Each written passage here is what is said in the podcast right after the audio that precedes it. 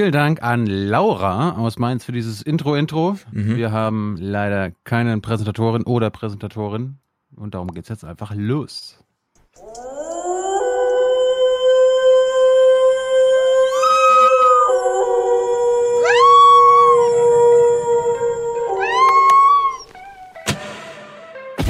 Wollen wir die Verhältnisse hier wie in Fechter oder Kloppenburg? Dort sind ja die ganzen Anlagen auch genehmigt worden. Und mit dem Ergebnis, das wir jetzt vor Augen haben, dass wir sehen, dass die Gülle exportiert werden muss aus dieser Region. Und da frage ich mich, wollen wir das hier auch haben? Müssen wir das haben? Da sage ich eindeutig nein. Wir haben auch Angst um unser Grundwasser. Die haben ja hier zwar auch einen eigenen Brunnen gebohrt und entziehen ja hier dieser Gegend auch das Grundwasser. Und ich musste feststellen, wir haben noch einen eigenen Brunnen auf dem Hof und der war im Sommer leer.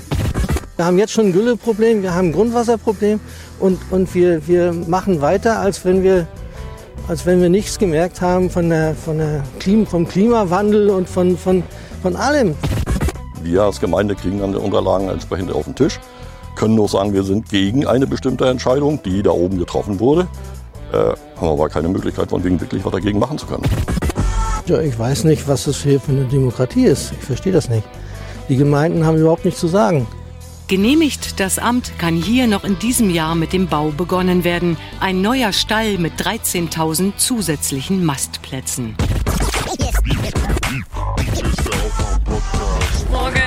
Guten Morgen. Moin. Hallo. Hallo, guten Morgen. Hier ist der Aufwärm-Podcast. Wake So wie ich mich beim Autofahren anschnalle, so habe ich auch hier das Gefühl, ich tue was. Ja. Aber in dem Wissen, es gibt nichts Hundertprozentiges. Wake up and clear your brain. Time to listen to what people are saying. Government is lying again, and the media is acting insane. Feels so good just stay in bed and ignore the talking heads, but you can sleep when you are dead. So wake up. Wir haben allen Grund, optimistisch in dieses neue Jahrzehnt zu gehen. Die Menschen, die um 1990 herum geboren wurden, die Menschen, die so alt sind wie unser Land oder so jung, brauchen heute nicht mehr wegzugehen, um Arbeit im Westen zu finden. Sie haben alle Chancen hier in Mecklenburg-Vorpommern. Mhm. Ja. Spätestens wenn das Grundwasser weg ist, sieht es dort so aus. Kurzer Blick nach Australien, mal kurz It hier live rausgesucht. Today, when it seemed like our red centre was on the move, a massive dust storm barrelling across the state. Dubbo and Parkes, just two regional centres, swamped by a wave hundreds of metres high. Punished by the drought, now sandblasted by a dust storm. A drone captured these stunning images as the dust storm swallowed parks in the state's central west. Jaw dropping from the air. On the ground, Ja, um den Eindruck auch audiomäßig zu vermitteln. Hunderte Meter hohe äh, Staubwolken fressen sich durchs Land. Grundwasser kann man nicht sehen, rückgehendes Grundwasser ist recht nicht. Trockenheit macht sich deswegen nicht unsichtbar. Grüße nach Australien an der Stelle und Happy Cow Feeding oder wie auch immer oder Schweine nach Mecklenburg oder wo wir auch immer das jetzt gehört haben. Die Schweinemastanlage. 13.000 neue. Wo nochmal?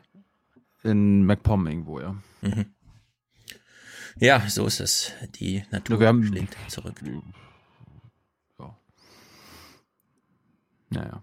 Es ist übrigens Alles so, gut? was viele nicht wussten. Jetzt alles ist gut. Nur ein bisschen spät heute. Aber Aus Gründen. ja, alte Männer. Alte Ja, Männer der- haben Vorfahrt. Die hatten sich gestern Nachmittag ganz spontan gemeldet. Nachdem seit anderthalb Jahren äh, Interview-Request auf dem Tisch lag. Und ein Termin, also habe ich dann heute erfahren, ein Termin mit Parlamentariern ist ausgefallen, sodass sie dann ein zwei Stunden Fenster offen hatten. Und dann, Ich habe eine Theorie. ja. Die habe ich auch. Seehofer Ja. führt eine Abschiedstour. Und ich hoffe, das heißt was. Mhm. Ich hoffe, er ist nächste Woche weg.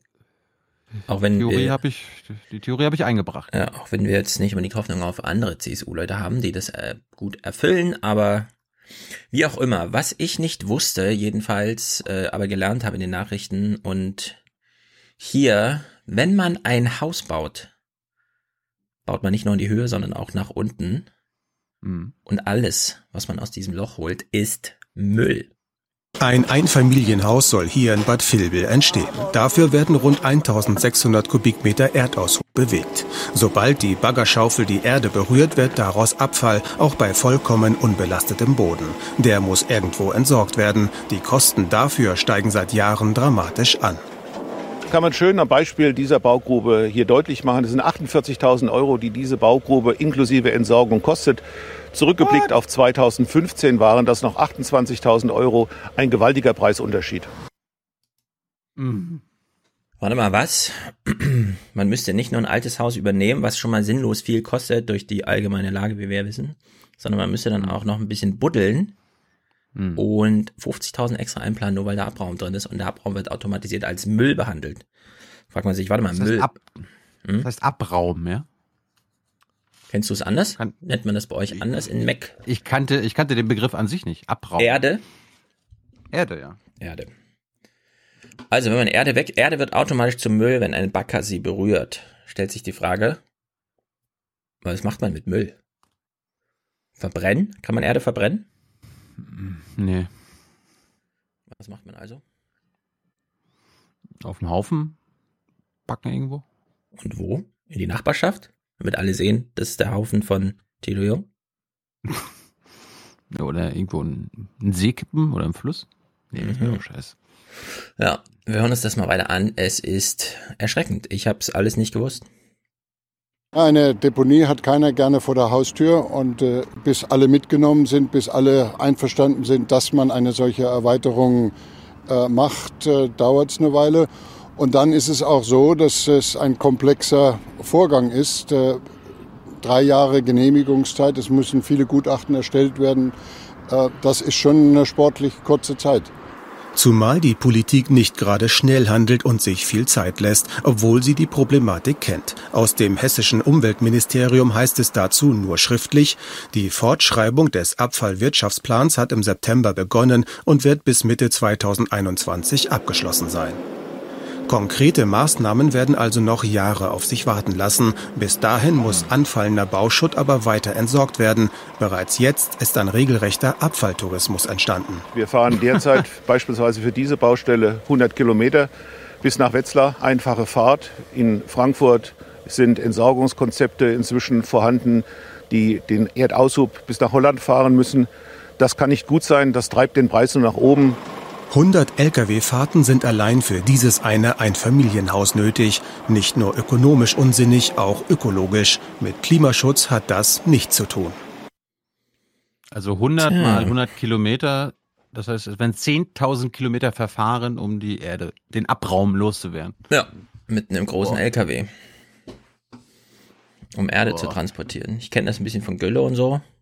Mhm. Kann man noch gebrauchen als Dünger. Abraum liegt dann irgendwo rum, wird auf den Berg geschüttet. Na, wie auch immer. Gerade wie hier in Frankfurt, wir waren ja angesprochen, Hm. da fehlt ja der eine oder andere Rodelberg. Jetzt haben wir durch Klimawandel keinen Schnee und befördern den Klimawandel noch durch keine Rodelberge. Okay, zurück nach Australien würde ich sagen. Wie ist denn jetzt die Lage in Australien? Es brennt weiter in Australien, es raucht und es qualmt. Melbourne, ganz im Süden des Kontinents mitten am Tag. Sport, Arbeit und Alltag in einer rußigen Stadt im Dämmerlicht, ohne saubere Luft zum Atmen. Die Behörden empfehlen, zu Hause zu bleiben. Der Rauch heute ist gefährlich. Wenn es noch schlimmer wird, kann jeder hier Probleme bekommen. Augen, Nase, Rachen können betroffen sein. Die Menschen können auch schweren Husten kriegen. Melbourne, 4,7 Millionen Einwohner, steht in Teilen still. Qualifikation für das Tennisturnier Australian Open. Die Slowenin Dalila Jakupovic bricht im zweiten Satz mit einem Hustenanfall zusammen. Die 28-Jährige kann nicht mehr weiterspielen, ohne Luft kein Sport. ist erstaunlich. Hier fahren einfach nur LKWs rum. Man denkt sich so, na, die müssen bestimmt rumfahren, denkt sich nichts weiter dabei. In Australien findet gar kein Leben mehr statt. Nicht mal mehr große Tennisturniere.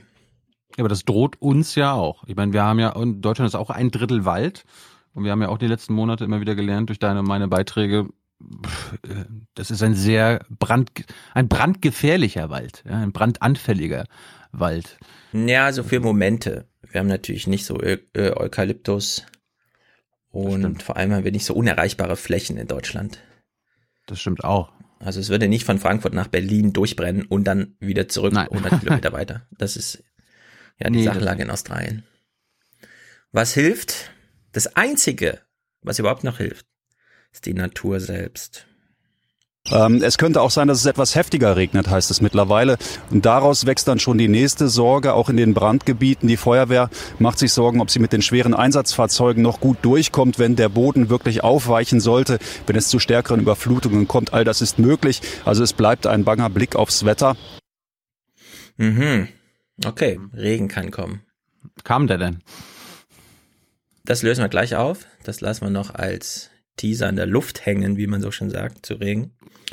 Äh, mit, Schlechte Luft. Ja, Im Gespräch mit Claudia Kempfert nachher äh, stelle ich ihr unter anderem die Frage, keine Ahnung, wenn so viel Geld im Raum steht, ja, 40 Milliarden für die Lausitz, also 17 Milliarden für die Lausitz, aber immerhin 100 Milliarden Übergangsmechanismus der EU, können wir nicht Brasilien Regenwald abkaufen? Marktpreis 250 Milliarden. Können wir nicht Australien die Kohle abkaufen? Marktpreis kennen wir. Man muss einfach nur einen Jahresumsatz von dieser Klitsche da nehmen, mit der Siemens zusammenarbeitet und das mal 800 rechnen, denn so lange reicht die Kohle dort noch bei derzeitigem Fördervolumen. Und ihre Aber- Antwort aber ist dann ein bisschen drin lassen, überraschend. oder? Dann drin genau, dann einfach drin lassen, wie den Regenwald auch stehen lassen, das Holz nicht verwenden. Ihre Antwort, kleiner Teaser, ist ein bisschen überraschend. Ich habe gedacht, ich mache mal zum Ende ein spekulatives Ding so. Aber es sieht doch ein bisschen anders aus. Und wenn man sich fragt, wie viel ist der Mensch bereit zu zahlen jetzt konkret, ja, es geht ja um Geld. Gucken wir uns mal den nächsten Clip. In Australien gibt's Bäume, die sind Menschen wichtig. Und da reden wir über einzelne Bäume. Ihr könnt euch das äh, anschauen. In jeder Stadt, in der ihr lebt in Deutschland, die Bäume auf dem Stadtgebiet sind nummeriert. Jeder einzelne Baum hat eine kleine Plakette dran, da steht eine Nummer drauf. In Frankfurt ist das auch so. Wir haben es letztens hier mal nachvollzogen, weil wir gelesen haben, 380.000 Bäume auf dem Stadtgebiet. Jeder einzelne kartografiert und erfasst, was ist es für ein Baum? Ist er wertvoll? Ist er nicht wertvoll? Ist es nur eine Plantage? Ist es echte Natur? Stellt sich raus, in Australien werden plötzlich unglaubliche menschliche Fähigkeiten gesucht und eingesetzt, um einzelne Bäume zu schützen. Es sind die letzten bekannten Bäume ihrer Art in freier Natur. Diese sogenannten Dinosaurierbäume sind von den Waldbränden in Australien bedroht, doch Feuerwehrleute konnten sie vorerst retten. Dafür mussten sie sich in eine Schlucht abseilen. Ein Hubschraubereinsatz, Personaleinsatz, Materialeinsatz, Strecke, die zurückgelegt werden muss, Planungsaufwand für einzelne Bäume. Das hätte man auch mal ein bisschen früher machen können. Und jetzt zur Frage. Äh, Aber wie, wie haben sie die jetzt genau gerettet? na, indem man zum Beispiel die Bäume ein bisschen freilegt von Unterholz, Ja. indem man sie grundsätzlich gießt, bewässert, bevor das Ja. Feuer kommt. Ja, unendlich viele Möglichkeiten, einen Baum zu schützen. So schwer ist das ja nicht. Die Natur übernimmt ja ziemlich viel. Mhm. Lösen wir mal deine Frage auf. In vielen Brandgebieten hat es angefangen zu regnen. Aber- Damit, so die Hoffnung, könnten die Flammen vielleicht eingedämmt werden. Allerdings drohen nun Überschwemmungen, weil die verkohlten Böden das Wasser nicht aufnehmen können. Mhm, Überschwemmungen. Mhm. Naja, was macht denn die EU da jetzt? Green Deal und so. Was weißt du denn über den Green Deal bisher? Von Uschi? Ja, von der EU-Kommission. Nix. Kannst ihn auch auf Uschi münzen, aber. Um wie viel Geld geht's? Das hast du mitbekommen. 100 Milliarden? Eine Billion. Christian Sievers ist auch sehr beeindruckt. Eine Billion Euro, also 1000 Milliarden, beides kaum vorstellbare Summen. So viel will die EU investieren für die große Klimawende in Europa. Es ist das Leuchtturmprojekt der neuen Kommissionschefin Ursula von der Leyen. Es sind historische Dimensionen und ab heute zeigt sich, ob es womöglich historisch scheitert. Von der Leyen muss erklären, wo sie diese gewaltige Summe herholen will. Und da wird deutlich, ausgerechnet ihr Heimatland könnte der Kommissionschefin einen Strich durch die Rechnung machen, denn mit mehr Geld aus Deutschland kann die EU nicht rechnen. Wie wurde das denn diskutiert in der Bundespressekonferenz? Gar nicht. Eine Billion Euro und es wurde nicht diskutiert, obwohl die Energiewende von der rot-grünen Regierung in Deutschland erfunden wurde. Ja. Nicht mal Hans hat dazu gefragt. Wüsste jetzt nicht, war dabei. Uiuiuiui. Also Das Merkel, sind das, Herr, Herr Schulz, das sind laufende Beratungen in Brüssel, äh, an dem wir uns Ja. natürlich in Hintergrundgesprächen beteiligen. Aber wir warten erstmal auf konkrete Beschlüsse und dann werden wir in einem Dialog- und Trilogverfahren darauf eingehen. Nicht ganz, denn die Bundesregierung äußert sich ja schon dazu und verweigert jegliche Unterstützung. Das finde ich erstaunlich. Dass es kein Thema war, finde ich skandalös, ehrlich gesagt. Ähm, Merkel zeigt sich hier jedenfalls als Two-Face. Genau von dort kommt der Widerstand. Offiziell ist Angela Merkel Fan des grünen Deals, intern aber zu keinen höheren Beiträgen für ein grünes EU-Budget bereit. Der Widerstand gegen Brüssel kommt aus Berlin, ausgerechnet. So und wie schizophren das ist. Bei dem größten überhaupt, und hier geht es nicht um Umweltschutz oder so, sondern es ist ein Wirtschaftserhaltungsprogramm unter demografischen und Klimaschieflagen. Ich meine, das, das wundert mich aber echt. Also theoretisch, wir als Industriegesellschaft sollten doch quasi, also wenn die EU dort Mittel reinpumpt, Fördermittel und so weiter, das dankend aufnehmen. Also unsere Wirtschaft kann das, doch, kann das doch am allermeisten gebrauchen. Würde ich auch sagen, die Autoindustrie ist jetzt keine, die da leicht rauskommt aus diesem, aus dieser kleinen Problemlage. Aber es ist erstaunlich. Auf EU, also an diesem folgenden Clip kann man jetzt ermessen, wie entrückt die Bundesregierung und damit leider wir alle Deutschland äh, von der eigentlichen Diskussion sind. Denn selbst FDP und Grüne, die deutschen Abgeordneten, sind sich in der EU einig.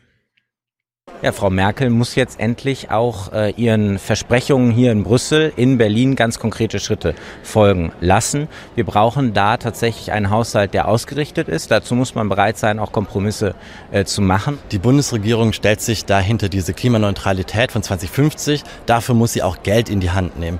Ähm, von blumigen Worten ist da nichts geschaffen. Da ist äh, keine einzige Investition getätigt. Da ist kein Gramm CO2 reduziert, sondern wir brauchen da ähm, frisches Geld, damit wir investieren können in den Klimaschutz.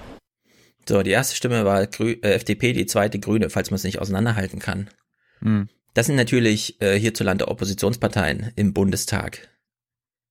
Deswegen kann man hier noch einen drauflegen. Wie äußert sich eigentlich die CDU selbst, ja, die EVP-Mitglieder in Brüssel? Wenn wir es ernst meinen und sagen, Klimawandel und die Bekämpfung des Klimawandels darf nicht zu disruptiven Entwicklungen äh, und zu Strukturbrüchen äh, führen, äh, dann müssen wir zusätzliches Geld generieren und nicht das Geld einfach nur von der linken Tasche in die rechte Tasche schaufeln. Zusätzliches Äh. Geld generieren? Ja, aber Moment, er, er hat ja gerade gesagt, dass wir verhindern wollen, dass es zu Disruption in der Wirtschaft und so weiter Mhm, kommt. mhm, mhm. Das Gegenteil ist doch der Fall. Die Wirtschaft muss sich krass wandeln und darum brauchen sie das Geld und die Förderung. Und Naja, nicht, entweder um die Wirtschaft die Disruption zu verhindern. oder sie erhält sich wandeln durch eine grüne Wende, wie auch immer. Genau. Und er möchte gerne den Wohlstand sichern. Dazu musste die Wirtschaft einmal umbauen, hat er hier gesagt. Und man braucht zusätzliches Geld. Ich, ich habe das gerade anders verstanden. Geh, mal, geh nochmal zurück. Können in den Klimaschutz. So, jetzt. Hm? Wenn wir es ernst meinen und sagen, Klimawandel und die Bekämpfung des Klimawandels darf nicht zu disruptiven Entwicklungen äh, und Doch, zu. Strukturbrüchen äh, führen, äh, dann müssen wir zusätzliches Geld generieren und nicht das Geld einfach nur von der linken Tasche in die rechte Tasche schaufeln. Das ist ja genau das Gegenteil von dem, was getan werden muss.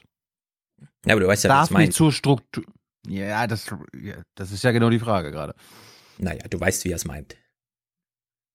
Disruption heißt Zerstörung. Damit der Klimawandel nicht zur Zerstörung der Wirtschaft führt, müssen wir sie jetzt aktiv wandeln. Dazu brauchen wir zusätzliches Geld. Das hat er gesagt.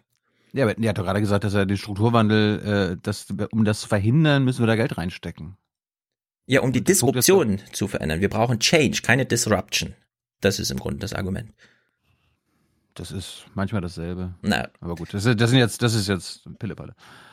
Aber Also er ist jedenfalls auf der Seite von denjenigen Grünen und FDP-Stimmen, die wir gerade schon gehört haben. Wir brauchen hier Geld, um Wohlstand zu sichern, Arbeitsplätze zu sichern und so weiter. Deutschland ist im Besonderen betroffen wegen äh, Autoindustrie und der Maschinenbau ist ja durch Stahl und so weiter auch nicht gerade jetzt unbedarft, was Energiekonsumption einfach angeht. Das könnte man alles wunderbar aufarbeiten, würden nicht die Nachrichten äh, genau denselben Personalisierungsfehler tun wie wir auch, indem wir nämlich ständig von Ursula von der Leyen äh, sprechen und damit das zu so einer personifizierten, ja, persönlichen Angelegenheit zu einer Daily Soap machen, ist natürlich nicht der Fall. Gelingt aber in Deutschland besonders gut, weil Ursula von der Leyen hier einfach bekannt ist. Ursula von der Leyen spürt, dass ihr Megaprojekt noch zwischen historisch und gescheitert schwankt. Die Warnungen werden dringlicher. Denn die Kosten für Nichthandeln, die Kosten, wenn der Klimawandel fortschreitet, sind so viel höher und die Folgen so viel schwerer, dass man diese kluge Investition in unsere Zukunft leisten sollte. Ja, sie hat sich das einfachste Argument genommen, das was nämlich jeder sagt und deswegen ist völlig egal, ob das jetzt Ursula von der Leyen ist oder wer auch immer, ja, welche, welcher historische Zufall auch immer wem da eine Mehrheit verschafft hätte, dieser Spruch wäre in der dritten Januarwoche so gefallen, wäre genauso richtig gewesen. Da er von Ursula von der Leyen kommt, hat er die Deutschen abgelenkt, wieder mit dem Verweis auf, ach, die Ursula spürt, ja, so wurde es gesagt, sie spürt, das wird mir immer besonders gut. Sie hält, sie hält auch, etwas. Sie, Stefan, sie hält ihre Hand ans Herz. Das kommt noch dazu, sehr gut abfilmbar. Hände in Bewegung sind sehr attraktiv. Kurzer Schwenk zurück nach Deutschland. Der Bund hat im vergangenen Jahr einen Rekordhaushaltsüberschuss von 13,5 Milliarden Euro erzielt. Mhm. Ja, da brauchen wir auch keine weitere Ausführung. Das ist einfach skandalös, würde ich sagen. Vielleicht hat jemand Fratscher bei März gesehen. Äh, es war die perfekte Diskussion dazu. Das ist einfach skandalös, ja, dass ein Land so einen Überschuss macht, während es gleichzeitig eine Problemlage gibt, für die es um Geld gebeten wird zu geben. Ja, das Geld fließt dann wieder zurück. Sogar mit die, die, die Ironie, die Ironie ist doch, Sie bereiten sich auf eine Krise vor, die aber nicht die Krise ist, vor der wir Angst und äh, Angst haben oder warnen, ne? die Klimakrise, sondern Scholz äh, bereitet sich auf die nächste Finanzkrise vor, wo Deutschland dann das Geld wieder reinstecken kann. Ja, es ist, ähm, wie soll man sagen, also ihr hört ja gleich Kämpfer dazu, es ist ähm, einfach nicht klug. Und hier finden auch politische Erpressungen statt, genauso wird sich sagen. Äh, es ist sehr überraschend und manche haben halt hochgepokert und noch höher gewonnen in der Hinsicht äh, läuft ja einiges aus dem Ruder. Ich bin, ich bin ja froh, dass du es äh, hinbekommen hast. Eigentlich war der Plan, dass wir beide, also ähm, wir nehmen ja immer um 10 auf und dann hatten wir Claudia gefragt und wollten mit ihr beide reden. Und dann hat sich das so verschoben, dass Stefan das alleine gemacht hat. Darum bin ich gespannt. Ich, ich ja. höre es auch gleich zum ersten Mal. Und deswegen hast du gleich entschieden, gar nichts zum Klima, äh, zum Kohleausstieg mitzubringen, obwohl du es mir noch angekündigt hast. Ich bringe alles ja, zum Kohleausstieg mit. Ich hatte ich es am Freitag gesagt und dann, nachdem gestern die Nachricht kam, musste ich priorisieren. Es tut mir leid. Ja, es gibt nicht sehr viel Neues zum Kohleausstieg. Ich werde es kurz abhandeln, um auf Kempfert einzustimmen. Ich muss nur meine Clips finden. Ah, sie sind woanders. Moment. So weit habe ich es weggeschoben. Sie sind sogar woanders. Also wir erinnern uns, die Bundesregierung wollte ja eigentlich äh, eins zu eins die Vorschläge der Kohlekommission umsetzen. Hat jetzt leider doch nicht so geklappt. Ja. Also Kommission hat ja zum Beispiel gesagt, äh, Datteln 4 muss, äh, darf gar nicht ans Netz gehen, wird jetzt ans Netz gehen. Äh, die Kommission hat gesagt, es dürfen keine weiteren Dörfer ähm, wie heißt das, umgesiedelt werden. Menschen müssen wegen der Kohle. Nein, das ist halt echte Disruption. Da kannst du ruhig Disruption sagen. Es dürfen keine weiteren Dörfer disrupted werden. Mhm. Das Passiert ist nicht nur Wandel, auch? sondern das ist einfach zack weg. Mhm. Passiert jetzt auch. Und äh, auf, wenn man es europäisch betrachtet, bekommen die Kohlekonzerne so viel Ab Abfindungen oder Entschädigungen wie nirgends woanders in Europa. Und es könnte sogar sein, dass die EU-Kommission das als äh, unerlaubte Beihilfe ansieht und die da, ja, das, aber das dauert mhm. jetzt Jahre, bis das geprüft wird. Aber kann ja durchaus Jahre dauern. Die Unternehmen gehen ja nicht weg mit diesem Geld. Und ich habe ich hab gestern nochmal, weil ich natürlich mit Seehofer über die 10H-Regelung äh, in Sachen Windräder sprechen wollte, mir nochmal Quaschning angehört. Und da ist mir nochmal klar geworden, eigentlich hätten wir gar keinen Kohleausstieg gebraucht. Also diese, dieses große Gesetz und eine Kommission und so weiter und so fort, wenn wir einfach weiter Windräder bauen würden. Mhm. Weil dadurch, dass die Windräder, äh, also dass es mehr Windräder gibt, müssen weniger Kohlekraftwerke laufen. So, dadurch aber, dass es jetzt keine neuen Windräder mehr gibt, können die äh, noch übrigen Kohlekraftwerke weiter laufen, weil die müssen ja irgendwie ausgelastet werden. Das bringt ja nichts, alle zwei Tage die anzuschließen. Und jedes weitere, Wind, jedes weitere Windrad schädigt die Kohlekraftwerksbetreiber. Darum ist quasi diese, dieser Stopp von den Wind, äh, vom Windradausbau das Beste, was der Kohleindustrie passieren kann. Und sie bekommen jetzt quasi noch staatlich garantiert, dass sie bis 2038 weitermachen. Wir müssten eigentlich gar nichts beschließen, sondern einfach nur weiter Windräder aufbauen und Mhm. Speicher natürlich. Und dann würde sich das von alleine äh, wirtschaftlich lösen, weil die Kohlekraftwerke äh, dann pleite gehen würden und äh, automatisch schließen würden. Ja. So, so machen wir aber das Gegenteil. Wir haben jetzt äh, den Windkraftausbau abgeschwächt und äh, ja. Ja, die Zahlen dazu im Detail gleich bei Kempfert. Mhm. Man kann sich ja fragen, also ich habe ja mal gesagt, ein Auto, ein E-Auto ist ja quasi wie ein Föhn, ne? nicht besonders kompliziert. Bei einem Windrad kommt hinzu, ein Windrad kann man einfach aufbauen. Da muss man nicht noch eine Förderstrecke mit Kohl äh, hinführen und da muss man nicht noch ein Loch graben irgendwo und dort Dörfer umsiedeln, sondern der Wind und das Sonnenlicht ist ja einfach da. Es ist also eine sehr viel, ähm, wie soll man sagen, Komplexio, äh, ich will nicht sagen weniger Komplexität. Es ist einfach einfacher, sagen wir es mal so. Es ist einfach einfacher, das zu machen. Zur Einstimmung auf Claudia Kempfert. Ähm, vier kleine Clips, die ähm, auch inhaltlich wirklich wichtig sind. Den ersten nur zur ähm, sozusagen launigen Einstimmung. Was kann man eigentlich mit einem Kohleloch machen? Wir haben schon mal über das Hambacher Loch gesprochen. Das ist schwer zu fluten. Wenn es aber gelänge, andere Kohlelöcher, die sehr viel einfacher sind zu fluten, dann endlich auch mal zu fluten, ist jetzt leider vor allem für optisch gut, aber das sind geile Bilder. Optisch dürfte sich der Wandel auf jeden Fall lohnen. Das zeigen die benachbarten Tagebaugebiete, die bereits geflutet wurden und nun so aussehen. Bis es Ja. in Profen soweit ist, wird es allerdings noch einige Jahrzehnte dauern. Also ich sehe hier steile Immobilienpreise, ehrlich gesagt. Zweiter Clip, äh, was Thilo eben ansprach. Brauchen wir überhaupt politische Action? Könnten wir nicht einfach und so weiter? Was macht denn die Politik da eigentlich? Kohleausstieg 2038. Peter Altmaier hat es hier verraten. Man muss aber genau hinhören. Ja? Wir achten genau auf die Worte. Allerdings ist es auch so, dass wir anerkannt haben, dass äh, die Fortführung des Tagebaus Garzweiler im energiewirtschaftlichen äh, Interesse aller Beteiligten liegt, damit die modernsten und saubersten Braunkohlekraftwerke, die es in Deutschland gibt, Achtung, jetzt hört genau auf die Wortwahl. Sauberste, zum er hat gerade Ende gesagt, der- sauberste. Mhm. Na gut, im Sinne von, Ja, ja. also wenn man die Steinkohlerechnung jetzt nimmt, ne, also wie viel äh, Ausstoß pro Megawatt und so weiter, dann würde ich auch sagen, lieber datteln viel rein ins Netz Ja, ja, und den ja. Rest da raus. Ne? Du, Aber achtet hat- mal auf die Wortwahl jetzt. Es hat mich nur, pass auf, es hat mich nur daran erinnert. And we've ended the war on beautiful, clean coal. Naja. Naja, erinnert auch an den Diesel, ja. Das sauber und sauber. Es gibt den sauberen Diesel und so. So, wir achten jetzt genau auf dieses Wort von äh, Steinmeier, äh, Altmaier ganz am Ende. Gesamtlaufzeit von Kraftwerken äh, laufen können. Können. Der ganze ja, Kohleausstieg ist dafür da, damit die Kraftwerke noch so lange laufen können. Amen. Also man, wir, bieten, wir strecken das jetzt auf 20 Jahre. Jetzt kommt aber ein ganz, ganz wichtiger Clip. Es ist, aber da müssen wir ein anderes Wort für finden. Lass uns das mal, äh, es ist kein Kohleausstieg, es ist eine Kohleerhaltung. Kohleerhaltung, ja. Kohlestreckung. Kohlestreckung wie bei so einem Dealer, ja, es wird nochmal gestreckt auf 20 Jahre. Jetzt, ganz wichtig, und das weiß ich, das habt ihr in der Bundespressekonferenz auch diskutiert, denn ich habe es mir extra angehört. Wir hören jetzt Edenhofer, zugeschaltet, zum Thema Zertifikate. Denn wenn wir aus der Kohle aussteigen, was passiert dann mit den Zertifikaten? Super, super, super, super, super wichtig.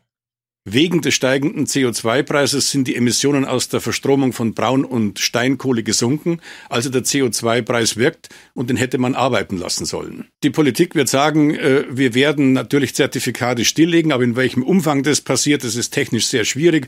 Ob dann später nicht die Zertifikate auf dem Markt doch wieder auftauchen, das ist bislang noch nicht geklärt. Wir kennen die Details noch nicht, die werden wir vielleicht im Verlauf der Woche erfahren. Aber ohne diese Stilllegung äh, wird der Kohlekompromiss in der Tat sein klimapolitisches Ziel nicht erreichen. Weil andere diese Zertifikate aufkaufen und dann damit deutlich mehr verschmutzen könnten, grob gesagt? Ja, äh, genau diese Zertifikate kommen auf den Markt, der Preis wird fallen. Das gibt einen Anreiz für andere Betreiber in anderen europäischen Ländern, die Zertifikate zu nutzen. Und am Ende des Tages, im schlechtesten Fall, äh, bleibt es ein Nullsummenspiel, was wir vermeiden, emittieren andere mehr. Also wir müssen darauf achten, dass die Zertifikate stillgelegt werden. Das ist kurzfristig. Wir müssen uns darauf einstellen, weil äh, eben die europäische Emission sehr ehrgeizige Ziele hat, dass die Zertifikatspreise steigen. Und wir müssen eben sicherstellen, äh, dass dann eben auch die Kraftwerke vom Netz gehen können und dass wir nicht durch äh, Kompensationszahlungen den Ausstieg aus der Stein- und Braunkohle künstlich verzögern. Also so, ja. gestern wurde nach der dritten Nachfrage dann eingeräumt, dass die Zertifikate gelöscht werden. Ja, die müssen verfallen, die müssen stillgelegt werden, wie er sagt. Denn es ist große Gefahr, wenn Deutschland also ich meine, dafür sind wir weit weg, ja, aber ich mache jetzt einen Satz, der klingt eigentlich ungeheuerlich und fällt völlig aus der Zeit. Aber falls es Deutschland mal gelingt, keine Kohle mehr zu verbrennen, heißt das nicht, dass Deutschland plötzlich CO2-Zertifikate, die man vorher für Kohle verwendet hat, jetzt plötzlich übrig hat und damit die Zertifikate billiger werden und noch die Nachfrage nach Kohle sinkt, wodurch da auch die Preise sinken, sondern da muss jetzt hart politisch geregelt werden. Da geht es also um im Zweifel, gleich auch mit Kempfert gleich, um harte Zollgrenzen, dass man sagt, Stahl aus China geht einfach nicht in Europa, ja, mhm. weil da einfach anders produziert wurde, als wir das wollen und uns das politisch wünschen. Und jetzt als Einstieg ins Gespräch, danach äh, verabschieden wir uns, also wir, nach dem Clip direkt dann bei Kempfert und dann kommen wir wieder zurück.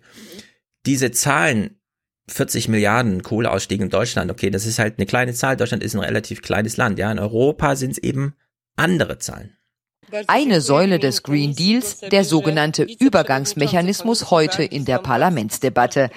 100 Milliarden Euro sollen in den nächsten sieben Jahren für den Kohleausstieg zur Verfügung stehen. Diese 100 Milliarden Euro sind nur ein Start. Unsere Solidarität muss weit über diesen Mechanismus hinausgehen.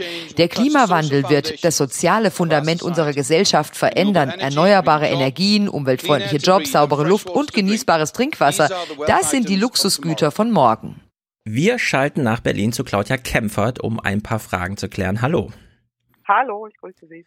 Wir haben einen sehr interessanten Jahresstart gehabt und unter anderem nochmal der Kohlekompromiss, der jetzt ein Jahr lang in der Schublade lag, wurde auch nochmal aufgewärmt und durch die Pressekonferenzen und politischen Entscheidungsgremien gejagt. Und ich würde Sie ganz am Anfang gern mal fragen, 40 Milliarden stehen da in Deutschland im Raum.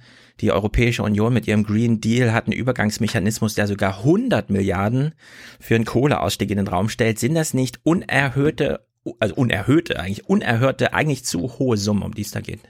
Die Summen an sich äh, sind jetzt, würde ich sagen, nicht, nicht unerhört oder zu hoch, äh, wenn äh, man tatsächlich sehr effektiv sie ausgibt, auch für den Klimaschutz, für innovative Projekte ähm, oder auch für ganz gezielte Unterstützung der Regionen, die eben von diesem Strukturwandel durch den Wegfall der Kohle betroffen sind. Also wenn man das klug macht und auch ganz gezielt Innovationen fördert, Unternehmen fördert ähm, und äh, Projekte fördert, dann ist das auch gut ausgegebenes Geld. Es geht ja darum, dass man den Strukturwandel begleiten will, dass auch neue Jobs entstehen, nachhaltige Jobs entstehen. Und äh, da würde ich jetzt mich weniger an der Summe, also an der Höhe der Summe stören, als vielmehr daran, dass man aufpassen muss, dass es nicht mit der Gießkanne einfach verteilt wird und irgendwas bezahlt wird, was man eh äh, ausgeben wollte, sondern dass man es tatsächlich streng koppelt an Klimaschutzprojekte und an Innovation äh, mit all den Konsequenzen, die da dranhängen.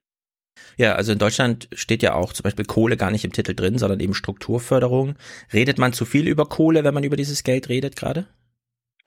Also ich äh, denke, es hat eine historische Bedeutung, warum man jetzt äh, sehr stark sich darum kümmert, äh, diese Kohleregion auch in der Zukunft umzustrukturieren. Die Diskussion ist ja nicht nur auf Deutschland konzentriert. Wir haben das auch in anderen Ländern, wo sehr viel Kohle gefördert wird, sei es Australien oder jetzt auch in Polen, unsere Nachbarländer, die tun sich ja auch sehr schwer. Und dass man da grundsätzlich finanzielle Hilfe in Aussicht stellt oder auch gibt, um eben diesen Strukturwandel zu, zu bewerkstelligen, halte ich jetzt erstmal für richtig. Aber man äh, sollte es auch irgendwann dann abschließen, weil jetzt geht es nicht mehr um die Vergangenheit, sondern um die Zukunft. Und da muss man sich schon Gedanken machen, äh, wohin das Geld fließen soll, wie man auch die erneuerbaren Energien ausbaut, wie man ganz gezielt auch die Energiewende voranbringt Und da, ehrlich gesagt, wird mir zu wenig drüber geredet. Also ich habe am Sonntag Presseclub geguckt und da fielen zwei sehr interessante Zahlen. Steinkohle ist in den letzten drei Jahren in, der, in Deutschland in der Verbrennung um 50 Prozent nach unten gegangen und Braunkohle im letzten Jahr um 20 Prozent allein über die Preisgestaltung. Zögert man hier nicht eigentlich eine ökonomische Entwicklung politisch noch hinaus? Na, zwei Dinge sind da wichtig. Es ist nicht allein nur über die Preisgestaltung, sondern auch äh, darüber, dass äh, die erneuerbaren Energien an ähm, Anteil gewonnen haben. Das ist auch ein, ein Teil der Vergangenheit, wo man noch sehr viel auch für den Ausbau der erneuerbaren Energien getan hat, was erstmal den erneuerbaren Energien gut getan hat, aber jetzt äh, bremst man sie aus äh, und stoppt den weiteren Zubau. Aber in der Tat ist es so, dass man jetzt über die Reparatur des europäischen Emissionsrechtehandels, wo ja der CO2-Preis ermittelt wird, einiges bewirkt hat. Der CO2-Preis ist gestiegen und das in der Tat machte Kohlekraftwerke dann eher unrentabler als äh, zuvor. Und äh, das wäre auch ein Weg gewesen, was man schon hätte vor 15 Jahren machen sollen, was wir damals auch schon gefordert haben, dass man einen Mindestpreis für CO2 in Europa einführt, ähnlich wie man es in England gemacht hat, damit die Kohle nicht so stark steigt im Anteil. Aber leider hat man das nicht gemacht, mit den Konsequenzen, dass man eben diesen hohen Kohleanteil hat und jetzt mühselig nachkorrigieren muss. Haben Sie Rechnung darüber, wie es aussähe, wenn man sich frühzeitig für einen echten Preis, also einen höheren Preis, einen angemessenen Preis entschieden hätte, weil der politische Kompromiss sieht erstmal 20 Jahre noch bis zum letzten Kohlekraftwerks aus, aus und die ökonomische scheint doch sehr viel kürzer zu sein, die ökonomische Perspektive, oder? Also wenn man damals schon einen höheren, also zumindest einen Mindestpreis für CO2 eingeführt hätte, das sieht man ja in England, was dazu führt, dass die Kohle relativ schnell aus dem System herausgegangen wäre, was bei uns jetzt auch noch den Vorteil gehabt hätte, dass wir mehr erneuerbare Energien im System ermöglichen und dieser Zubau dann auch äh, schneller vonstatten gehen würde. Ähm, das hat man leider nicht gemacht. Also insofern äh, ist man da jetzt gezwungen, nachzukorrigieren. Das ist eine sehr teure Variante, die man jetzt äh, wählt, weil man jetzt ja auch noch üppige Entschädigungszahlungen äh, leistet für die Kohlekraftwerksbetreiber, die auch wirklich klug äh, da ähm, verhandelt haben, muss man, äh, kann man nicht anders sagen. Also sehr, sehr strategisch gepokert und hochgepokert alles gewonnen, äh, zu Lasten eben auch äh, der, Steu der Steuerzahler und der Stromkunden, ne, die die Rechnung jetzt bezahlen müssen. Also man hätte das alles ökonomisch effizienter hinbekommen können und ähm, dafür kann jetzt sicherlich die Regierung sich nicht feiern lassen, dass sie, dass sie das jetzt vonstatten äh, oder äh, den Kohleausstieg jetzt anschiebt. Da gibt es ja genügend Kritik, ähm, die auch äh, wirklich berechtigt ist. Ja, weil Sie gerade sagen, hochgepokert und alles gewonnen. Also Herr Edenhofer sagt ja, diese ganze Idee der ähm, Entschädigung konterkariert ja eigentlich das Prinzip, wer verschmutzt soll zahlen, was wir ja jetzt eigentlich etablieren wollen. Sehen Sie so ein, so, ein, so, ein, so ein Fenster für eine Diskussion, wo man eigentlich ganz umgedreht diskutieren müsste und sagen müsste, wir brauchen eigentlich eine Entschädigung von denjenigen, die immer noch, auch wenn mit noch ökonomischen Logiken, aber immer noch verschmutzen, um Energie herzustellen? Müsste man nicht eigentlich das Vorzeichen vor diesen großen Summen umdrehen so ein bisschen? Also im Grunde genommen ist es ja richtig, wenn man sagt, Verursacher, der Verursacher des Schadens des Klimaschadens und der Umweltschäden äh, musste bezahlen.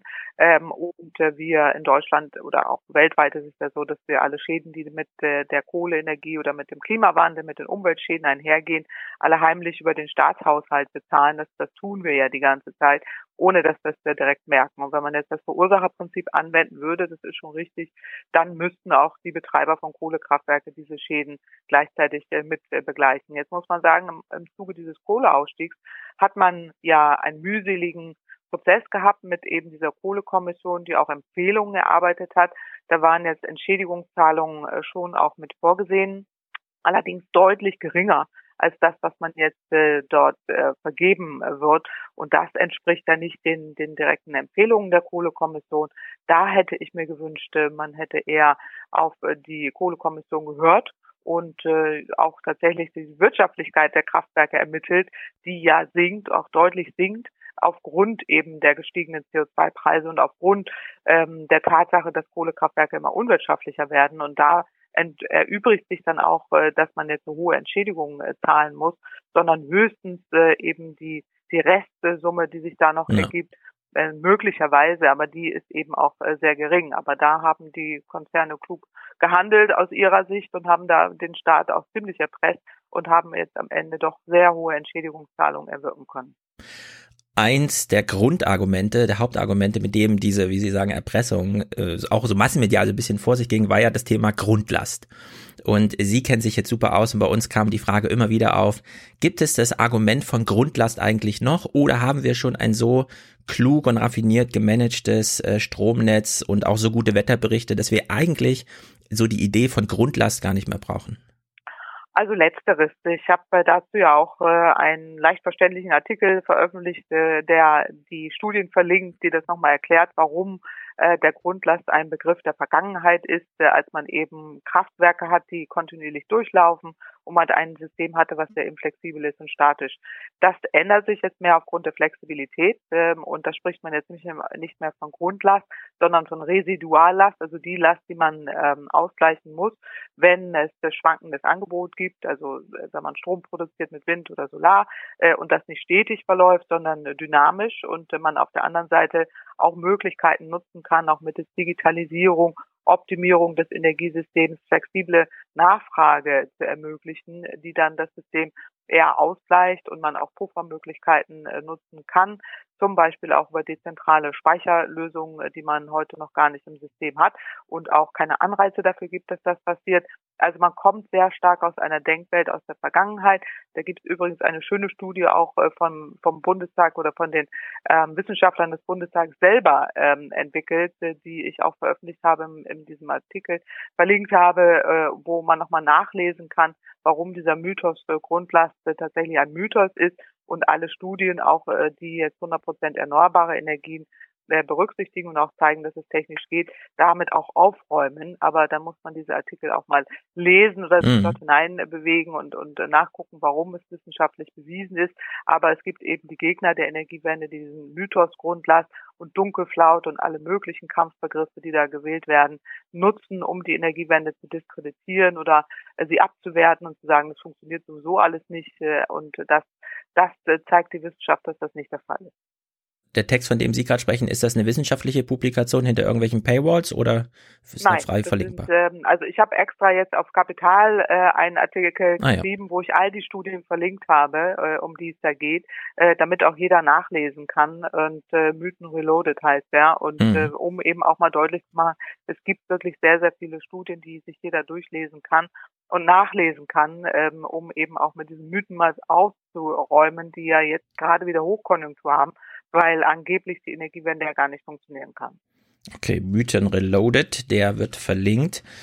Ähm, jetzt bin ich äh, die Tage über eine ganz interessante Zahl gestoßen. In England wurde vor der Küste ein äh, Windpark in Betrieb genommen. Hornsea Project One.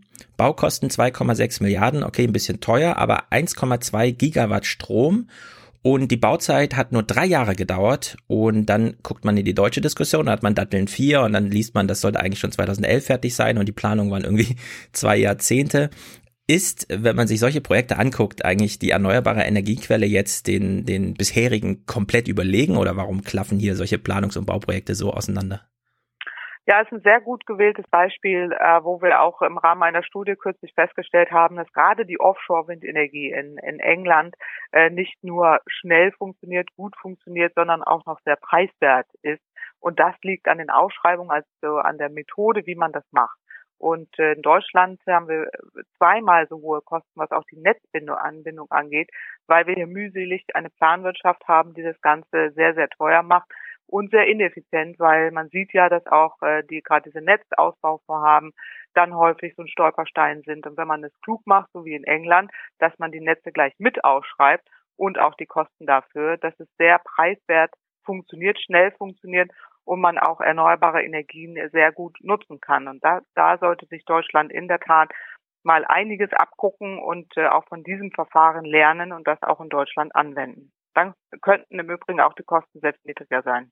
Ja, also im Bau ist da gerade die zweite Anlage direkt daneben, die ist in zwei Jahren fertig und liefert nochmal 1,4 Gigawatt. Also man hat dann in fünf Jahren 2,5 Gigawatt angebaut, ohne dass man noch eine Kohleförderinfrastruktur braucht oder so, weil der Wind ist ja vor Ort.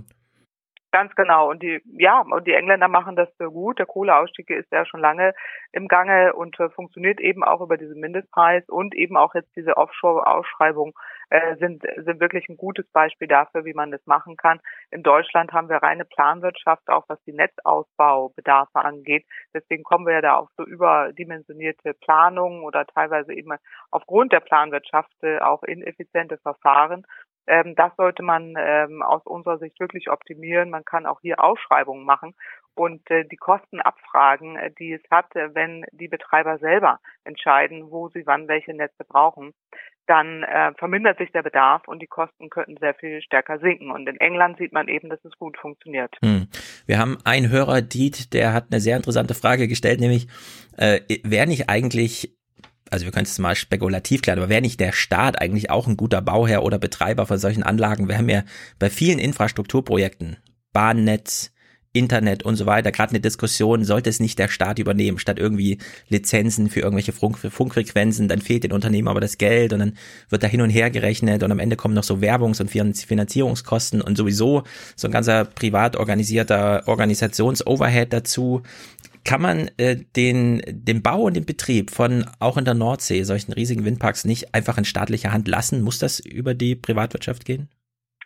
Also ich denke, man könnte es kombinieren, aber der Staat an sich würde ich jetzt nicht äh, stehen lassen wollen, ist nicht unbedingt der bessere Bauherr oder der effizientere. Man hat genügend Beispiele, wo man sieht, dass es überhaupt nicht funktioniert, angefangen von Flughäfen, die gebaut werden oder äh, Bahnstrecken, äh, die, die nie ja. fertig werden oder Straßen, wo man sich da ewig schwer tut.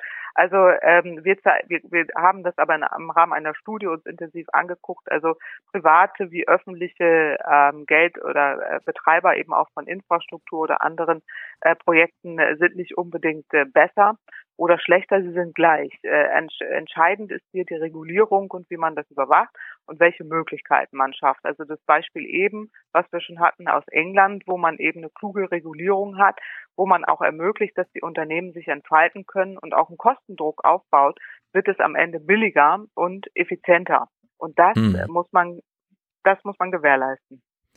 Und in dieser großen Gemengelage zwischen äh, staatlichen und privatwirtschaftlichen Anstrengungen ist jetzt 2020 ein ganz interessanter Jahresstart. Wir haben eine neue EU-Kommission und auch eine neue EZB-Führung und äh, wir haben beispielsweise sehr viele, naja, so Neujahrsbriefe, die halt geschrieben werden und mir ist aufgefallen, ich weiß nicht, wie Larry Fink von BlackRock ansonsten seine Neujahrsbriefe an die CEOs dieser Welt schreibt, aber diesmal war es nun monothematisch, es ging nur ums Klima. Klima ist das neue, der neue Risikofaktor. Alle Krisen, die man seit den 70ern durchgemacht hat, waren alle Short-Term, steht da ausdrücklich drin. Klima ist jetzt das große Ding. Man hat noch gar kein richtiges Risikomanagement. Die Mathematik muss erst nacharbeiten und so weiter und so fort diese große, große Bewegung, dass auch Christine Lagarde jetzt plötzlich sagt, also wir könnten, wenn wir schon irgendwelche Anleihen kaufen, ruhig äh, ein Drittel zertifiziertes grünes Investment fördern und auch die Europäische Investitionsbank hat ja große Bemühungen gemacht, wurde dann wieder von äh, Olaf Scholz da zurückgepfiffen, aber die wollten ja auch 50 Prozent aller Investitionen irgendwie grün gestalten. Was bedeutet dieser große Shift eigentlich? Also ich halte es für sehr, sehr wichtig, äh, was dort gerade passiert, aber auch wahnsinnig spät, weil die Risiken des Klimawandels sind ja seit Jahrzehnten äh, bekannt und die Finanzindustrie ignoriert sie auch schon seit Jahrzehnten nicht alle, aber eben ein Großteil. Insofern ähm, ist es gut und richtig, was dort jetzt passiert, dass auch ähm, so äh, große Tanker, sagen wir mal, wie BlackRock, jetzt Larry Fink, äh, sich dort äußert, ist schon ein, äh, ist ein großer Wake-up-Call, würde ich mal sagen, äh, der sehr wichtig ist und man sieht auch, wo die Stunde geschlagen hat. Also sie müssen was tun. Siemens, äh, das Beispiel hat man ja gesehen, ist äh, sehr negativ, wenn eben ähm, in den Unternehmen nicht wirklich ein Klimabeirat da ist, der auf die Risiken durch Klimawandel hinweist und auch entsprechend Projekte einordnet ähm, und sie auch gegebenenfalls korrigiert. Mhm. So, und das ist jetzt bei, bei Siemens ja passiert mit, mit all den öffentlichen Konsequenzen, äh, die man dort auch gesehen hat. Das kann man vermeiden, indem Unternehmen, so wie sie jetzt ja auch das im Rahmen der EU-Transparenzpflicht machen müssen. Äh, seit Ende letzten Jahres sind sie verpflichtet, nicht jetzt nur im Nachhaltigkeitsbericht irgendwo was auszuweisen, sondern die Risiken, die durch äh, Klimawandel, die durch Projekte, die eben das Klima schädigen oder die Umwelt schädigen, auch wirklich in Unternehmensentscheidungen einbezogen werden. Und äh, da ähm, äh, denke ich, müssen sich die Unternehmen auch umstellen. Sie machen das ja auch für Gefahren von Digitalisierung und so weiter, dass sie das jetzt auch machen durch Risiken des Klimawandels. Und da passiert leider äh, zu wenig. Und ähm, das muss sich auf jeden Fall äh, auf jeden Fall ändern. Ja. Das andere ist noch mit den grünen Anleihen, vielleicht noch ein Satz dazu, auch weil äh, Christine Lagarde da ja jetzt auch äh, interessante Aspekte reinbringt. Auch das ist extrem wichtig. Also wir, müssten heute, wenn wir die Klimaziele von Paris erreichen wollen würden, jegliches Geld äh, nicht mehr in fossile Infrastruktur oder fossile Projekte investieren, auch nicht in Erdgaspipelines, sondern in erneuerbare Energien und Energieeffizienz. Und das passiert leider noch immer zu wenig. Aber so langsam gibt es jetzt den Wake-up-Call auch für die Finanzbranche äh, und äh, die Klimarisiken äh, werden deutlicher denn nicht nur Larry Fink, der aufgerufen hat, auch äh, der Bank of England-Chef ähm, hat ja sehr deutlich gemacht, also die Klimarisiken sind enorm. Das World Economic Forum äh, hat auch nochmal gesagt, das größte Risiko, was wir weltweit haben, ist der Klimawandel. Und das sagen die nicht, äh, weil ihnen die Umwelt da so am Herzen liegt, sondern weil es ein enormes Wirtschaftsrisiko ist. Und das ist wirklich ein, eine Bedrohung auch für die Weltwirtschaft, eine, eine mögliche Finanzkrise die dort wieder ausgelöst werden kann, äh, wenn die, wenn der Finanzsektor nicht rechtzeitig gegensteuert. Also insofern gibt es da jetzt endlich mal so leichte Aufweckerlebnisse in der Hoffnung, dass sich das auch endlich mal ändert. Hm. Also bei BlackRock, vielleicht können Sie uns den Modus beschreiben, ist natürlich jetzt erst neu und der Brief ist noch nicht so besonders alt, aber da stehen ja so Sachen drin wie Unternehmen, die mehr als 25 Prozent für ihren Umsatz ähm, aus Kohlestrom generieren, also Strom, den sie verbrauchen, um Umsätze generieren aus Kohle oder, oder äh, fossiler Energie allgemein. Die werden künftig anders beobachtet. Gleichzeitig sollen auch diese ganzen iShares, die einfach äh, sozusagen in Gießkanne in den Markt investieren, ähm, sozusagen eigentlich primär jetzt nochmal so eine Klimakomponente drin haben, also gar nicht mal den Markt abbilden, sondern so einen grünen Markt abbilden. Woher weiß man dann, welche Unternehmen wie, also braucht man da jetzt eine neue Wissenschaft? Machen das die Unternehmen BlackRock erstmal selbst, indem sie sich die Unternehmen angucken und das irgendwie einteilen in grün und nicht grün? Auch bei der EZB, woher weiß man denn, was jetzt grün ist und was nicht, also wo man ja. investieren will und wo nicht? Genau, also die arbeiten im Moment äh, diese Nachhaltigkeits- oder Klimakriterien. Das ist ja genau das, was auch äh, durch den Green Deal jetzt äh, noch stärker angeschoben wurde. Also die sogenannten ESGs, also die Environmental Social Goals, äh, die berücksichtigt werden müssen.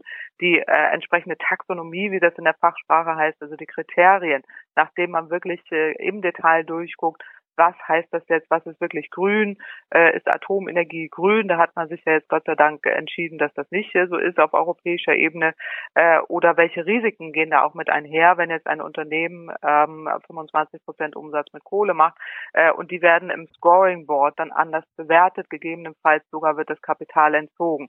Und durch die sogenannte EU-Transparenzrichtlinie, die es jetzt gibt im letzten äh, Dezember, äh, veröffentlicht und auch angewiesen, müssen die Unternehmen das ausweisen, äh, was was sie da äh, möglicherweise verbergen, also oder wo sie äh, wo sie aktiv sind, dass das mit fossiler Energie ähm, in äh, Bezug steht und so weiter. Und das äh, alles fließt ein eben in diese Bewertungsschemata und gegebenenfalls zieht dann BlackRock oder wer auch immer, welche Finanzinstitution auch immer, das Geld dann ab. Insofern gibt es da enormen Druck im Moment auf die Unternehmen, Beispiel Siemens da konnte man es sehr gut beobachten, äh, wo man jetzt öffentlichkeitswirksam sofort eine Reaktion des, des Unternehmenschefs gesehen hat, weil er weiß, dass dieses Projekt hochproblematisch ist, gar nicht hätte abgeschlossen werden müssen. Also da geht es jetzt um diese Bahnanlagen in Australien für den äh, für den für die Kohlemine, die dort äh, Umweltschäden verursacht, um äh, Kohle zu transportieren nach Indien. Im höchsten Maße problematisches Projekt, wo auch etliche Unternehmen Nein gesagt haben. Siemens äh, macht das und hat jetzt aufgrund dieser öffentlichkeitswirksamen ähm, auch Risikobewertung enorme Probleme, die Kapitaleigner äh, und da gehört dann auch, da gehört dann auch BlackRock oder so dazu, ähm, nicht zu vergrätzen. Deswegen reagieren die sofort. Deswegen ist das sofort eine Unternehmenslenker-Initiative geworden und äh, in der Hoffnung, dass die Unternehmen zukünftig diese Risiken sehr viel stärker einpreisen und auch berücksichtigen. Also mein Rat wäre da, das hat die Luisa Neubauer ja auch voll klug gesagt, äh, dass man hier so eine Art Klima Beirat einrichtet, also nicht im Aufsichtsrat, sondern äh, ein Gremium, was jetzt da beratend tätig ist und auch ein suspensives Vetorecht vielleicht hat, wo dann ein solcher Beirat auch äh, solche Projekte gegebenenfalls stoppen kann, aber auf jeden Fall die Risiken äh, deutlich macht, die damit einhergehen. Das haben offensichtlich Konzerne wie Siemens nicht in ausreichendem Maße. Ja, also da wird jetzt im Grunde auch ein bisschen Moral formalisiert, weil Joe Kesers Auftrag ist ja, das Vermögen von Siemens zu sichern und zu mehren und er kann jetzt zukünftig solche Anträge oder solche Aufträge ablehnen, auch mit Blick auf die Investoren. Und nicht nur auf gerade, öffentliche Meinung. Der, gerade vor dem Hintergrund der Investoren, der muss er sich nicht vormachen. Die Unternehmen haben zwar auch äh, moralisch-ethische Leitkriterien, aber in erster Linie sind sie an Finanzen interessiert und an Geld äh, und an Gewinnen und das ist ja auch nicht verwerflich. Aber diese Gewinne stehen in Gefahr, wenn eben solche Fehlentscheidungen zulasten des Klimas getroffen werden. Diese EU-Transparenzrichtlinie, deswegen erwähne ich das so oft, ist wirklich wichtig, weil die Unternehmen jetzt gezwungen werden, eben das jetzt nicht nur in schönen PR-Nachhaltigkeitsberichten irgendwo irgendwann mal zu veröffentlichen, sondern gefordert sind, äh, daraus Verantwortung äh, zu ziehen und auch Risiken einzupreisen, äh, die eben mit Klimawandel einhergehen, um solche Fehlentscheidungen zu vermeiden. Und nicht, nichts anderes sagt dieser Brief vom BlackRock aus, bitte, liebe Unternehmenslenker, die Stunde hat geschlagen. Wir sind auch nicht mehr bereit, das mit anzusehen, weil hier geht es ja um unser Geld. Da geht es letztendlich überall nur ums Geld, aber zu Recht weisen die dann darauf hin, diese Risiken sind uns zu hoch. Und wenn ihr das nicht richtig macht, dann ziehen wir unser Geld ab. Mhm. Dann zum Abschluss ein das hat mich auch ein bisschen fasziniert, ehrlich gesagt. Ähm, Ausgangspunkt in Siemens, diese Bahnanlage in Australien. Australien hat noch Braunkohlereserven für 800 Jahre. Also man kann noch 800 Jahre lang mit dem derzeitigen Abbauraten, da könnte man noch Braunkohle fördern. Wenn wir jetzt in im, in der westlichen Hemisphäre sozusagen, in den wirklich fortschrittlich entwickelten Ländern, so eine Art Klimaregime, wie wir es jetzt besprochen haben, einführen, auch auf Investorenlevel. Dann äh, spricht Hans-Werner Sinn vom ehemals IFO-Institut davon, es gibt ein grünes Paradox. In dem Maße, wie diese fortentwickelten Länder nicht mehr auf äh, Kohle setzen, aus den Gründen, die wir eben besprochen haben, bleibt die Kohle ja trotzdem in der Welt und es besteht auch die Gefahr, dass sie äh, gefördert und benutzt wird, weil sie ist nun mal ein Energielieferant. Äh, kennen Sie dieses Argument zum, vom grünen Paradox? Ja, das grüne Paradoxon, das hat er ja schon vor Jahren im Rahmen eines Buches äh, mal veröffentlicht, ja. Die, aber er bezieht es in erster Linie auf Öl weil die Kohlemärkte, das sagt er sogar selber, äh, haben noch ganz andere Marktdynamiken. Äh, bei ihm ist es eher das Öl, äh, was, äh, wo er sagt, da gibt es eben einen Grenzpreis, der dann äh, reagieren würde und äh, man würde das Öl an anderer Stelle äh, aus, aus der Erde holen und hätte damit am Ende sogar mehr Emissionen. Das, das steht dahinter. Und ähm, also er untermalt das ja so mit Zahlen wie seit den 70ern hat sich der, Ko äh, äh, der Ölpreis in dem Fall dann, ähm, also es gibt da gar keine Tendenz, der entwickelt sich einfach seitwärts. In dem Maße wird dann auch, äh, also besteht gar nicht die große Möglichkeit, da, da jetzt einzugreifen. Auf der anderen Seite gibt's eben ähm, so Ideen wie den Climate Club, das hat ja William Nordhaus mal vorgeschlagen, zu sagen, naja, man hat halt diese westliche Hemisphäre und man zieht dann aber auch eine klare Grenze. Also man sagt, und dann nimmt man alle mit rein, also BlackRock, die EZB, die Regierung und so weiter und sagt, und bildet dann aber auch wirklich eine Zollschranke drumrum. Also klimaschädliche her hergestelltes äh, Stahl, diese Millionen von Tonnen Überproduktion aus China, die hätten dann gar keinen Zugang mehr äh, auf den europäischen oder amerikanischen Markt. Diese Idee von 2015 von Nordhaus hat er erstmal so als Idee in den Raum gestellt, ganz explizit, keine politische Forderung, nur so als spekulatives Modell Jetzt äh, macht die EU diesen Green Deal, wo ja auch Ursula von der Leyen gesagt hat, ja, so ein Sanktions-, also Zollregime könnte man sich durchaus vorstellen. Werden wir das in den zehn, nächsten zehn Jahren irgendwie sehen, solche harten Grenzen? Na, ich denke, was auf jeden Fall wichtig ist, dass man ähm, das, was wir vorhin schon besprochen haben, macht, dass man nämlich die Schäden einpreist, in welcher Form auch immer. Also Klimaschäden, Klimarisiken einpreist, sei es jetzt über diese Kapitalbildung oder über CO2-Preise oder äh, entsprechende äh, Zolleinpreisungen äh, oder Klimabeiträge ist, glaube ich, hier das richtige Wort äh, für klimaschädliche Produkte, damit eben dieser Klimaschaden äh, entsprechend auch berücksichtigt wird, egal wo er produziert wird. Und ich meine, Australien ist ja nun wirklich das Paradebeispiel im Moment für, für Klima, stattfindenden Klimawandel. Die erleben ja gerade äh, einen extremen, äh, extreme Ereignisse durch Klimawandel und äh, haben auch eine politische äh, Diskussion darüber, wie man äh, darauf äh, reagiert. Also ich denke, es ist sinnvoll tatsächlich, dass man ähm, auch eine entsprechende Reaktion hat, dass auch äh, so ein Klimaclub oder zumindest die Länder, die verantwortlich sind für den Klimawandel, äh, sich einig sind, alles zu tun, um die Emissionen äh, zu senken. Und da krankt ja auch dieses grüne Paradoxon äh, dran, äh, wenn man das jetzt auch theoretisch durchguckt, äh, dass unterstellt wird, dass die Nachfrage nach Öl in dem Fall immer gleich bleibt. Das tut sie ja nicht in dem Fall, gerade wenn man äh, Klimaschäden einpreist oder wenn man äh, Alternativen fördert, angefangen von erneuerbaren Energien bis eben zur Elektromobilität oder das Energiesparen. All diese Dinge finden in diesem Modell nicht statt. Und deswegen halten wir es auch für wenig brauchbar, das zu erläutern. Aber wichtig ist in der Tat, ähm, dass man etwas tut, um diese Klimaschäden sichtbarer zu machen, entweder über CO2-Preise oder eben über solche ähm, Klimabeiträge über, über Zollgrenzen hinweg. Äh, und äh, die, dieser Club der Willigen sich da auch einig ist, äh, alles zu tun, um die Emissionen zu senken und die Nachfrage eben nach fossiler Energie, sei es jetzt Öl oder Kohle oder auch äh, fossiles Erdgas, äh, zu vermindern. Und das ist der Dreh- und Angelpunkt, äh, um den es hier geht. Äh, und da muss man an verschiedenen Stellschrauben ansetzen und äh, kann das jetzt nicht über diese reine Leakage-Diskussion in Anführungsstrichen, also das, was Hans-Werner Sinder sagt, also wenn wir hier was tun, tun andere das äh, erst recht nicht abtun, sondern ähm, hier sind mittlerweile alle gefordert und selbst Indien oder China, auch die investieren massiv in äh, erneuerbare Energien, wenn sie auch noch immer in, in Kohle investieren. Und das muss man eben ändern, indem man sich darauf einigt, äh, dass Klimaschaden äh, einen Preis bekommt. Und äh, da werden auch dann aus wirtschaftlichen Gründen dann die Länder durchaus mitziehen, weil sie ja nicht wollen, dass ihre Produkte unverkäuflich werden. Und aus dem Grund sehe ich da eine große Chance, jetzt gerade vor dem Hintergrund auch, was Fridays for Future machen, auch was, was international an Klima äh, Aufforderung da ist äh, durch, die, durch den gesellschaftlichen Druck, dass in vielen Ländern tatsächlich jetzt sehr viel bewegt wird, inklusive Australien. Vor dieser Kulisse, dass Fridays for Future da also Megatheater machen. Ich weiß nicht, Sie, Sie haben ja seit Jahren mit diesem Thema zu tun, aber es gibt jetzt seit anderthalb Jahren Greta. Es muss ja auch ein Mega-Wandel in Ihrer Arbeit gewesen sein, oder? Was so insgesamt Interviewanfragen, Studien, Ideen, Fragestellungen und so weiter. Na, was auf jeden Fall äh, sich verändert hat, und da bin ich Fridays for Future unendlich dankbar für, ist, dass es eine öffentliche Aufmerksamkeit für dieses Thema gibt. Und ich bin ja Teil zusammen mit ganz vielen anderen äh, des Science for Future äh, wo wir uns zusammengeschlossen haben und äh, uns auch äh, zur Aufgabe gemacht haben, eben die wissenschaftlichen Erkenntnisse immer wieder auch in der Öffentlichkeit zu erläutern. Darum, darum geht es ja letztendlich. Äh, aber wir haben ja auch äh, alle möglichen For Futures Initiativen, Parents for Futures, Entrepreneur for Future, Ärzte for Future, wie sie alle heißen. Also die kann man ja gar nicht alle aufzählen. Ähm, das ist enorm. Das ist ein Erfolg der Fridays for Future, ohne Frage.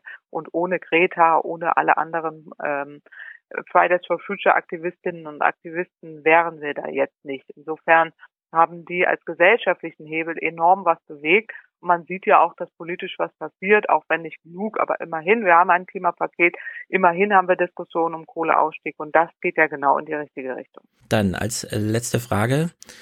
Äh, wir hatten zum Jahreswechsel auch die Vereinten Nationen, die mal so eine Idee vorbrachten, man könnte ja ein Drittel der Erdoberfläche ähm, zum Naturschutzgebiet erklären.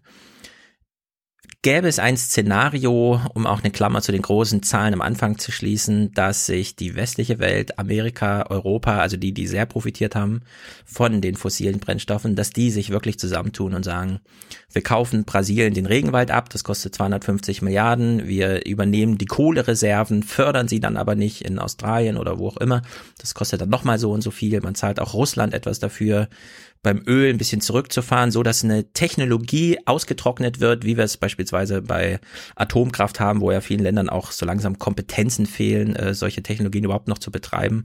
Kann man sich sowas vorstellen, auch äh, auf Basis dieser öffentlichen Diskussion, die jetzt stattfindet?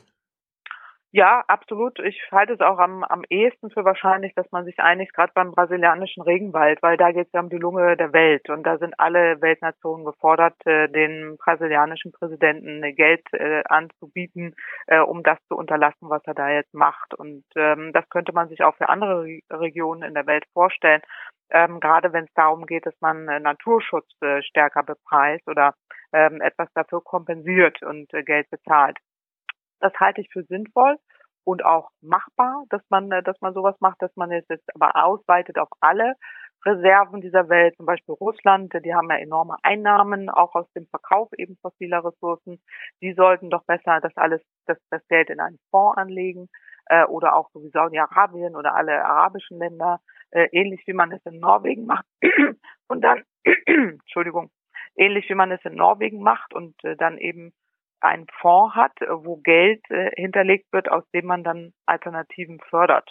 Beispielsweise erneuerbare Energien, Energieeffizienz, also die Alternativen eher auf den Markt bringt. Und ähm, das hielte ich eher für sinnvoll, dass man solche ressourcenreichen Länder stärkt, das Geld, was sie einnehmen, jetzt auch auszugeben für den Wandel und das auch gemeinschaftlich beschließt. Aber Naturschutz äh, abzukaufen, in Anführungsstrichen, gerade für solche Länder, wo im Moment einiges schief läuft, das halte ich für absolut sinnvoll. Na, dass Sie das Szenario schon so ausführen können, äh, weckt ja auch Optimismus, ehrlich gesagt. Ja, ich äh, halte das für, für sinnvoll, gerade vor dem Hintergrund, weil man ja auch aktuell die Debatten hat und sieht, wie die, die, wie die Welt sich verändert. Und äh, man sieht, wo überall die Erde brennt, selbst in Russland äh, und in, in allen möglichen Regionen der Welt und dann auch noch in, in, Brasilien der wertvolle Regenwald. Da muss man ja auch gegensteuern und äh, man darf sich da jetzt nicht nur abtun, indem man eben äh, bei irgendwelchen Filmpremieren oder sonstigen ähm, Celebrity-Veranstaltungen äh, betroffen auf äh, solche Umweltbilder schaut, sondern auch gemeinschaftlich die Ärmel hochkrempelt äh, und etwas tut. Und das haben die Fridays for Future angeschoben. Da würde ich mir von so mancher Initiative auch noch mehr wünschen, ähm, nicht nur eben Betroffenheit zu signalisieren, sondern auch wirklich zu handeln. Und das könnte man auch tatsächlich äh, dann verbinden, eben mit solchen Szenarien, zum Beispiel im brasilianischen Regenwald aufzukaufen. Hm, das klingt sehr gut. Äh, vielen Dank für diese Einblicke. Das war sehr interessant. Und für heute sind wir vertagt. Ja, Herzlichen gerne. Dank. Danke. Ich freue mich auf das nächste Mal. So, das war Claudia Kempfert. Claudia, sorry, dass ich nicht dabei war beim nächsten Mal, aber Stefan hatte ja trotzdem genug geile Fragen gestellt. Mhm. Und, hart, hart, hart äh, gefragt. Nein, sehr hart, gut. hart, hart. Äh, Ja. Dafür haben wir jetzt den Softball-Spieler Berlins dabei, die Hans Jessen Show. Was war nochmal sein Jingle, Stefan? Stereo. Ah, Stereo. Wer hat den Verstand? Wer ist gut für unser Land? Die anderen Reporter kann man alle vergessen. Hier ist die Hans-Jessen-Show. Oder wie manche sagen. Wo du bist, ist Heimat. Ihr seid Schweine, ihr Schweine. Was, Schweine? Wieso? Schweine. Ja, er wird manchmal so genannt. Professor Jessen erläutern. Ja, so, So. genau. Ja, ja. Das Gute war ja, Stefan, wir haben ja hier heute Arbeitsteilung gemacht. Eigentlich war der Plan, dass während ich mit dir podcaste, dass Hans und Tyler in der BBK sind und den Umweltverbänden zum Kohleausstieg zuhören. Ja. Jetzt ist die Ach, heute Frage, war zum Hans, Kohleausstieg. jetzt konnte Steff, äh, Tyler nicht dabei sein, weil er ja diesen komischen SEO verfilmen musste. Ja. Warst du denn dabei, Hans? Nee, ich konnte auch nicht dabei Ah, auch sein. Ja, weil ich dummerweise auch eine andere Verpflichtung noch wahrzunehmen hatte. Das ist manchmal Was? sowas. Ja, Ein doch. Zahnarzt oder was? Nee, nicht ein anderer Podcast, aber äh, ein anderes kompliziertes Interview ähm, machen musste. Mhm.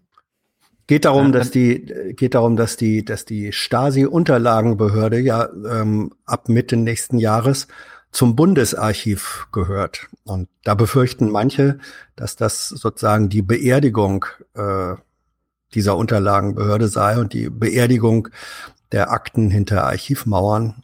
Tatsächlich ist es eigentlich eher umgekehrt. Ja, wir haben doch jetzt genug aufgeklärt, oder was? Ja, ja. Nein, im Grunde, die, die Aufklärungsmöglichkeiten werden verbessert. Die Zugangsmöglichkeiten zu den Akten äh, und Oh. den Unterlagen werden verbessert. Ja, das ist, Oh. manch, manchmal ist Bitte. Geschichte ganz, ganz anders, als man sich das denkt, ja. Bitte im Hinterkopf behalten, ich habe gleich Stasi-Clips, aber Thilo will erst Quaschnik Ah, okay. noch mal hier. Hm. Ja, dann äh, können wir das Thema Kohle ab, äh, abräumen. Ich habe nochmal die Stelle gefunden, wo Quaschning das erklärt, wie das ist, wenn wir an der Kohle festhalten, brauchen wir keine Windräder. 30 weiter zu betreiben. Nicht? Also muss man ja auch wieder so sehen. Und ähm, das äh, steht 100% Stromversorgung, ja, das könnte man machen, aber da gibt es jetzt irgendwie kein Ziel. Wenn man das Klimaschutzabkommen einhalten wollte, müssten wir 100% machen, das in möglichst 15 bis 20 Jahren. Aber wie soll das funktionieren, wenn wir noch bis 2038 Kohlekraftwerke äh, betreiben wollen, die ja von der Wesensart eigentlich, die sind gebaut worden, um rund, rund, äh, also das ganze Jahr über tagsüber komplett durchzulaufen. Also es sind ja Grundlastkraftwerke. Man arbeitet dran, die jetzt ein bisschen flexibler zu machen, dass die auch mal ein bisschen hoch und runter fahren können. Das kriegen sie auch mittlerweile ganz gut hin. Aber die Idee war am Anfang, ich baue ein Braunkohlekraftwerk, das schalte ich im Januar ein und im Dezember wieder aus und das macht den ganzen, ganzen Jahr Strom. Und dann kommt jetzt immer so eine blöde Windkraftanlage und dann äh, geht das hoch und runter und ähm, das mögen die eigentlich gar nicht. Und je mehr Windenergie ist, desto schwieriger wird es einfach, diese Kraftwerke weiter zu betreiben. Ähm, darum muss es weniger Wind geben. Genau, entweder gibt es weniger Kohle oder weniger Wind. Wir haben einen Verdrängungswettbewerb. Also beides zusammen, also Kohlekraftwerke bis 2038 und weiterhin so ein Windenergiezubau, wie wir das jetzt hatten, äh, die letzten drei Jahre, wird nicht funktionieren. Wir hatten das ja vorhin besprochen. Wir hatten ja Gut, der Rest. Ja. Äh, kleiner Hinweis, ich habe mit, also Claudia Kempfert hat mir einen Text von sich selbst empfohlen, den habe ich gefunden gelesen und auch verlinkt. Und da könnt ihr auch nochmal nachlesen, ja. Nicht mal Quaschning muss uns noch was von Grundlast erzählen. Das ist eins dieser Mythen, deswegen heißt der Text auch Mythen Reloaded. Und Kämpfer haut sie alle wieder raus. Dieses Grundlastargument, wir brauchen eine Stromversorgung von manchen Stromemittenten, die einfach mal Grundlast sichern. Das war vielleicht vor zehn Jahren noch so, aber das Stromnetz hat sich davon emanzipiert. Richtig. Hans, ich habe jetzt nicht so viele äh, Kohleausstiegsclips mit, mit dabei gehabt. Was, äh, was, was hast du denn die Woche mitbekommen gehabt? Äh, was, was, warst du begeistert von den, von den Beschlüssen der Regierung, also dass die sich nochmal, also dass sie noch krasser und radikaler wurden als ja, ja, die Kommission? Na, natürlich, natürlich, selbstverständlich. Und äh, daher kommt ja auch das Verb etwas verdatteln. Also die haben sich verdattelt. Die haben es verdattelt. Ich, weiß nicht, ob Stefan das mitbekommen hat. Äh, all die Wochen vorher hat Hans und ich wir haben immer wieder so das Wirtschaftsministerium gefragt, die ja zuständig für die Verhandlungen mit dem Dattelbetreiber war, äh, Uniper, mit welchem Ziel sie denn in die Verhandlungen gegangen sind. Weil die Kommission hat ja gesagt, verhandeln, um es nicht ans Netz gehen zu lassen. Mhm. Nur hat uns das BMWI das nie verraten wollen. Und jetzt im Nachhinein, nachdem sie offenbar aufgegeben haben, das zu verhindern, ist es vielleicht auch nachvollziehbar, Hans. Ja. Ähm, also die, die haben da ein großes Paket geschnürt und ähm, ich glaube, die Bundesregierung musste Datteln 4 auf den Opfertisch packen. So. Aber ist ja nicht auf dem Opfertisch. Ja, doch. Sie opfern, sie opfern äh, die eigentliche Zusage, äh, die Empfehlungen der Kommission umzusetzen, wozu eben gehört hätte, äh, Datteln 4 nicht ans Netz gehen so, zu lassen. Ja. Das, das opfern sie. Das ja. opfern sie. Datteln aber nicht. Datteln geht jetzt ans Netz. Nein, nein, ja, ja, eben. Also sie, äh, sie, sie opfern die Zusage, Datteln nicht ans Netz gehen ja, zu lassen. Gibt noch eine interessante Kennziffer zu Datteln. Datteln ist ja ein Gigawatt, das heißt ungefähr ein Prozent des deutschen Stromverbrauchs. Wir haben natürlich darüber hinaus noch, ne, was wir so verbrennen im Auto und so. Aber für diesen ein Prozent des Stromverbrauchs, also sehr viel weniger als ein Prozent der Gesamtenergiemasse, die wir brauchen, ähm, macht Dattel äh, ein äh, Prozent des deutschen CO2s. Also Steinkohle, klar, immer noch ein bisschen besser als Braunkohle, ungefähr 30 Prozent, aber es ist trotzdem, man sollte nicht nur die alten vom Netz nehmen, dass man jetzt die alten vom Netz nimmt, wenigstens im Austausch gegen Datteln, ja, bringt ein bisschen was, aber man sollte im Grunde gar keine Kohle mehr, wie eben besprochen. Ja, es gibt eben auch diesen 1%-Club. Ja, wobei es da eben auch um Milliarden geht. Ne? Man weiß nicht genau, wie die Verträge da aussehen. Und 2011, als das Ding fertig sein sollte, war die Stimmung echt ein bisschen anders habt ihr auch gerade bei Kempfert gehört, äh, man kann Greta nicht überschätzen, ehrlich gesagt. Geht einfach nicht. Hm. Die Bedeutung von Gretas Auftreten ist einfach, es hat die ganze Welt einmal umgekrempelt. So. Thema Klima. Ich habe noch ein paar Sachen. Wir haben ja, mhm. wir erleben ja gerade einen richtig warmen Januar. Äh, was bedeutet denn das für die Tiere, ja, für unsere Insekten? Äh, und wir hören das mal am Beispiel der Bienen. Mit besorgtem Blick schauen die Imker auf den warmen Januar, 6 Grad plus am späten Vormittag. Wetterbeobachtungen aus den vergangenen Wochen. Völker sind gleichmäßig stark. Draußen hatten wir Sonne und 12 Grad. Es ist nicht zu glauben. Ist es zu warm, schwärmen die Bienen aus, noch aber ist kein Futter da. Deshalb ist der Imker jetzt ganz doll in Sorge, dass diese Witterung noch, noch länger anhält. Er wäre besser gelaunt, wenn es kalt würde, damit die Bienen sich wieder zusammenziehen und in ihrer Traube bleiben müssen bis März, April. Ich finde gut, dass er in der dritten, in der dritten Person von sich spricht. Mhm. Und dann auch nur von sich als Stereotyp der Imker. Mhm. Der Podcaster ist froh über diesen Clip, sehr gut. ja, und der andere Podcaster sagt euch jetzt noch, was denn so, was ist mit den Schädlingen? Ja, sterben die wenigsten im Januar, so wie sie sollen? Natürlich. So wie diese Laufenten soll auch der Igel schon unterwegs sein, hören wir. Der Feldsalat hat, wie es sein soll, Frost bekommen und kann jetzt frostfrei geerntet werden. Man sagt immer mal, die Schädlinge im Winter wegsterben wäre nicht schlecht. Und oder die Mäuse, dass sie mal ein bisschen ungute Bedingungen haben. Und wenn es eben sehr warm ist, klatschen alle in die Hände und sagen, ach prima Winter, kommen wir gut durch, können wir euch im nächsten Jahr wieder ärgern. Wer klatscht nochmal in die Hände? Ich habe das in diesem Naturbild Die Schädlinge. nicht so ganz äh, verstehe. Also die Bienen leiden, wie sie in die Hände klatschen. Tonaufnahmen. Okay, da du noch dieses Mikroklimathema hier abgehandelt hast, ich will noch mal jetzt zum Abschluss vielleicht, vielleicht Ich bin- ich noch bin- mehr bin Clips nicht. auf. Ah, es kommen noch mehr. Okay. Dann will ich nicht gerne- interluden, ich kann aber auch zwischendurch. Also pass auf. Grönland. Info Ingo hat eine Info für dich. Zum einen, es gibt ein neues Unwort des Jahres. Guten Abend. Das Unwort des Jahres lautet Klimahysterie. Es stelle das Engagement für Klimaschutz als kollektive Psychose hin, so die Jury, und sei irreführend angesichts der wissenschaftlichen Erkenntnisse. In der Tat gibt es ständig neue Belege, dass sich die Erde mit dramatischen Folgen erwärmt. Irreführend. Mhm. Ingo, wie wär's, wenn du uns mal weniger irreführend im Folgenden nicht nur eine minimale kleine Zahl, man kann sie kaum se sehen im Grunde, ja, nennst, sondern wir ergänzen dann mal.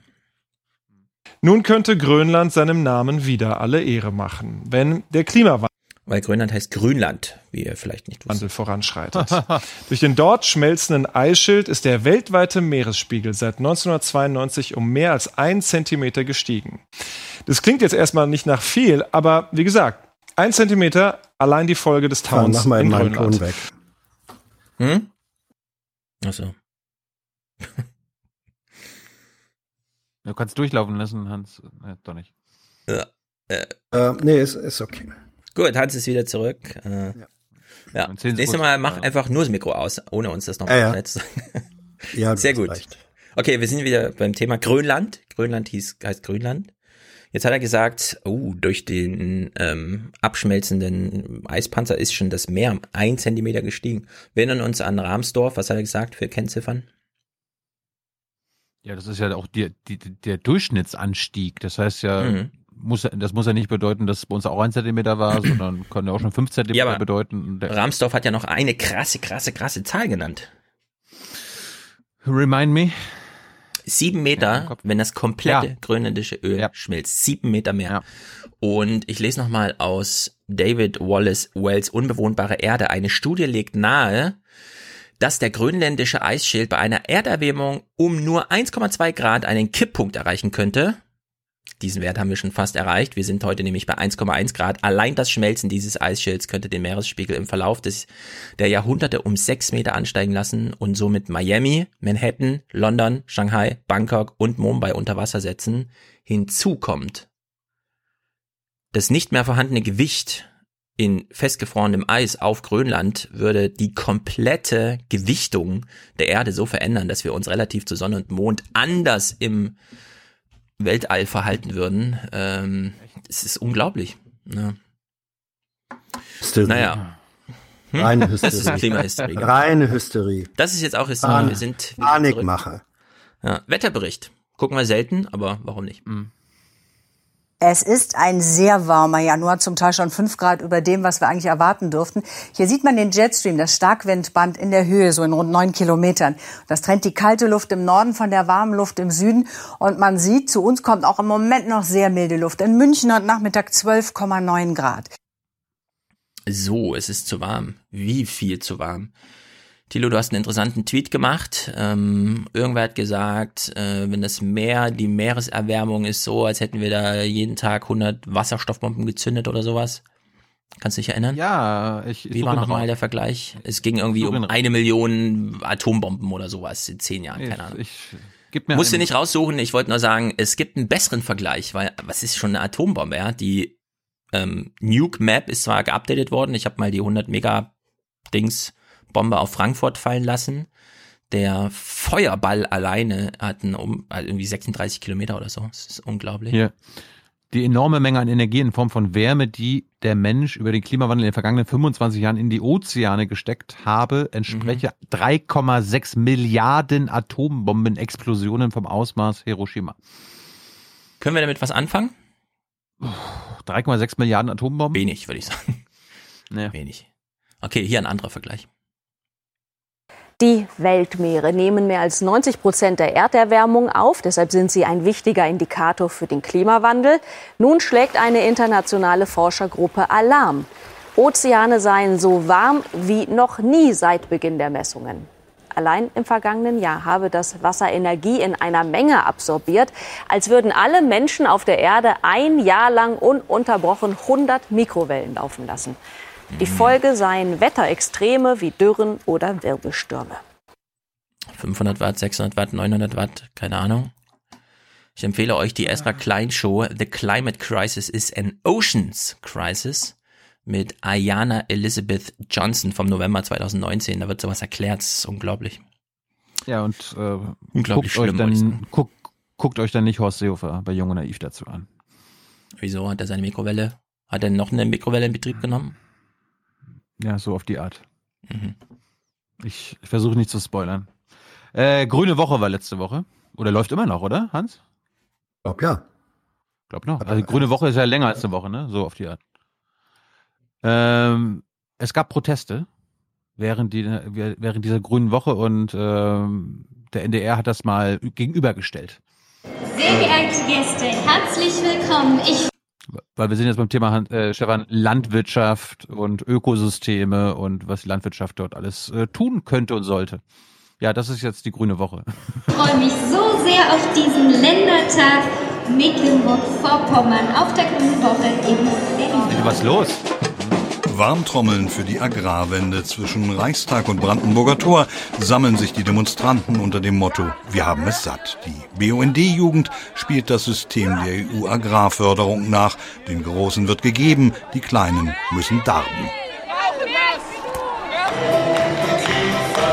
Jetzt geht's los. Eröffnung des Ländertages Mecklenburg-Vorpommern. Heimat Mecklenburg. Die Landwirte sorgen dafür, dass wir gute Nahrungsmittel auf dem Tisch haben. Und ich finde es gut und richtig, dass sie das auch deutlich machen im Rahmen von Trecker-Demonstrationen. Auch wenn ich gestehen muss, dass ich gestern deswegen im Stau stand über korrekt. Das habe ich aber gerne gemacht. Auch heute wieder Trecker unterwegs in Berlin. Über 40 sind es. Der Nicht-Landwirt kann so langsam verwirrt sein von ständigen Trecker-Demonstrationen. Wer demonstriert eigentlich wofür oder wogegen? Einordnungsversuche. Die Traktoren heute demonstrieren mit uns für eine Agrarwende, für mehr Geld für bäuerliche Landwirtschaft und für Strukturen, die die Artenvielfalt und unser Grundwasser erhalten. Und die gestern? Die gestern haben dafür demonstriert, dass es mehr Einsatz von Düngemitteln und dann weiteren Einsatz von Glyphosat und Pestiziden geben soll. Also das Kann nicht sein so. Ja, ey, das Hm. war echt, innerhalb von zwei Tagen haben zwei verschiedene äh, äh, Treckerkolonnen Berlin stillgelegt und die einen haben für das, äh, für das Gegenteil der anderen demonstriert. Ja, das ist, das ist einfach Treckerpluralität. Das ist Demokratie. Ah. Ja. ja. Ah. Was ich auch noch schön fand, äh, die Vergleich mal, was es dann zu essen gab. Ja, auf der Grünen Woche und bei so einer Ökodemo. Mittagszeit am Brandenburger Tor. Die Demonstranten haben zwar die Landwirtschaftspolitik satt, sind aber im Zweifelsfall durchaus hungrig. Es gibt rote Beete-Eintopf, vegetarisch. Rote Beete, Lauch, bisschen Karotte, sehr lecker. Suppe gibt es auch auf der Grünen Woche.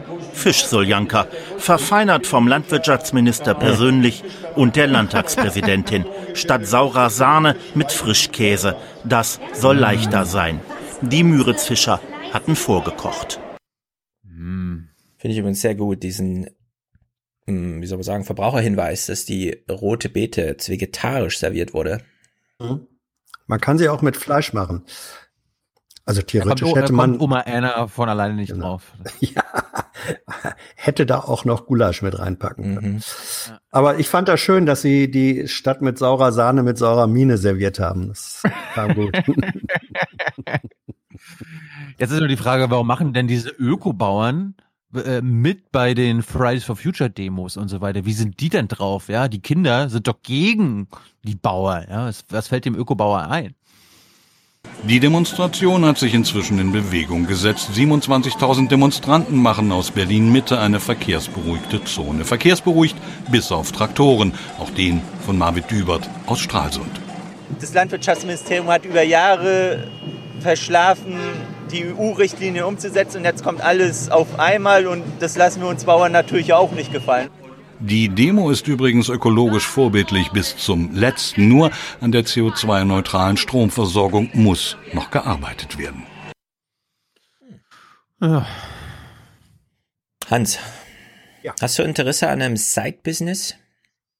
Du hast doch Zeit. Äh, ja, Zeit, end, endlos. Zeit, sag mir doch erstmal, worum es geht. Hierum. Die italienischen Sicherheitsbehörden sind mit mehreren Razzien gegen mutmaßliche Mafia-Mitglieder auf Sizilien vorgegangen. Dabei wurden fast 100 Verdächtige festgenommen. Ihnen wird vorgeworfen, etwa 10 Millionen Euro an EU-Agrarsubventionen erschlichen zu haben. Sie sollen vorgegeben haben, Grundstücke für die Agrarwirtschaft zu nutzen, um an Subventionen zu kommen.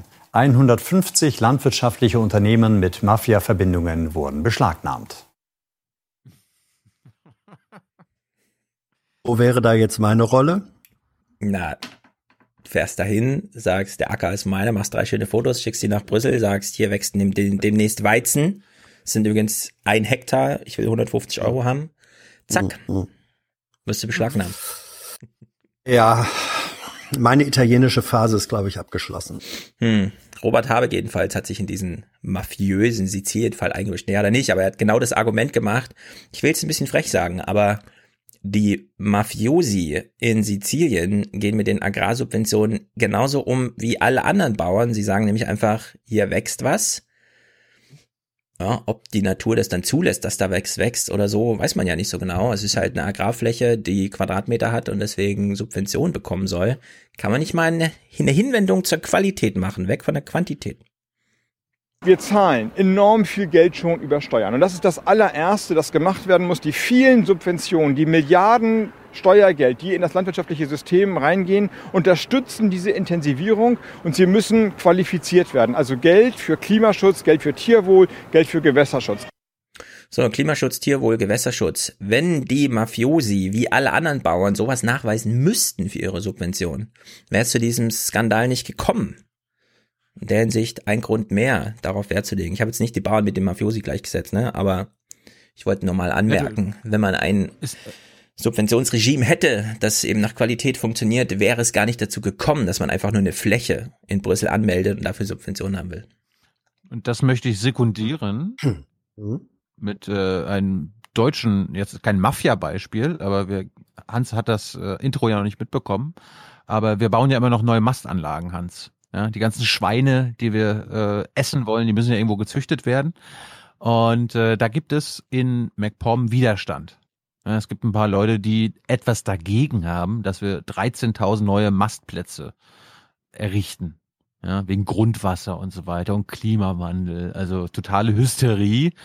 Äh, zu Beginn hören wir mal ein bisschen, wie die Leute sich vor 15 Jahren engagiert haben, also in welcher Masse und wie viel es heute noch sind.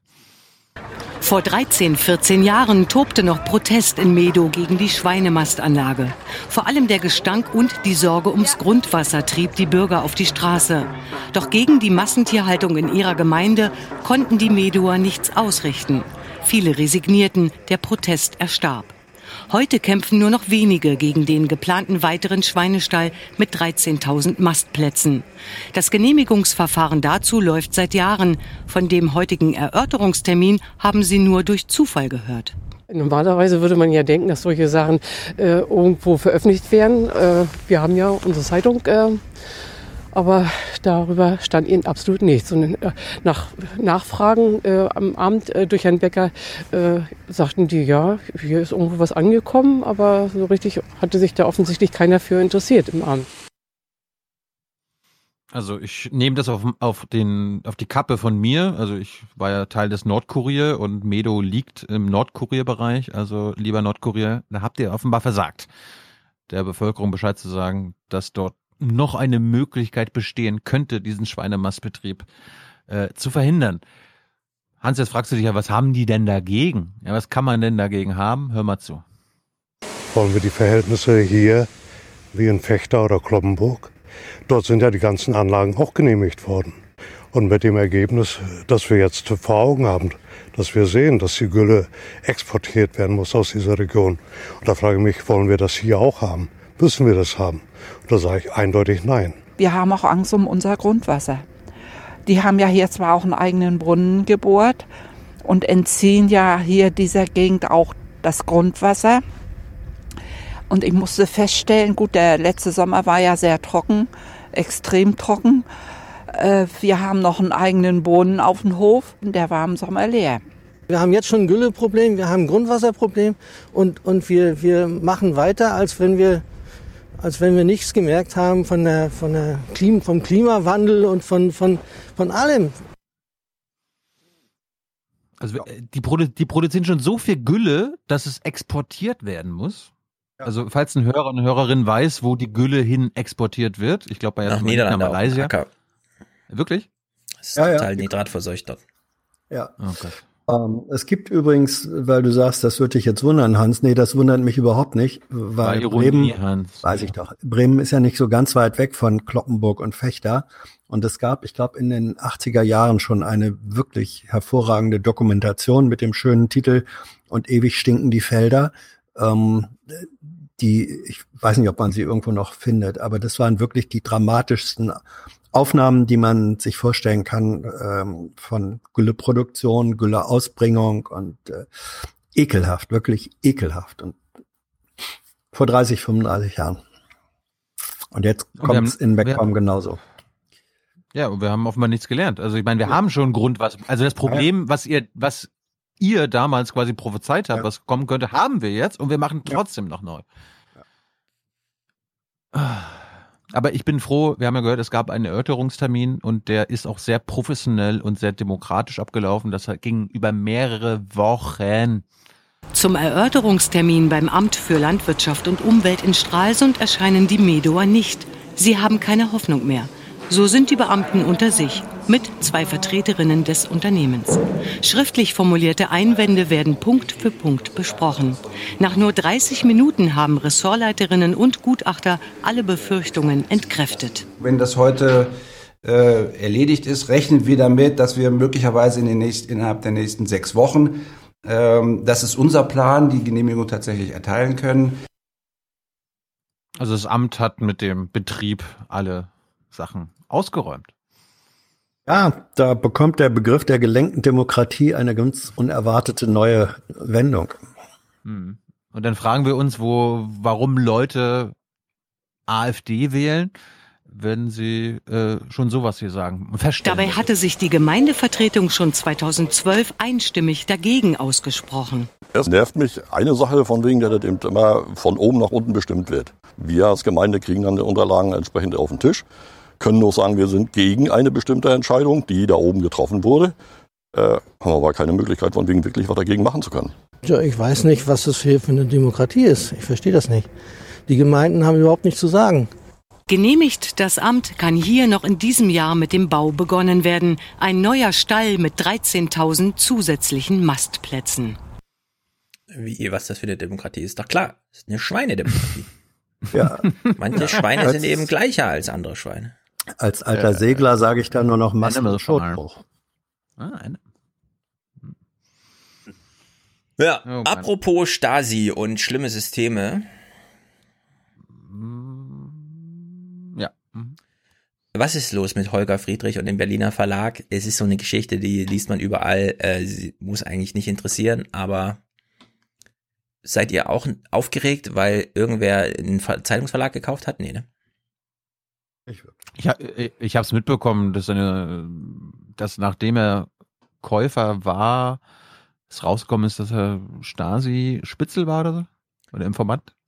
Das hören wir gleich, aber ich meine so grundsätzlich. Es gab damals sehr viel Aufregung, weil ein mittelaltes Pärchen einen Verlag gekauft hat, der Zeitung herstellt und man sich so fragte, geht's jetzt in Deutschland auch los, dass irgendwelche fachfremden Leute, die aus dem Internet kommen und so weiter, Geld investieren, um in alte Medien und so weiter. Wir kennen ja aus Frankreich, alle großen Zeitungen sind in der Hand von irgendwelchen Milliardären, die Zeitungen als Schmuck betrachten, weil sie noch niemals in ihrem Leben irgendwas mit Medien gemacht haben und so weiter und so fort.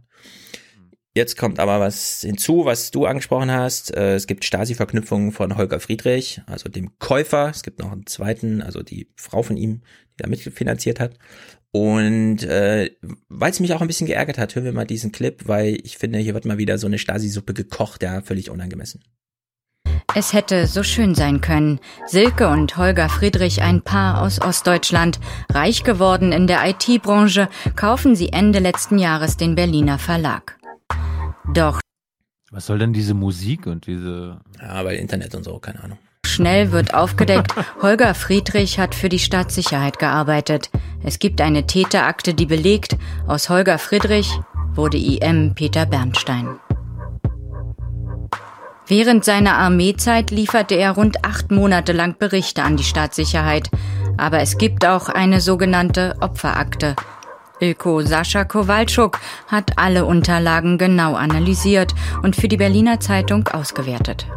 Hier konnte man eben anhand der Akten für eine große Öffentlichkeit noch mal sehr genau zeigen, wie in der Spätphase der SED-Diktatur erst auf der einen Seite junge Menschen tickten und wie auf der anderen Seite der Staat versuchte, diese jungen Menschen zu brechen. Friedrich so Kowalczuk habe nicht aus völlig freien Stücken mit der Stasi zusammengearbeitet. Nach einer geplanten Republikflucht während seiner Armeezeit droht ihm Gefängnis. Er sei hineingepresst worden. So, der Röger hat natürlich für die Berliner Zeitung gearbeitet, also für die, die Holger Friedrich gehört, ist in der Sicht ein bisschen problematisch, finde ich, aber gut. Wenn es stimmt, dass Holger Friedrich damals als NVA-Soldat einen Fluchtplan hatte, der aufgedeckt wurde, weshalb er dann, und diese Verstrickung kennt man dann, ja, erpresst wurde, für die Stasi zu arbeiten, finde ich, muss man das unter ganz anderem Licht sehen, als wenn er jetzt überzeugt wäre. Ich weiß nicht, äh, Thilo kommt auch aus diesem Osten, aus dem ich auch komme. Wir kennen die ein oder andere Geschichte von der NVA. Ja, drei Jahre lang kaserniertes Zusammenleben, einmal richtig eingepflegt in die Hierarchie einer in der Hinsicht dann wirklich totalen Institution. Wer da auf die Idee kommt, äh, Flüchtling zu werden, ja, in dieser NVA-Zeit, der hat auch so ein, so ein bisschen Heldengeschmack anbei, ja, würde ich mal so sagen. Deswegen finde ich diese grundsätzliche Thematisierung ohne mit Betrachtung dessen, was ich da eben gesagt habe, ja, zu dem, was der Historiker da herausgefunden hat, problematisch. Aber wir haben es hier bisher nicht thematisiert und müssen es jetzt auch nicht weitermachen. Ich weiß nicht, ob dein Vater bei der NVA war, aber mein Alle hat erzählt. Väter, alle unsere Väter waren bei der NVA. Also mein Onkel und mein Vater hatten mir beide erzählt, sie haben immer gleich gewusst, wer bei ihnen in der Truppe bei der Stasi war, weil die hatten die besten Jobs. Also auch in der Kaserne. Ja, der eine war der Assistent vom Feldwebel oder irgendwie sowas. Und die, die nicht dabei waren, mussten dann halt die Scheißjobs machen. Ja. Gab's ja auch. Ja. NVA hieß einfach getrennt von der Familie, sofern man schon eine hatte, drei Wochen am Stück kaserniert, dann mal einen Tag zu Hause, möglichst weit weg vom Wohnort. Das war äh, dem Staat sehr wichtig, dass man es so organisiert, dass sich da auch Soldaten zusammenschwören und so. Und das, das kann man nicht immer alles so ausblenden, diesen Kontext rausnehmen und sagen, ah, Holger Friedrich war bei der Stasi. Ja, das ist irgendwie, ich weiß auch nicht, nervt mich immer noch. Denn, und das finde ich dann auch überraschend, so toll war der Umgang mit der Stasi nämlich nicht, wie jetzt immer alle, oh, also, ne, und so, da müssen wir aber hier gleich mal die moralischen Pfähle und Flaggen einhauen. Denn was hat denn eigentlich die CDU damals so gemacht nach der Wende? Im Schatten der Debatten um die bevorstehende Wiedervereinigung drängte die Regierung von Union und FDP sogar auf eine Amnestie für frühere DDR-Agenten. Jetzt auf Antrag von WDR, NDR und Süddeutsche Zeitung freigegebene Regierungsakten belegen, schon im Frühjahr 1990 wurde an einem Gesetz über die Straffreiheit gearbeitet. Es sollte ein Signal der Befriedung werden. Die Euphorie, jetzt kommen wir zur Wiedervereinigung und äh, jetzt räumen wir das alles auf und es bleiben, es bleiben keine Verwundungen zurück. Ja, also das war so eine euphorische Stimmung. Ja, Stasi, alles immer ganz schlimm, aber diese Auslandsspionage, ja, da können wir auch mal Amnestie machen und so, das muss jetzt nicht und so, ne? Obwohl das alles grob miteinander zusammenhängt. Dass man überhaupt Das so einen ich nicht Plan gewusst. hatte. Ja, dass man überhaupt so einen Plan hatte, ist völlig Banane. Was du auch nicht gewusst hast, wenn du das nicht wusstest, so wie ich auch, ist der Grund, warum es nicht zu diesem Amnestiegesetz kam. Und das ist einfach absurd. Doch die Bundesregierung hatte sich verkalkuliert. Im letzten Moment scheiterte das schon vom Kabinett beschlossene Amnestiegesetz an den Bundesländern, aber vor allem am damaligen Oppositionsführer Hans-Jochen Vogel. Wir haben dann darauf hingewiesen, warum denn DDR Stasi-Leute, also Nachrichtendienstleute, warum die eine solche Sonderbehandlung erfahren sollten. Aus welchem Grund? Die SPD konterte, wenn schon eine Amnestie, dann etwa auch für Friedensdemonstranten im Westen, die nach Blockaden vor US-Atomwaffenlagern verurteilt worden waren. Für die Union kam das nicht in Frage, damit war das Amnestiegesetz vom Tisch. Und so wartete am 3. Oktober, als überall in Deutschland die Einheit gefeiert wurde, auf den früheren Spionagechef der DDR der Haftbefehl. Werner Großmann wurde zwar schon nach einem Tag wieder freigelassen, doch sein Verfahren und das gegen vereinzelte andere dauerte noch bis 1995. Dann entschied das Bundesverfassungsgericht, Auslandsspionage von DDR-Bürgern war keine Straftat. Tja, die gute bundesdeutsche Geschichte. Ach, wir sollen Amnestie für Friedensaktivisten, die gegen Atomwaffen. Pff, in der Meise, dann lieber alle Pläne vom Tisch, ja. Also in deren Sicht, äh, 2020 immer noch Biografien brechen zu wollen mit dem Hashtag Stasi ohne jeden Kontext, finde ich einfach, das geht nicht. Also in deren Sicht, ich kenne Holger Friedrich nicht, äh, ich habe nur ein bisschen gelesen, ja, dass er da so und so, aber der Umgang mit mhm. ihm scheint mir wieder nicht angemessen zu sein. Vor allem unter einer Bedingung, das schließe ich jetzt direkt mal an. Ich wollte, ich, ich wollte nur kurz ja? hinweisen, äh, in den nächsten Wochen wird ein Interview mit Ernst Paul Dörfler folgen. Der war Mitbegründer der Grünen in der DDR, wurde auch von der Stasi verfolgt, hat die Wiedervereinigung, den, den Vereinigungsvertrag mitverhandelt. Da geht's auch darum. Freut euch darüber. Ja. Es gab letzte Woche zwei Logbuch-Netzpolitik-Podcasts, einer davon mit Konstanze Kurz, die mich davon geschildert hat, wie es war, vor dem Bundesverfassungsgericht neun Stunden lang Fragen zu beantworten zum Thema was darf der BND, was darf er nicht? Und, und deswegen empfehle ich das insbesondere, wie verhält sich eigentlich die Bundesregierung vor Gericht?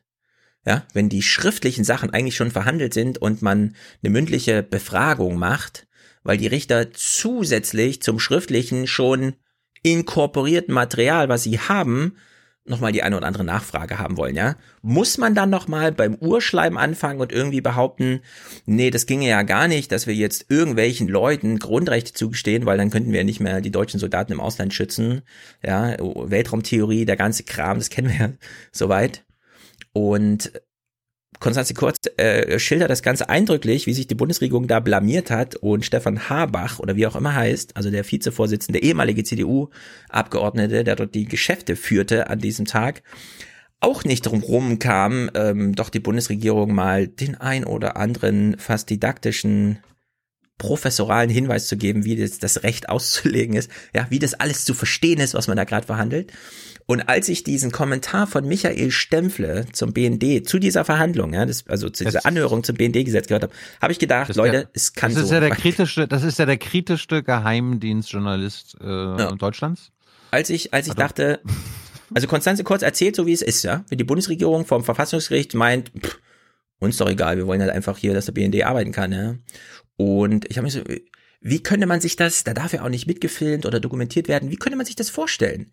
Wie redet so die Bundesregierung vor so Verfassungsrichtern, ja? Und dann kam es mir plötzlich am Abend, ah, wahrscheinlich reden die genauso wie Ste äh, Stempfle mit Oma Erna im Fernsehen. Also wir lassen es mal, Ingo kündigt mal den Kommentar an, wir hören ihn in drei Schritten. Die Frage, was darf der BND, landet vom Verfassungsgericht. Dazu ein Kommentar von Michael Stempfle vom Südwestrundfunk. Nur um das mal klar zu machen. Wir reden gerade darüber, ob der Bundesnachrichtendienst zu viele Informationen bekommt und ob wir seine Tätigkeit einschränken sollten. Geht's noch? Ja, geht's noch? Was? Michael, das ist ein Problem. Ja, geht's noch? Also ich, so stelle ich mir die Bundesregierung vom Verfassungsgericht vor. Das ist jetzt so, ein Satire-Kommentar, oder? Sie wollen also äh, alle Deutschen vogelfrei im Ausland und auch im Inland, sind sie eigentlich zuständig fürs Inland? Na, hören Sie mal, wir beschützen ja Soldaten, geht's noch? Was ist denn das für eine Frage, Herr Verfassungsrichter? So stelle ich mir das ungefähr vor, ja. Okay, zweiter Schritt. Ich meine, ich, hm? Hans, wer, du hast es ja nie so explizit bestätigt, aber im Grunde sind ja diese Verbindungsleute zu, keine Ahnung, im Hauptstadtbüro der ARD, im Hauptstadtstudio, das sind ja quasi die Pressesprecher des BND.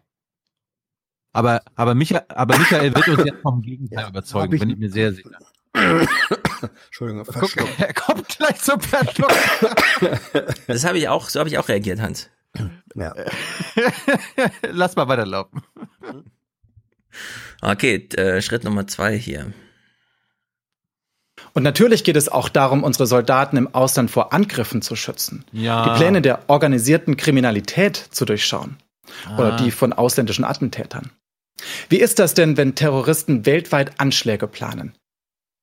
Ja, wie ist das denn, wenn Terroristen weltweit Anschläge planen? Muss man deswegen in Stuttgart den engsten privaten äh, Bereich, der nun wirklich jeder Spionage, der, der Tabu ist einfach, wird natürlich aufgeweicht durch Digitalisierung und so. Ach, jetzt haben wir das Handy einmal in der Hand, können wir auch mal reingucken, was er so fotografiert.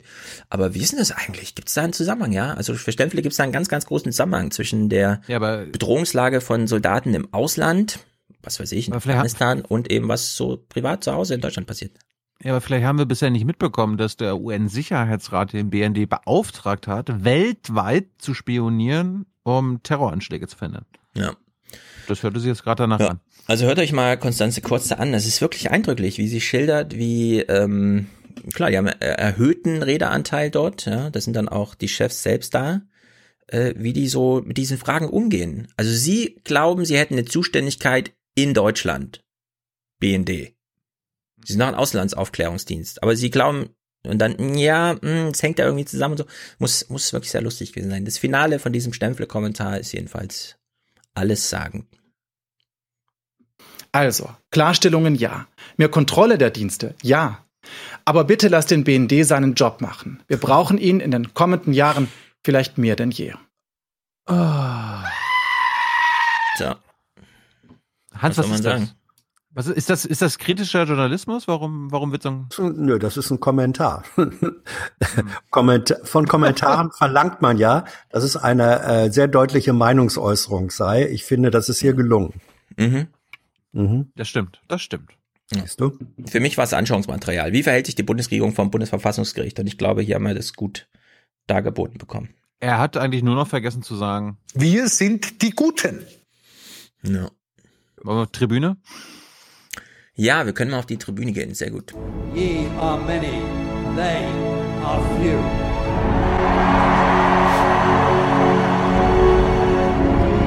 Willkommen im 1% Club. Nee, ich kann nicht, ja, ich kann nicht meckern. Bin zufrieden. Mir geht's gut.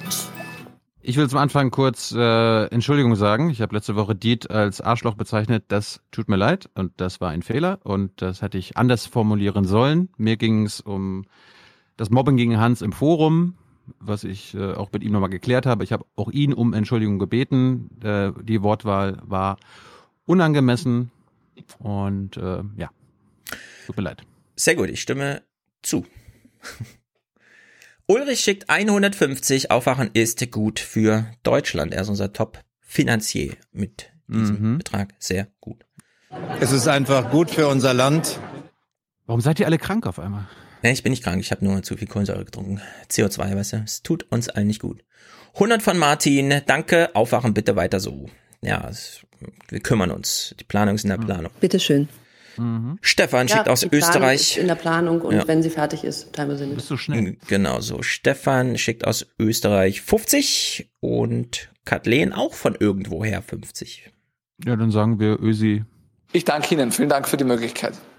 Ja, George vielleicht, Jorge 50. Ähm, Grüße an Jannis, hiermit ausgerichtet.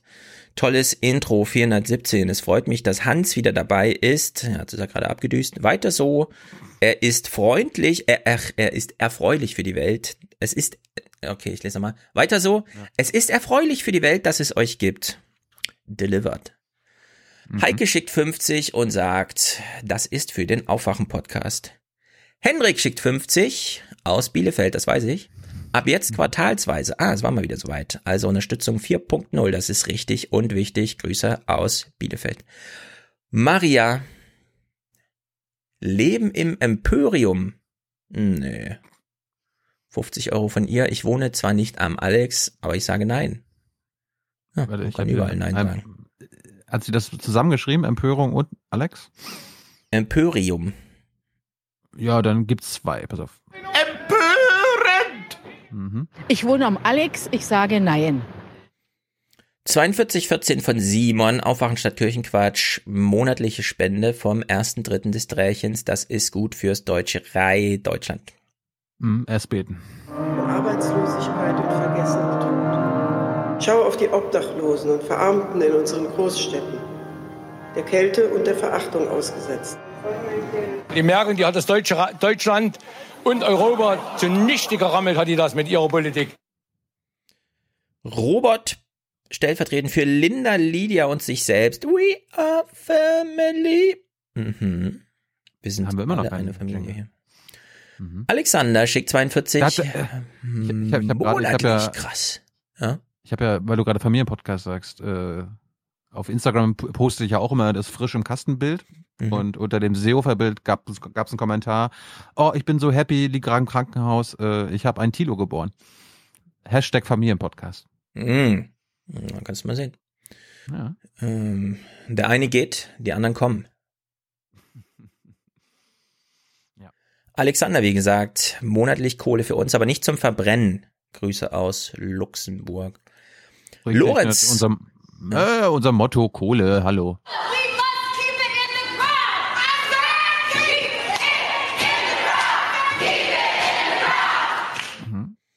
Ja. So, hier, pass auf. Lorenz sagt, Lydia, äh, also, ähm, ich verwirre mich hier selbst. Lorenz unterstützt uns und Lydia hat eine E-Mail geschickt, sagt sie. Ich suche sie live raus. Ah, ist es heute schon soweit? Moment, ich muss gucken. Welcher ist heute? Weihnachten? Der 21. Ostern? Nein, das kommt auf Wiedervorlage nächste Woche. Damit wissen alle Beteiligten schon, okay, weil wir wollen ja nicht im Vorfeld, in Deutschland gratuliert man ja erst nach, im Nachhinein zum Geburtstag, verstehst du? Ja, darf ich meiner Schwester zum Geburtstag gratulieren? Natürlich. Die hört ab und zu tatsächlich auch zu. Nämlich, äh, sie hat sich Trump gewünscht. You have a beautiful wife. You have a great business. You've been voted number one at everything. No matter what you do, you seem to be number one. I just wanted to wish you a happy birthday. I would never say in your case that you're fired because you're doing too well. So I'll just say you're hired. Also, liebe Maxi, äh, das passt da nicht ganz. Du hast ja keine Wife, du hast einen Husband. Mhm. Aber ansonsten alles Gute nochmal nachträglich. Ja. Und wir grüßen an dieser Stelle einfach Nadja, die eine Lydia kennt und sagen bis nächste Woche an dieser Stelle. Philipp, vielen Dank. Thorsten, Dauerauftrag für ausgezeichnetes Infotainment ist natürlich sehr gut. Ruwan, Manuel, Nicola unterstützt uns, genau wie Andreas. 21 Euro für aufgeweckten, äh, für den aufgeweckten Podcast im 21. Jahrhundert. Mhm. Johanna, Claudia, richtig und wichtig für Tochter und Mutter, nämlich Julia und Claudia. Mhm. Ähm, richtig und wichtig ist nur, dass ähm, der Sachverhalt umfänglich aufgeklärt wird. Das ist er. Ingmar unterstützt uns, Marcel, Josephine mit Dauerauftrag. Sehr gut. Connecting the Dots, ihr Penner. Und ich rede einfach weiter, denn hier kommt gleich der nächste Klaus. We connect the dots. Männer. We connect the dots. Ich kenne doch mittlerweile deine Präferenzen. Ja, mehr Aufmerksamkeit für Taiwans bedrohte Demokratie. Schreibt Klaus ja schon seit einer Weile. Diesmal ist natürlich durch die Wahl da besonders intensiv. Äh, ihr habt natürlich alle Jenny, Jenny. schon gehört. Wir empfehlen es trotzdem nochmal. Eine Stunde 52 oder so. Und es ist da irgendwie vier Uhr morgens oder so. Keine Ahnung, als die da telefonieren. Also sehr, sehr gut. Was ich besonders interessant fand, war, wie emotional dort Politik ist. Im Sinne von, ja, da findet halt eine öffentliche Veranstaltung statt, da kommen dann eine Million Leute, alle schreien rum, die Lautsprechanlage ist besonders laut und wenn man mal so eine politische Rede im Fernsehen schaut, ist die immer mit Musik unterlegt, die sozusagen phrasierungstreu auch noch inhaltlich unterstützt, was da gesagt wird und nicht nur nebenbei dudelt, also in der Hinsicht erstaunlich, aber so ist das in Asien. Tobias, herzlichen Dank, Johannes, Paul, alle spenden schon, mach auch mit Ausrufezeichen, sehr gut. Ronny, Christian, Hörte, hörte sich nach einem Schwarzhörer an. Wir haben noch keinen gespielt. Im nächsten Dauer, Aufwachen Dauerauftrag, also in der Hinsicht schon längst entschuldigt hier. Christian, SCOR Medienmüdigkeits Obolus, keine Ahnung, was es bedeutet. S-C-O-R, klärt uns doch nochmal auf. Vielleicht habt ihr uns schon mal aufgeklärt. Markus, Monatsbeitragszahler.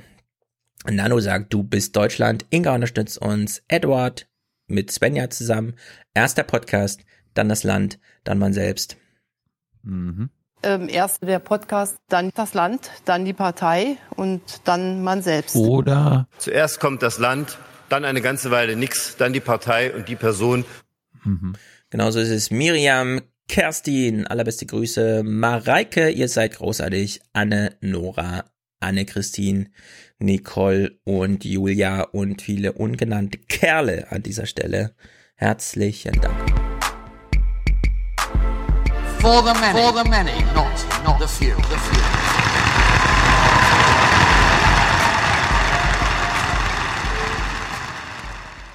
Ich kann doch nicht äh, beschließen mit dem Kohlenausstieg und mit einem ganzen Zeug, was die Grünen da bringen.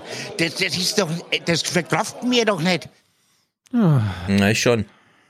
Mhm.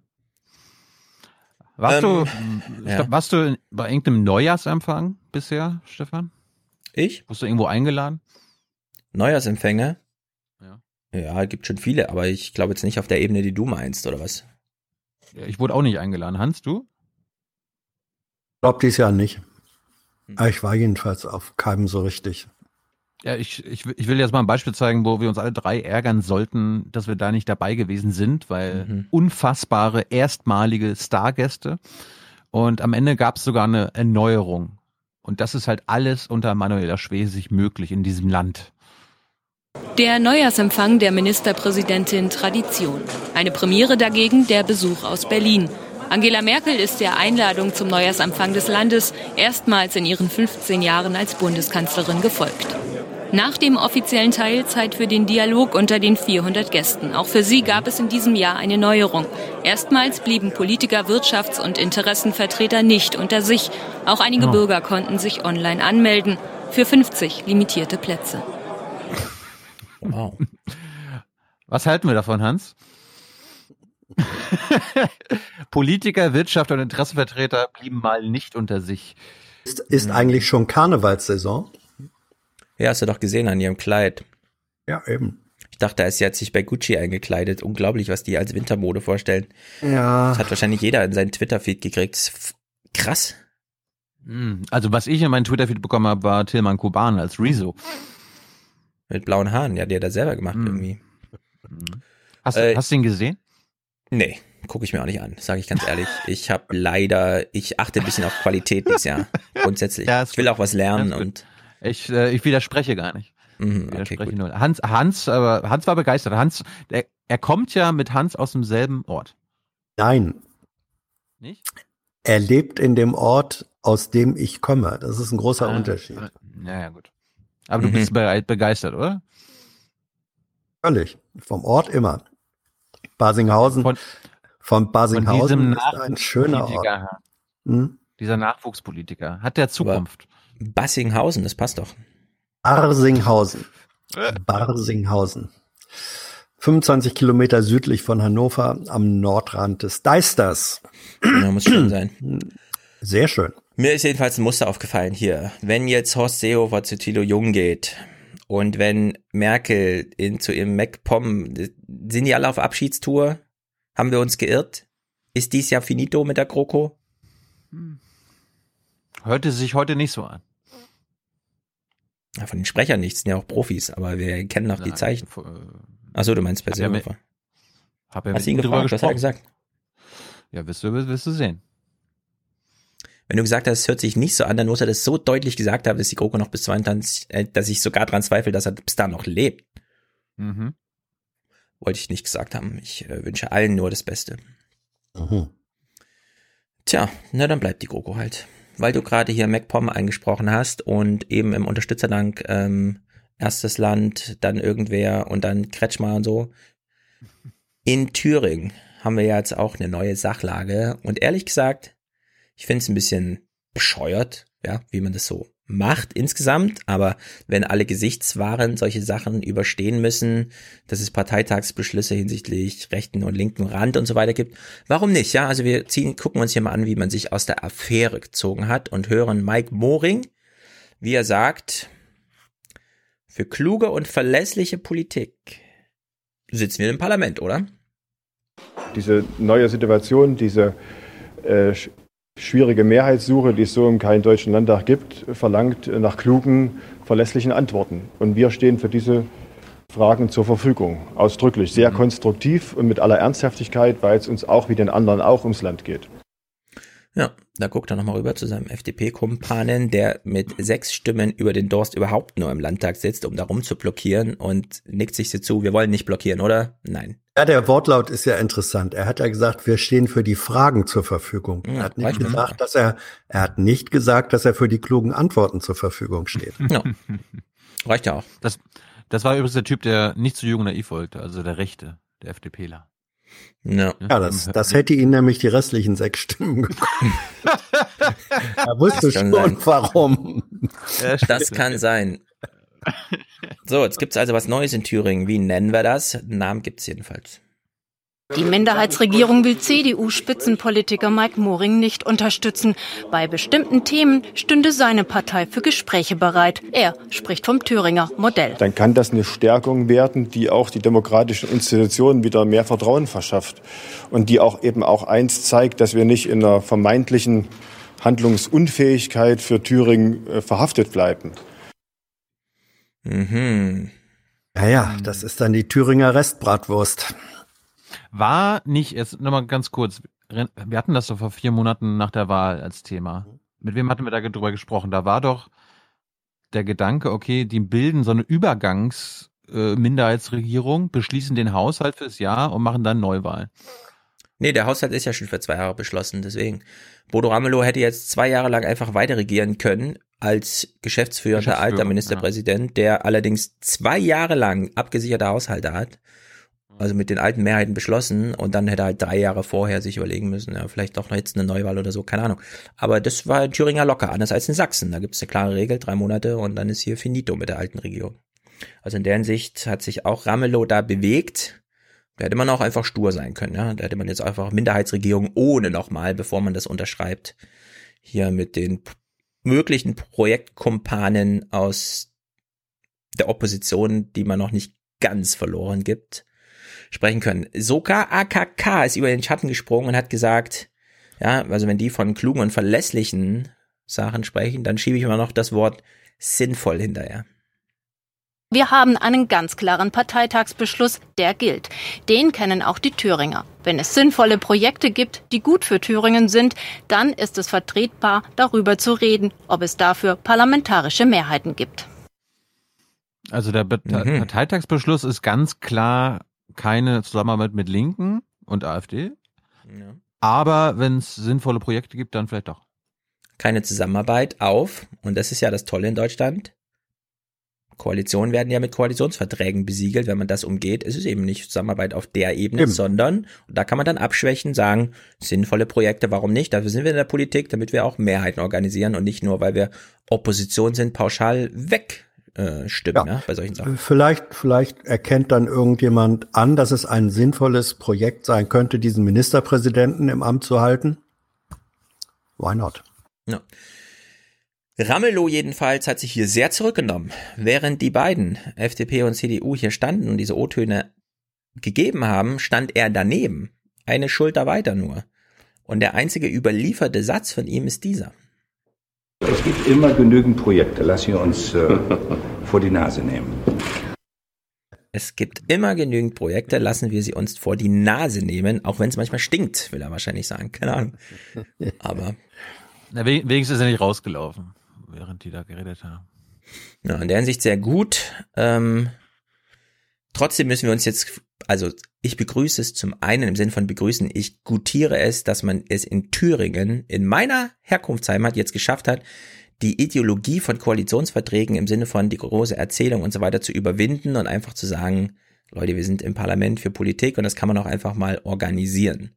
Da muss man jetzt nicht immer eine große Geschichte mitlaufen lassen. Gleichzeitig stand hier jemand unter Druck, in dem Fall die CDU. Und das wird hier nochmal gut beschrieben.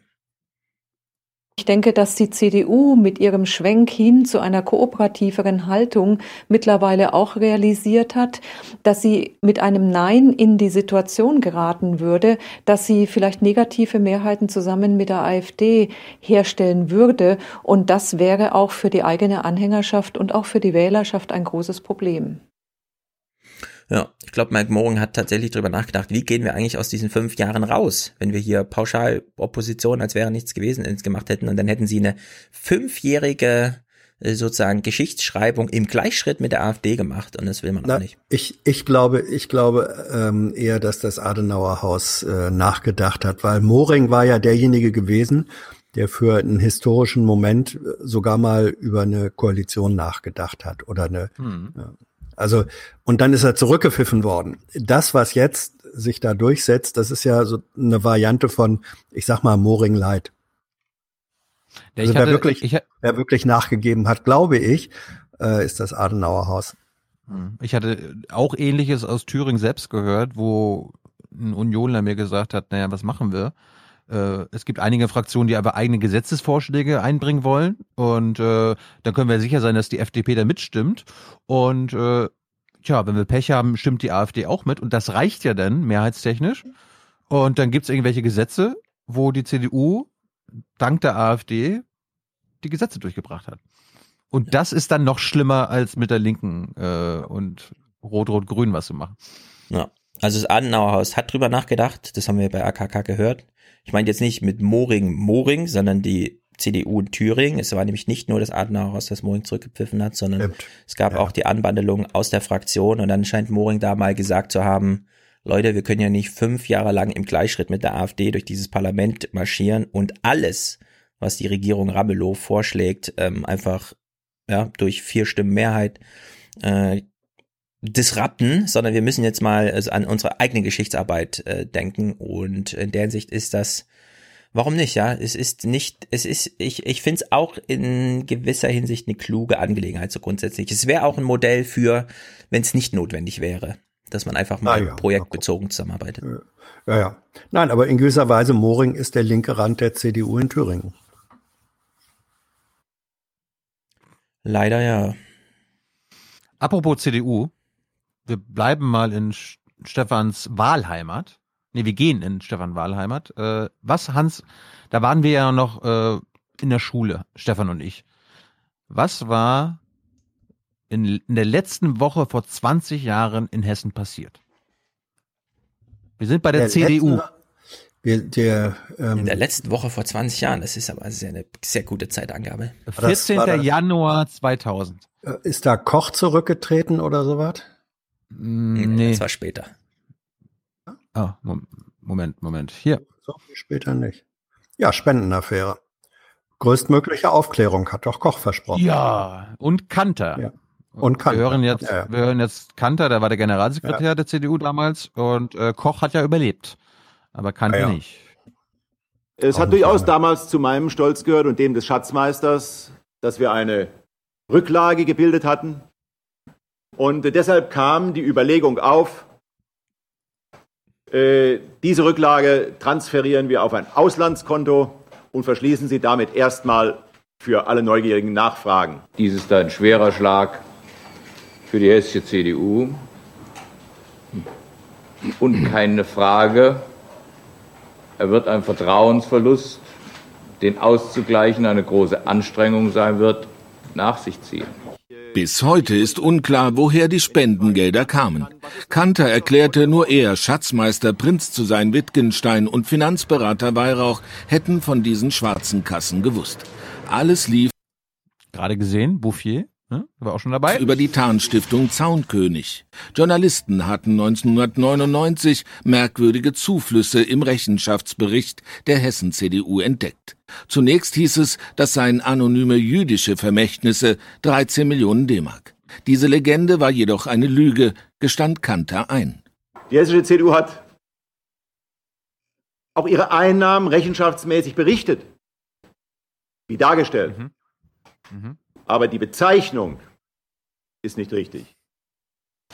Nicht Vermächtnis, sondern Rückführung von Vermögen. Und das ist ein so unglaublicher Zynismus. Ja, also zu sagen, äh, das sind jüdische äh, Spenden oder Zuflüsse, das ist ähm, historischer Missbrauch und es ist gleichzeitig der Versuch oder die Spekulation, ähm, mögliche Beißhemmung bei Aufklärern damit zu bewirken. Weil, wenn es sich um äh, Geld aus jüdischen Quellen handelt, dann äh, muss es ja irgendwie richtig sein. Das ist, das ist so wirklich so zynisch, unglaublich. unglaublich. Gib uns aber, gib uns noch mal kurz eine Einordnung. Äh, war dieser Skandal, nachdem äh, Schäuble zurücktreten musste? Oder war das alles ineinander gekoppelt? Weil ich Das meine, das ging ja auf die Bundes, es ging auf die Bundes-CDU über, Merkel hat Ja, ja, ja. geputscht und so. Ja, ja, ja, ja, ja. ja. Ja, das, das ging ineinander, das ging ineinander äh, über. Ich weiß ehrlich gesagt jetzt nicht mehr die genaue zeitliche äh, Abfolge. Weiß ich nicht mehr. Na, Merkel war Aber- doch 99 schon CDU-Chefin, oder nicht? Nee, nee, nee, nee, die hat 2000 erst den FAZ-Brief da gemacht. Ja. Ja, ja. Hm. Dann war das alles eine Soße. Das, Weil es natürlich, das, das war, das war, ja, ja, das war eine. Schäuble ist Parteivorsitzender geworden, nachdem Kohl zurückgetreten ist, 98 oder Anfang 99 und war dann kurz Vorsitzender und musste Hm. wegen der Spendenaffäre Weil zurücktreten. er da die 100.000 oder wie viel es waren im Koffer gekriegt hatte. Hm. Ja? Ströbele hat, hat Schäuble zu Fall gebracht, wenn ich mich Ja? historisch nicht irre. Ja, Warum? weil er das, weil, weil Ströbele die, äh, die Frage im Bundestag an, an Schäuble diese Frage mit dem Koffer äh, gestellt hatte. Und dann kam dabei raus, dass, dass Schäuble da das öffentlich äh, bekannt hat, dass er diese, dass er, dass er den Empfang dieses Geldes ähm, verheimlicht hatte. Ja. Ist allerdings auch antike Geschichte. Ja, natürlich, Mhm. aber trotzdem historische du- Wahrheit. Ja, Mhm. Weil hier ähm, von jüdischen Vermächtnissen und äh, du ja das Kalkül beschrieben hast, Hans, hier geht's ja um Beißhemmungen. Antisemitismus ist ja eigentlich ein krasses Problem, ne? Und wir hören jetzt hier mal eine Sache, die also die regt mir einfach wahnsinnig auf, weil die Ideen liegen da, um sowas zu verhindern und trotzdem kommt es zu sowas. Die rechtsextremistische Webseite Judaswatch ist jahrelang im Internet zugänglich. Sie listet Juden auf, brandmarkt sie mit einem Davidstern. Personen, die nicht in das politische Weltbild der Rechtsextremen passen, sind für sie, Zitat, Verräter an der weißen Rasse. Mhm. Ja. Und jetzt die Begründung. Bin ich, bin ich warum- schon mal in Kontakt gekommen. Ja, warum wird das nicht verhindert? Und das ist unglaublich eigentlich. Immer wieder stellen Staatsanwaltschaften Ermittlungsverfahren gegen Judaswatch ein, da es, Zitat, nicht gelungen ist, einen Täter zu ermitteln. Ja, das ist einfach dumm. Also das kann man nicht anders sagen. Ich bin jetzt kein Jurist oder so, ja, aber ich hab die Diskussion ein bisschen verfolgt. Ulf Burmeier ist ja da auch mit dem Argument, auch publizistisch von weg zu sagen, wenn man den Täter nicht kennt und man hat aber mit so einem Verhalten zu tun, dann muss man den Account einfach sperren oder vielleicht sogar die ganze Plattform, ja, wenn die Judas Watch heißt. Warum das immer noch nicht dazu führt, ja. Ich meine, äh, würde man jetzt ein Hakenkreuz vom Bundestag einfach stehen lassen, weil man nicht weiß, wer es aufgestellt hat, wer es also entsorgen muss oder was? Das ist doch dumm, im Internet so damit umzugehen. Also in der Hinsicht hier nochmal das Plädoyer, wir haben es schon mal thematisiert, ähm, die elektronische Person, da muss dann keine natürliche Person dahinter stehen, wie auch immer, die kann man einfach ja, der, der kann man handhabbar machen werden, indem man dann einfach trotzdem konsequenter durchgreift. Und solche URLs und solche Seiten oder einzelne Accounts, wie auch immer, einfach mal zur Verantwortung zieht und sei es erstmal durch, wir nehmen sie erstmal raus, ja, die Ermittlungen können ja dann immer noch laufen, aber sowas, dafür habe ich null Verständnis 2020. Grundsätzlich, ja, also hier geht's Ja. nicht nur um sowas, sondern grundsätzlich alle Formen von Beleidigung und so weiter, da kann man einfach mal den Account zur Rechenschaft ziehen und zumindest stilllegen. Ja, man muss ja auch nicht damit rechnen, dass die Betreiber des Accounts dann äh, irgendwie Klage einreichen. Ja, können sie ja immer noch machen dann, ja, in solchen Fällen. Das ist einfach, gerade bei sowas sie ich ja, dann mal. dann wären sie ja identifizierbar, Stefan. Ja, Nein, äh, das stimmt. Du hast völlig recht. Du, du, du hast völlig recht. Ich bin, bin da völlig bei dir. ja, in der Hinsicht finde ich das echt nicht gut. So, Organspende, wir haben natürlich noch ein großes Thema, das hier ein bisschen Aber, aber und so. lass, lass mich mal Ja. kurz Hessen abräumen. Ach, Ich Hessen. habe nämlich, ich hab, ne- ich hab nämlich Hessenschau geguckt. Und äh, Warum? es gibt ja, ja, einfach nur Hast mal du so. Sehnsucht gehabt? Ich, Wolltest du mal nicht mal ein bisschen raus aus Berlin? Ja, ich will mal sehen, was in deiner Wahlheimat los Ja, ist. wie ist denn das so, wenn der Flughafen funktioniert? Ja, schlimm ist das. Und schade für die Ja, Umwelt. wir, wir haben einen funktionierenden Flughafen in Berlin. Ja, Sogar zwei. sicher. Mhm, mhm. Ich Nee, kenne sogar beide drei. und ich sage nein. Ähm, ach so, also Tegel wird international gelobt als einer der gut funktionierenden Flughäfen Ja, dieser Welt. Da kommst du so schnell zu deinem Taxi, da brauchst du die Toilette gar nicht. Ist natürlich ein Vorzug dafür, dass sie dann nicht da ist. Ist halt, wenn du Glück hast ja, und schnell abreisen kannst. Wenn du aber allerdings auf den Bus warten musst, weil du nicht ganz so High Society bist, äh, geht's dir da schon ein bisschen brenzliger. Auch der, der TXL fährt alle zehn Minuten, also so schlimm ist es auch nicht. Ähm, die Hessenschau hat sich mal zwei junge Abgeordnete aus deinem Landtag geschnappt, Stefan.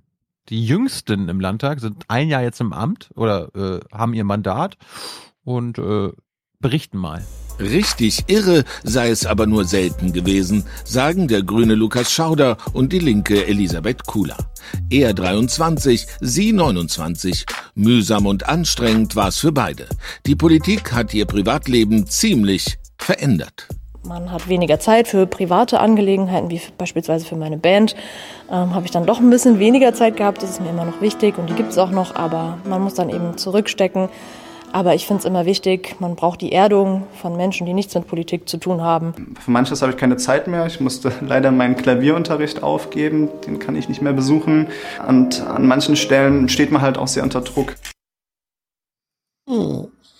Mit 23 im Landtag ist auch schon ist, ist nicht zu jung, aber schon sehr jung. Ist das aber zu besser, jung? Aber besser als Jens Spahn, der war da mit 25 schon im Bundestag, ne? Keine Ahnung. Ja. Gut, ähm, wir hören nochmal, wofür Sie sich denn so alles engagieren. Der Grüne ist, äh, spielt die Anti-AfD-Karte, die Linke eine andere. Er verstehe es als seine Aufgabe, sie immer wieder zu entlarven. Und sie ihnen es bis heute nicht gelingt, von ihren Rechtsextremisten, von den Neonazis in ihrer Partei zu distanzieren. Es ist immer noch für mich unvorstellbar, dass auch äh, Kräfte im Parlament sitzen, die den Parlamentarismus verachten und das auch an vielen Stellen deutlich machen, indem sie Debatten bewusst abgleiten lassen, vom Sachthema abkehren und nur noch Propaganda schüren. Lehrermangel und bessere Bedingungen für Schüler in Hessen waren ihre Hauptthemen. Zum Beispiel ein Gesetzentwurf von mir im letzten Jahr war das kostenbeitragsfreie Mittagessen an hessischen Schulen. Ähm, Das wurde natürlich auch abgelehnt und ich hoffe, dass da noch ein bisschen Bewegung reinkommt, dass auch die Landesregierung mal drüber nachdenkt. Beide sagen, echte Niederlagen haben sie im Landtag nicht erlebt. Darf ich mal einen, einen Witz zur Person machen, Thilo? Ja. Ich habe dauernd überlegt, an wen erinnert der Typ mich. Ähm, da habe ich gedacht, also wenn man wenn man Christian Lindner und einen rasierten, äh, gestylten Thilo Jung morpht, dann kommt ungefähr das dabei raus. Mhm. Man darf allerdings solche Bilder nicht morphen, deswegen hat Nee. Horst Seehofer durchgesetzt, dass man jetzt das Passfoto nur vor Ort. Nein, jetzt, wurde schon wieder zurückgezogen. Ja. Die äh, stark, ja. ja, genau das. Ja. Passfotolobby. Die Passfotolobby, genau. Ja, die haben, die haben argumentiert, dass, dass es ihre Haupteinnahmequelle ist und wenn die verloren gehen würde, äh, würden einige äh, pleite gehen. Hm. Tja, so ist es wohl. Ähm, Hessen. Ich wollte eigentlich von Stefan wissen, ob er Ja. bei dieser Messe, bei dieser Messe war. Du gehst ja gerne auf Modemessen, oder? Nee, ich habe Gucci bei Twitter gesehen und habe gedacht, ach du großer Gott. Gucci? ne? Ja, ich habe auch einen Was? Tweet dazu gemacht, wer sich interessiert. Also es gibt ein Gut, okay, daraufhin wurde mir auch von Klaas vorgeworfen, ich rede jetzt selber wie ein Rentenrepublikaner, aber ich musste mich leider zu Gucci äußern. Es war unglaublich, was da zu sehen war. Was war denn zu sehen? Ich weiß nicht, worum es geht. Mm, Ich weiß nicht, es ist ein Twitter-Video, das kann ich jetzt nicht so leicht einspielen, aber Okay. ähm, sucht einfach mal die Gucci Wintermode. Die, ihr seid dann richtig, wenn ihr die Modeschau seht, wo die so im Kreis laufen und in der Mitte ist so ein großes rundes Pendel und schwenkt dann mal hin und her. Hm. Dauert nur eine Also- Minute, Gucci hat zusammengeschnitten. Es ist so ein Müll, habe ich selten gesehen. Leider hat Stefan diesen Müll, äh, diese Modemesse jetzt verpasst. Äh, in der Nähe von seiner Wahlheimat. Äh, ich weiß jetzt gar nicht ganz genau wo. Aber Hans, du kannst jetzt ja mal überlegen, ob Stefan und ich uns das äh, kaufen sollten und anziehen sollten. Soki aus Kassel macht aus Omas alter Bettwäsche Boxershorts. Fließprodukte, Oder aus Hans alter Bettwäsche Boxen. auch für die ganz Kleinen, sind aus zertifizierter Bio-Baumwolle. Direkt nebenan Inaska aus Frankfurt. Sie machen nachhaltige Bademode aus alten Fischernetzen und Teppichflusen und setzen auf Recycling. Melaware aus Kassel ist der erste Hersteller weltweit, der zertifizierte Rucksäcke und Schuhe anbietet. Nachhaltige Mode wird immer beliebter. Ich richte mich kurz auf, um euch zu zeigen, was ich anhabe. Und ich möchte Pyjama? dazu sagen, es ist mein absolutes Lieblings-T-Shirt. Und nichts draufsteht. Es ist einfach grau. Ich habe ich hab heute eigentlich erwartet, dass du deinen I'm a Horst Seehofer Guy trägst, aber. Ja, ich bin ja kein Horst Seehofer Guy. Warst du doch mal. Wo ist eigentlich dein Shirt, Hans, hier? Puffjesfahrer. Haben wir seit deinem Auftritt nie wieder gesehen. Das liegt hier. Es wird Stefan, du geschont. hast, Ja. du hast jetzt die Aufgabe äh, zu sagen, du brauchst ja vielleicht irgendwann mal wieder neue Schuhe. Nee. Si Aber Ja. trotzdem, ich spiele gern mit. Ja, ich brauche bald Schuhe. Mhm. Okay, hier, liebe Hörer, Hörerinnen, hört zu, das könnten Sneaker für Stefan sein. Mhm. Das Münchner Unternehmen NAT2 setzt nicht auf den grünen Punkt, sondern auf ungewöhnliche Materialien. Hier haben wir unseren veganen Currywurst-Sneaker, der ist aus Paprikapulver gemacht, das abgelaufen ist, aber noch gut zur Verwendung. Also wir nehmen nichts dem Lebensmittelhandel weg. Dann haben wir hier die weltweit ersten Sneaker, die aus 100% Alge gemacht sind. Alles vegan. Kostenpunkt ab 300 Euro aufwärts. Dieser Sneaker kostet 600 Euro. Er ist aus Papier gemacht, reißfest, waterproofed, ultraleicht, 100% recycelbar. Das ist ein echter Meteorit. Mhm. Wie, wie, wie wär's? Veganer Currywurst-Sneaker? ja. Den Ich möchte gerne mal sehen, ich möchte gerne mal sehen, wie die mit dem Algenschuh ins Meer gehen und der sich dann am Fuß auflöst. Also einen Unglaublich. Algenschuh würde ich mir kaufen, ehrlich gesagt, weil Algen sind nun wirklich, ähm, die fallen halt so an. Ich will nicht sagen, wo Lynn wieder sagen könnte, äh, da hätte ich keine Ahnung, weil da habe ich keine Ahnung, aber Algen äh, begegnen mir recht häufig, wenn sie mich nerven und deswegen sage ich, daraus ein Schuh, finde ich gut. Dann, dann wäre ich für die Weiterentwicklung und sage, wir brauchen den Quallenschuh. Ja, Quallen haben keine Gehirne, hast du das gewusst? Hat mir meine Tochter letztens gesagt, habe ich nicht gewusst. Aber brauchen denn, brauchen denn Schuhe Gehirn? Nö, eben. Siehst du. Ja. Äh, ich möchte Also trotzdem die, gern die, die, aufrufen. die Qualle könnte Ja, mindestens sozusagen die Gelsohle äh, ersetzen. Richtig.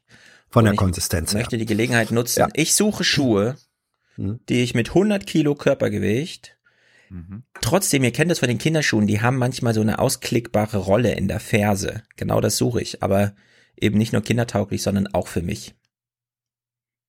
Hinweise bitte Ausklickbare Ferse? an stefan.aufwachenpod.de. Nein, eine ausklickbare Rolle an der Ferse, die man zum Rollen benutzt. Sodass du dich auf die Hacken stellen kannst und dann Ganz vom genau. Auto gezogen werden kannst. Na, auf dem Auto geht ja. nicht, weil das geht nicht auf der Straße, weil die Rolle haben so einen kleinen Durchmesser, dass du wirklich nur auf fertigen Indoor-Böden, auf fertigen Indoor-Böden aber ganz wunderbar rollen kannst. Ich denke an Supermärkte, Ja. Bahnhöfe und so weiter. Möchte und ich, so fort. möchte ich gerne mal ein Video dann davon sehen. Ja, bitte. Ich will unbedingt einen Schuh. Ich mache alles dafür. Ich mache euch auch ein Video dafür, aber ich brauche solche Schuhe. Gut. Ja, Lie- Liebe HörerInnen, helft Stefan. der rollende Stefan. Äh, apropos Hilfe, uns muss ja geholfen werden, diese veganen Currywurstschuhe zu finden. Ja, wir brauchen irgendwelche äh, von der Wirtschaft äh, Signalfarben, Knöpfe, äh, Kreise. Was gibt's denn da alles? Gibt's da einen, wo wir wissen, oder gibt's da zu viele? Seine Produkte haben alle den grünen Knopf, das erste staatliche Nachhaltigkeitssiegel. Für den Verbraucher ist es nicht leicht festzustellen, ob ein Kleidungsstück wirklich nachhaltig ist. Es gibt viele Siegel. Wer eines dieser vier Siegel hat, kann auch den grünen Knopf beantragen. Der steckt noch in der Pilotphase. Die Produkte müssen ökologische und soziale Anforderungen erfüllen, wie zum Beispiel das Verbot von Kinderarbeit, Mindestlöhne und den Verzicht auf gefährliche Chemikalien. Das hat seinen Preis. Moment, Hans, also wenn ich bei Adidas mir einen Sneaker hole, dann weiß ich nicht, ob da Kinder mit dran gearbeitet haben, Ach, das weißt du. weil es so ist. Schön. Ich fürchte, Also ein also ich will jetzt keinen Streit mit der Rechtsabteilung von Adidas. Ich äh, kann das natürlich nicht behaupten, aber ich fürchte, in vielen der ähm, preiswerteren Schuhmodelle steckt dann eben doch Kinderarbeit drin. Hm. Teurer ist die Mode, ähm, muss man im Verhältnis sehen. Sie ist jetzt nicht exorbitant teurer, ähm, was daran liegt, äh, dass natürlich bessere Materialien eingesetzt werden und vor allem eine höhere Qualität produziert wird. Also die Stoffe sind eben schwerer, widerstandsfähiger und so weiter. Ähm, und ein wichtiger Punkt, wir zahlen vernünftige Löhne. Ja, ich finde gerade einen Tweet nicht, weil ich dachte, ich hätte ihn vorhin retweetet, aber anscheinend nicht. Wenn man Sachen aus China hat, kann man überhaupt nicht ausschließen, dass da Zwangsarbeit mit involviert ist. wer auch immer diese Botschaft in diese Welt senden wollte. Ich nehme an, es ist eine legitime. Mhm. Organspende. Organspende. Seid ihr bereit für ein etwas düsteres Thema, weil sterben werden wir alle mal? Mhm. Vielleicht nicht immer durch ja. altersbedingt, sondern keine Ahnung. Man holt sich Aber so einen Infekt oder so. Zu Ende ist. Hm? Weil es zu Ende ist. Ja, weil es zu Ende ist. Also genau, es gibt eben hm. Todesfälle und Todesfälle. Und bei Organspende geht es immer um Todesfälle, die wir im Grunde vermeiden wollen. Und es gab im Bundestag eine große Debatte und ich fand es mal wieder klar erwartbar. Aber man hat ja auch Angst als Nachrichtensprecher, wenn man so ein Thema vor sehr vielen alten Leuten präsentiert. Deswegen geht man auf Nummer sicher und macht es wie Christian Sievers. Man kündigt die Debatte nämlich so an. Guten Abend Ihnen allen. Es gibt Entscheidungen im Deutschen Bundestag, da kann die Parteilinie keine Rolle spielen. Da geht es nicht um Taktik, da gibt es keine einfachen Wahrheiten. Da muss jede und jeder Abgeordnete ganz tief in sich hineinhorchen. Es sind Debatten, in denen es ums eigene Gewissen geht und es sind die besten. Ja, sind es die besten? Hm. Manchmal. Nicht ich weiß immer nicht so richtig. Manch, manchmal ja. ja, manchmal ja. Ja, es sind halt besondere Debatten, weil plötzlich alle wissen, oh, jetzt darf jeder abstimmen, wie er will und danach gibt es auch keinen Ärger. Allerdings, es gibt Debatten, die sind weitreichender, muss ich ganz ehrlich sagen. Ja, es geht ja, ja um ja. Leben und Tod, aber es, manchmal geht es halt auch um Kinderarmut mhm. oder sowas oder aber um die Frage, wie viel Ausbildung beim Staat muss man eigentlich absolviert haben, um dann so ein Sanktionsregime irgendeinem 23-Jährigen über durchzusetzen. Ja, ist man dann gleich hoheitlicher Richter oder nicht? Also es gibt viele Fragen, die Christian Sievers mal genauso hätte thematisieren können wie das hier. Eben, das wollte ich auch gerade sagen. Warum werden sozialpolitische Sachen nicht äh, als Gewissensfrage gemacht. Kriegseinsätze, da geht es auch um Leben und Tod. Nein. Warum, Hans, warum hat sich das eingeschlichen, dass so Spenden und Gen, Gene und so weiter, da wird das geöffnet, aber bei den anderen Sachen? Ja, weil, weil die natürlich ähm, individueller zurechenbar äh, sind und weil die ethische Dimension da deutlicher und stärker auf der, auf der Hand liegt. Als bei Krieg? Ja. Mhm. Hm, weiß nicht, es gibt, muss irgendwie noch eine andere Erklärung geben. Also klar, die Individualität des Vorgangs, der thematisiert wird, aber es ist halt im Grunde doch wieder ein strukturelles Problem. Beziehungsweise. Sind das auch einfach, aber vielleicht sind das auch einfach Themen, die der Regierung scheißegal sind. Im Sinne von, ja, macht, macht mal und äh, könnt ihr auch äh, so abstimmen, wie ihr wollt, aber bei dem anderen. Das kommt sie zu, keine großen Budgetstreitigkeiten und nee, so. das, das glaube ich nicht. Also die, die, äh, die freie Abstimmung, das heißt also die, die Abstimmung ohne Fraktionszwang, wird ja nicht von der Regierung vorgegeben. Im Koalitionsvertrag, in jedem Koalitionsvertrag seit 1998 steht drinne, dass die Koalitionspartner einheitlich abstimmen. Außer bei Natürlich, natürlich, aber richtig. Und aber was dann eine äh, Gewissensfrage ist oder nicht, wird nicht von der Regierung vorgegeben. Das äh, war ja ähm, die äh, die Koalitionsverträge werden ja auch nicht von den Regierungen äh, geschrieben, sondern das sind die Parteien und die Fraktionen. Das meinte ich damit. Ja, da gab es aber damals ganz also, Ärger, als die ja, ja. SPD-Partei meinte, also Ehe für alle machen wir jetzt mal ja. jenseits dieser Disziplin. Da war es nicht so einfach möglich.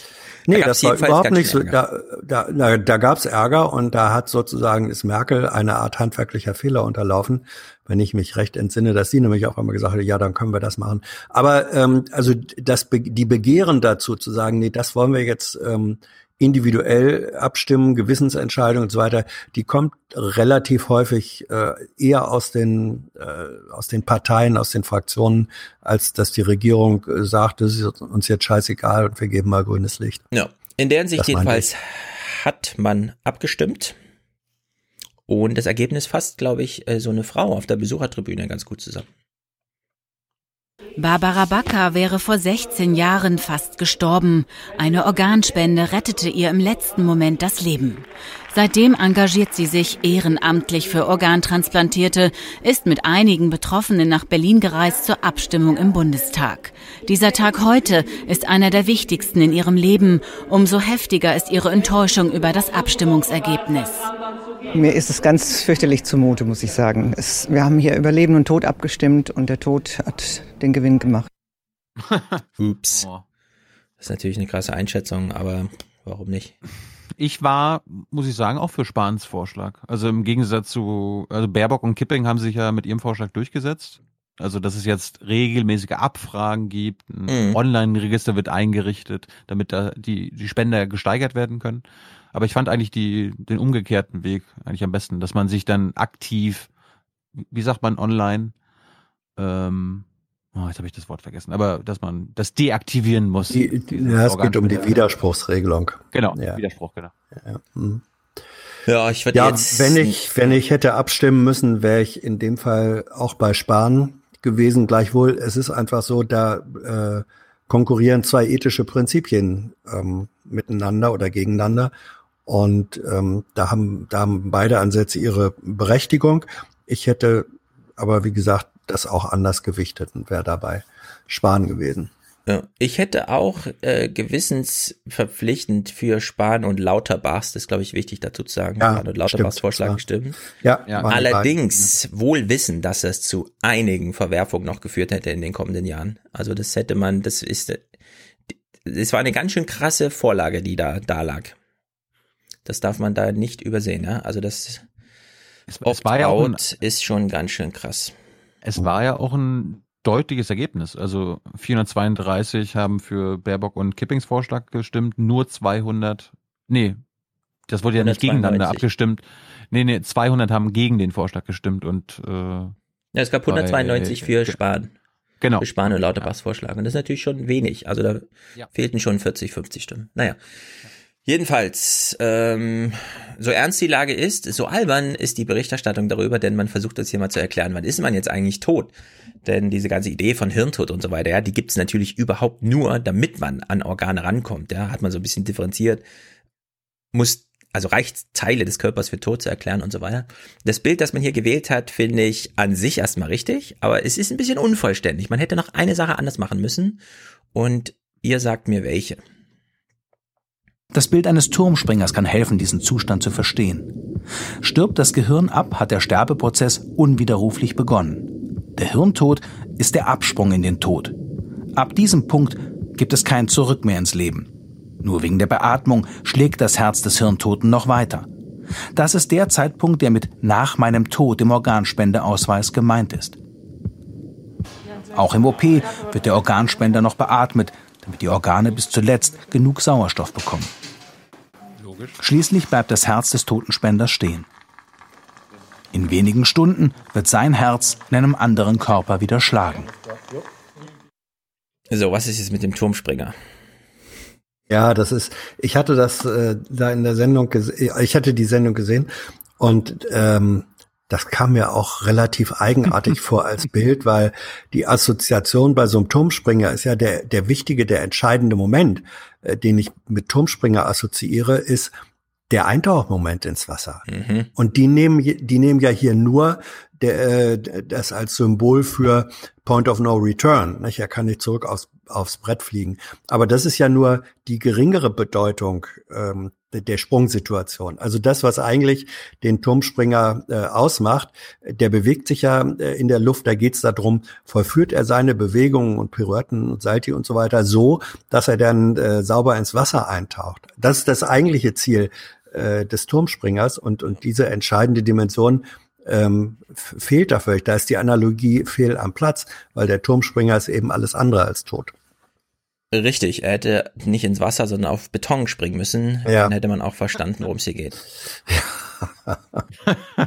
ich hätte das vorgeschlagen Aber- in der Redaktionskonferenz, Ja, ah, damit ja. alle verstehen, ah ja, stimmt, das Bild ist irgendwie unverständlich, weil ja, dann und du taucht hättest ein, dich dann dann- taucht er wieder auf. Ist halt, Und du, du hättest dich äh, für, für diese Aufnahme auch zur Verfügung gestellt? es ist ja nur animiert. Ah ja. Gut. Tja. Ähm, kurz. Stefan hatte, glaube ich, gerade gesagt, 192 haben für Spahns Vorschlag gestimmt und Lauterbachs, das waren 292. 292. dagegen. Ah ja, Nur stimmt. so. 700, also Bevor, es bevor es 40, wieder 50. Kommentare gibt. So. Ja. Differenz war über 100, glaube ich, oder? So 80 irgendwie. War viel. Ja, es war viel. So, Lauterbach und Spahn sind also unterlegen. Das haben wir jetzt festgehalten. Womit so ein bisschen, okay, kann man jetzt im Detail nachlesen, wenn man das will, ja. Aber Karl Lauterbach hat im Parlament einen Punkt gemacht. Mhm, der war gut. Und der ist so wichtig, ähm, weil man ihn, also er trifft den Kern Ja, er trifft den Kern des Problems, aber den bekommt man niemals juristisch so formuliert, dass man ihn in ein Gesetz schreiben kann. Und darin steckt auch ein gewisses Problem. Es ist unethisch, ein Organ nehmen zu wollen, aber nicht bereit sein, zumindest Nein zu sagen, wenn man nicht bereit ist zu spenden. Das ist eine unethische Haltung. So, womit haben wir es hier zu tun? Ich will jetzt nicht groß philosophisch irgendwie Dilemma, keine Ahnung und so, sondern man kann hier keine Zweiklassengesellschaft einführen zwischen Organspendern und Nicht-Organspendern, sondern wenn wir von Organspende reden, dann ist es immer dieses, bist du bereit zu geben? Und die Frage, bist du bereit zu nehmen, wird gar nicht gestellt, weil natürlich jeder bereit ist, ein Organ zu nehmen, wenn er es braucht. Wenn man das mal reinholen würde in die Diskussion, ja, wüsste man, in welche Richtung so eine Diskussion verläuft, da müsste man die Frage gar nicht explizieren im Sinne von, ja, wie er es eben gestellt hat. Wärst du denn nur bereit zu nehmen, wenn du auch geben müsstest, unter anderen Bedingungen, die du noch nicht kennst. Ne? Also in der Hinsicht äh, zeigt sich hier bei Organspende, ja, das ist vielleicht auch ein Grund, warum man sowas Gewissensentscheidungen ähm, ja, obliegen und, lässt, und, weil man kann es gar nicht formalisieren. Ja, es gibt hier keine Ja. juristische Diskussion dazu führen, weil Genau. diese Klassengesellschaft wird es niemals geben. Ja. Deswegen bringt er es auch völlig zurecht äh, auf die Frage der, äh, auf die ethische Ebene. Die ist ja schwer ähm, in, in Gesetzesformen zu gegessen. Aber der Punkt, den er macht, ähm, da, der, das war in der Tat genau, genau der Punkt. Und dem, es hat in der Debatte äh, ein alternatives äh, Argument, äh, ein Argument der anderen Seite äh, gegeben, die auch am Begriff der Spende, Organspende sich Ja, das hören wir jetzt, Hilde Mattheis. Ah, okay. Gut. Ich fand, äh, Aber da war er gut, da hat er den, da hat er Ja. wirklich einen entscheidenden Punkt gemacht. Ja, Lauterbach genau auf den Punkt, genau den Kern, der sich jeder juristischen Behandlung entzieht, weil, also das kann man so nicht fassen, juristisch. Äh, Hilde Mattheis kommt auch mit einem moralischen Argument. Allerdings, weiß nicht, also es ist auch bezeichnend, dass sich die Tagesthemen entschieden haben, den Ausschnitt zu senden. Eine Spende muss eine Spende bleiben. Ein aktiver, freiwilliger und selbstbestimmter Akt von Menschen, die in, in einem Höchstmaß von Solidarität für andere Menschen etwas geben. Finde ich halt daneben, weil ähm, ja eine Spende, gut, wir nennen das immer Organspende, aber es ist völlig klar, dass wir dieses ganze Problem überhaupt nur haben, weil in dem Moment, wo du dich solidarisch zeigen könntest, kannst du die Entscheidung nicht mehr verbalisieren, weil du bist ja dann schon halb tot.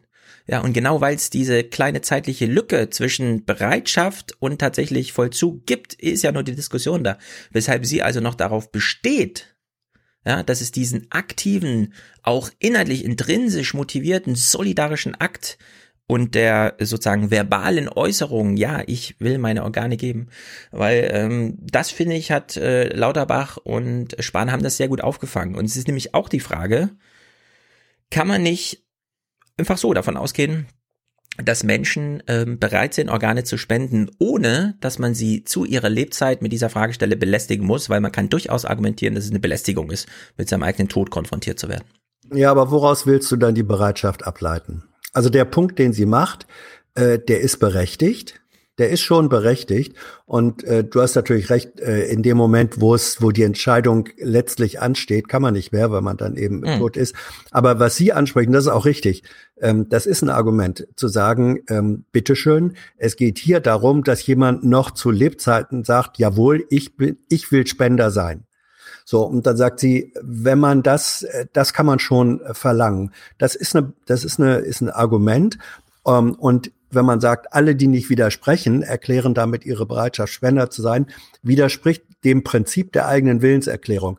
Aber es wird dann interessant, wenn man es eben genau Lauterbachs Argument gegenüberstellt und sagt, hör mal zu, derjenige, der bereit ist, und das sind selbstverständlich alle, derjenige, der bereit ist, wenn es ihn betrifft, eine Spende oder ein fremdes Organ entgegenzunehmen, warum sollte der, warum sollte man dem nicht unterstellen, dass er dann auch im Sinne von Solidarität äh, und ich sage jetzt mal quid pro quo ähm, äh, bereit sein zu sagen, okay, ich gebe es dann auch.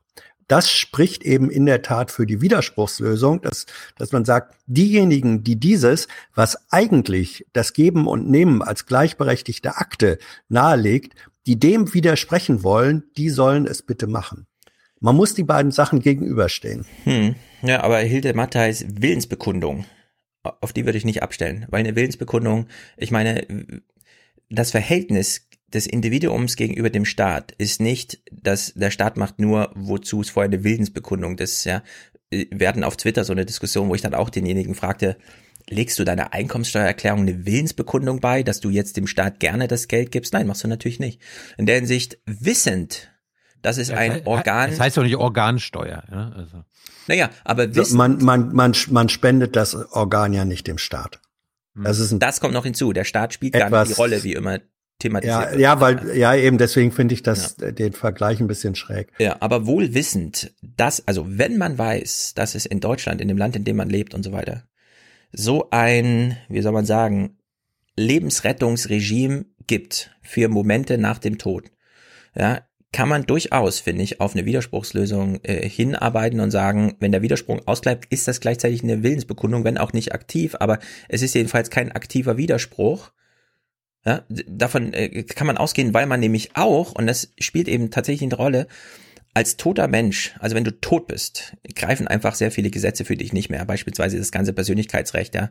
Das ist dann einfach klar. Man darf jetzt seine Leiche nicht schänden oder so, aber es war sehr anstrengend für den Bundestag, ein Gafferverbot, ja, also Fotos von Toten, das überhaupt erstmal durchzusetzen, weil nämlich die bisherige, ja, Fotos von Menschen, das gilt, also das Persönlichkeitsrecht und so, das gilt halt nur für lebende Menschen, ne? das galt halt für Tote einfach nicht. Und das muss man halt einfach, es, es gibt einen Unterschied zwischen Leben und Tod. Und wenn Menschen in der Hinsicht im Krankenhaus sterben, und man es noch hinbekommt, durch das Aufrechterhalten der biologischen Funktionen Organe am Laufen zu halten, ne, dann äh, hat es einfach was anderes, dann gibt es einfach, finde ich, einen anderen, eine andere Agency, um die Rechte festzumachen als äh, im lebenden Zustand. Trotzdem, die Situation wurde jetzt verbessert. Das kann man jetzt ja mal äh, festhalten. Also schlimmer als vorher ist es auf keinen Fall. Es ist besser und ich erinnere mich noch, das war meine BBK mit dem Nationalen Ethikrat. Ich weiß nicht, ob Hans dabei war, das ist schon eine Weile her. Und da habe ich mich, habe ich mir eingeprägt, dass wir gesagt haben, dass das Problem ja hauptsächlich ist, dass lediglich ein ganz, ganz geringer Prozentsatz der Bevölkerung überhaupt von den geltenden Zustimmungsregelungen weiß und äh, darum also gar nicht überlegt, ob sie jetzt einen Organspendeausweis ausfüllen oder nicht. Also es geht um das Wissen. Ne? Wir sagen gerade beim ja, Klimawandel immer, es ja, ist ein Wissensproblem. Hier, äh, das ist kein Wissensproblem. Hier ist es noch ein Wissensproblem. Ja, und wir können stimmt. ja mal, also ich meine, wir, äh, wir vom Aufwachen-Podcast und die HörerInnen und so weiter, die wissen wahrscheinlich Bescheid. Aber fragt doch mal Oma oder fragt doch mal eure Eltern. Und ich habe, ich habe das mit meinen, äh, ich habe am Wochenende wegen Geburtstag meiner Schwester mal gefragt die haben das nicht gewusst. Also einer von vier hat gewusst, ja, irgendwie Spendeausweis, was muss ich da machen? Die anderen drei wussten noch nicht mal davon. Die wissen das gar nicht. Und nur weil das jetzt wieder in den, äh, in den Nachrichten gelaufen ist, können wir nicht davon ausgehen, dass das jetzt wieder alle wissen. Am Ende, betont Stefan ja immer wieder, gucken das zwei Millionen Leute von acht, äh, von 82 Millionen in Deutschland. Ja, also in der Hinsicht, das ja. an einen staatlichen Akt zu knüpfen, ist ja gut. Also ich kann ehrlich gesagt sehr gut mit Baerbocks Vorschlag da leben. Ich fand den schon damals, als sie ihn vorgestellt hat, gut. Dass Lauterbachs und Spahns nicht durchkommt, lag irgendwie in der Luft, fand ich. Dafür ist die CDU-Fraktion einfach zu groß und so. Dafür sind da zu viele Vorbehalte. Aber ich würde eben sagen, es ist jetzt so eine Entwicklung. Ja? In 20 Jahren kann man das wieder im Bundestag thematisieren und dann sieht das ja. auch ganz anders aus. Ja, ich, ich glaube auch, dass das die. Wird, das wird schon also, vorher passieren, glaube ich. Das denke ich auch, das wird vorher äh, passieren. Ich, ich hoffe, dass es wie, nein, das Beispiel mache ich jetzt nicht. Ähm, äh, na, es ist gut, wenn einfach die Menschen regelmäßig frühzeitig von früh an mit dieser Frage und genau mit dem, mit dem, ich nenne es jetzt mal Lauterbach-Argument konfrontiert werden. Gesagt werden, äh, du möchtest doch, dass du deine Angehörigen im äh, Falle eines Unfalls ein Spenderorgan bekommen. Willst du das? Ja, natürlich. Das bedeutet doch dann auf der anderen Seite, dass du selber eigentlich auch bereit sein musst. Bist du bereit? Ja. Also wer sich mit dieser Frage äh, auseinandersetzt, wird schwer sagen können, nö, ich nehme zwar gern, aber geben, nö, mache ich nicht. Ähm, das ist, geht schon in die richtige Richtung. Wenn man das forciert, wird, wird auch die Bereitschaft, ähm, selber aktiv Spender zu sein, steigen und äh, da, ja. Ach, die meisten Menschen sind sogar bereit, eine ja. Lebensspende zu geben, wenn du der Richtige fragst ja. und so. Es ist immer, ja, also umso mehr Geschichten dabei rumkommen und so äh, aufschlussreicher ist es dann auch. Ja. So, äh, ein lustigeres Thema. Putin will seinen Staat umbauen und wir kennen alle den mhm. Begriff Kriminologie oder wie auch immer das heißt. Während wir zuhören, wie Christian Sievers uns vorschlägt, doch mal Kriminologie zu machen, machen wir mal Krawattologie, bitte. Guten Abend Ihnen allen. Zu Zeiten der Sowjetunion war die Kremlologie mal eine blühende Disziplin. Nicht wirklich wissenschaftlich, oh. aber hochspannend. Ah, hochspannend. Was ist da los? Oh. oh Gott. Also sonst ist Steffen Seibert ja immer der Krawattenkönig, über den, also jeder zweite Kommentar unter dem BBK-Video über seine Krawatte geht, aber Christian, hatte ich deinen Clown heute eingekleidet oder was? Ja, wir beschreiben es kurz. Graues Sakko, okay, gut und mhm. schön. Allerdings Lego-blaues Hemd und FDJ dazu eine rote Hemd. Krawatte. Mhm. Nee, Tja. eine lachsfarbene. Eine lachsfarbene, ja. Tja, wie es halt so ist. Medvedev will eine Ansage machen. Als Regierung der Russischen Föderation müssen wir dem Präsidenten unseres Landes die Möglichkeit geben, alle erforderlichen Maßnahmen zu ergreifen. In diesem Moment halte ich es für richtig, dass die amtierende Regierung gemäß Artikel 117 der Verfassung zurücktritt. Das war's. Damit hatte niemand gerechnet. Okay, klingt nach einem Power-Move. Putin sitzt daneben. Jemand, ich glaube, Putin hat damit gerechnet. Denke ich auch irgendwie. Putin sitzt da so und ich glaube, der wusste, was da geschieht. ja. Dass da nicht nur Fußballergebnisse bekannt gegeben werden. es ist aber noch ein erstaunlich mehr Power-Move, als man so denkt, denn kommt ja ein bisschen auch darauf an, wie wie macht man so seine Tagesagenda, ja, so als russischer Präsident? Wie sagt man wann was und so weiter? Hm. Am selben Tag, als die abends zusammensaßen und Putin Medvedev noch sagen lassen, äh, sagen lassen hat, ähm, du trittst jetzt mal zurück und dann beende ich die Pressekonferenz mit, das war's, ciao und so. Ja, am Morgen dieses Tages hat Putin noch eine Rede zur Lage der Nation gehalten. Am Mittag hatte Präsident Putin noch seinen jährlichen Auftritt mit seiner Rede zur Lage der Nation. Ungewöhnlich früh im Jahr. Er redete vor allem über soziale Themen, aber auch über eine Verfassungsänderung. Das Parlament soll mehr Macht bekommen, indem es den Ministerpräsidenten und die Minister bestimmt. Entscheiden soll das Volk in einem Referendum.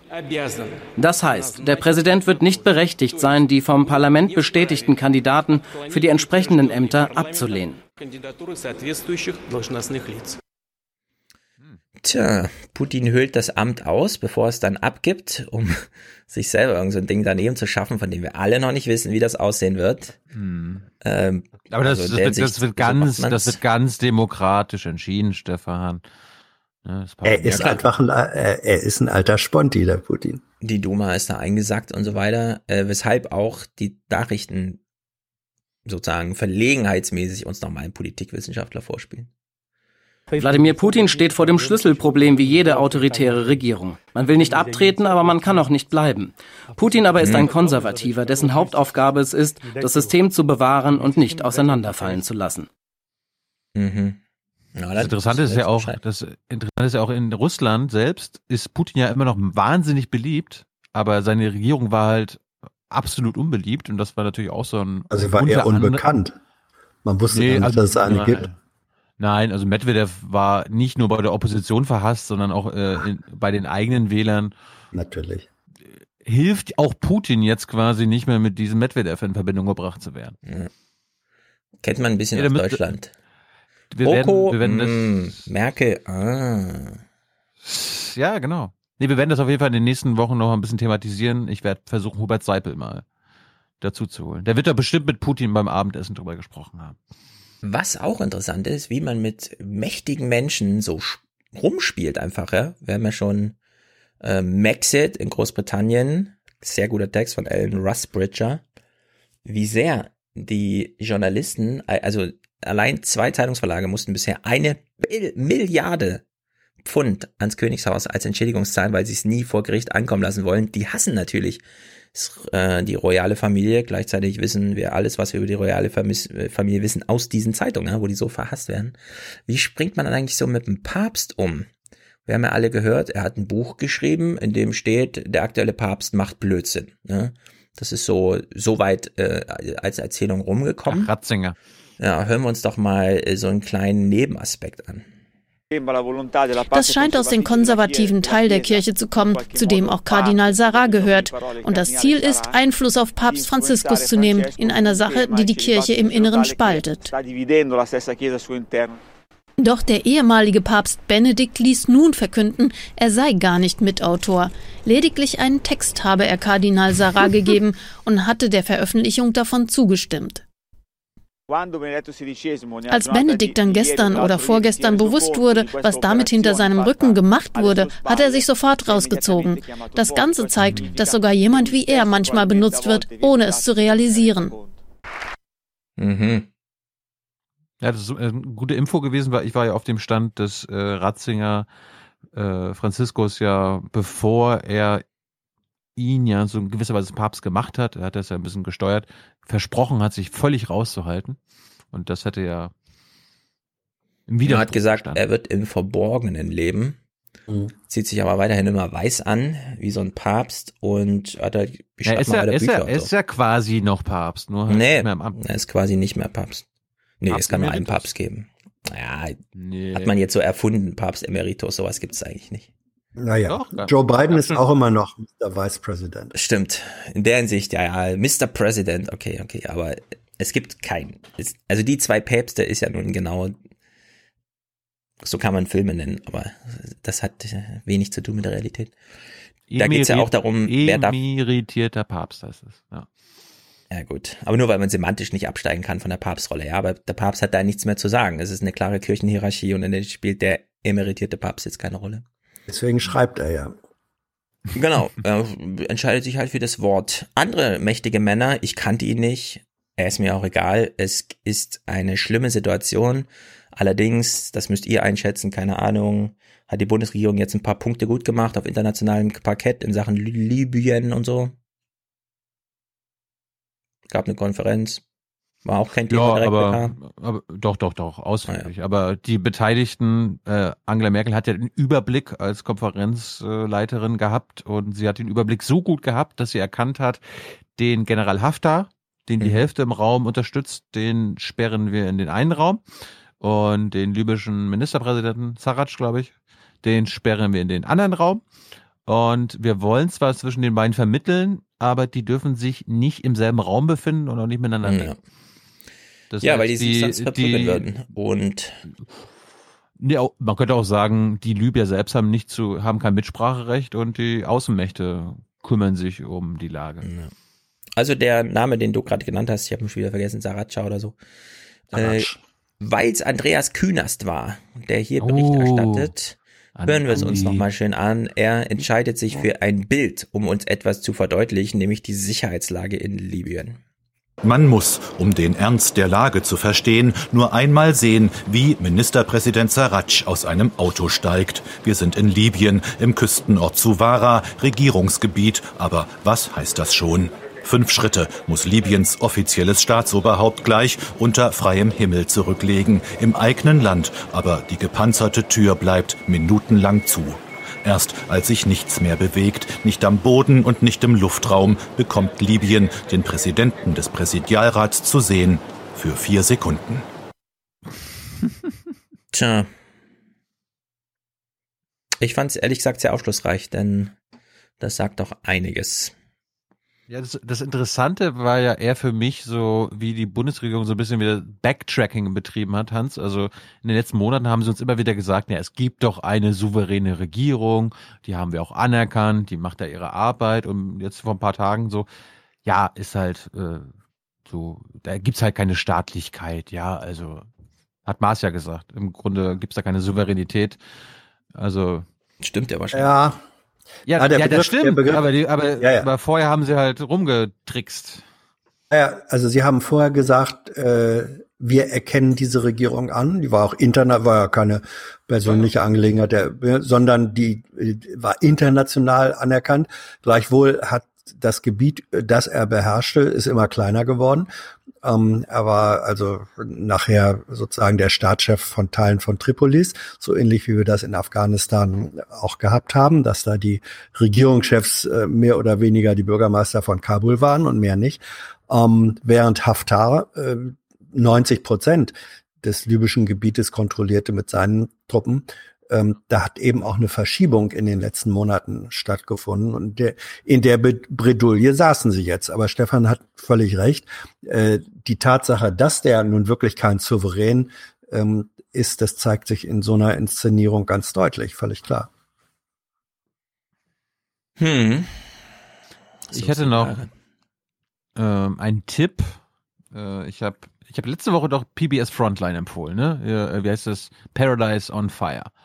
Nee, Fire in Paradise. Ähm, darf, darf ich noch einen Nachtrag, darf ich noch einen Nachtrag äh, machen zu, weil ich habe noch so, so ein bisschen nachträglich äh, recherchiert, wie das jetzt war mit mit Saraj und Haftar, warum die nicht mit am Tisch äh, saßen und so weiter und so weiter. War der kurz Ob die nicht wollten, ja? Recherchiert im Sinne von, du hast gerade gegoogelt oder Du hast nein, nein, ich, ich habe, okay. ich habe sozusagen Hintergrundgespräch gut, mit, mit, mit Dann Menschen gesprochen. Ähm, und es war offenbar so, dass es im allseitigen Interesse war, dass sowohl Merkel als die überblickende Gastgeberin und ihr Co-Autor, ihr, Co-Überblicker Maas ähm, gesagt haben, wenn die beiden jetzt auch noch in der großen Runde da sitzen, dass ähm, das geht schief, als auch die beiden selber keine Lust hatten, in der großen Runde aufeinander äh, zu treffen.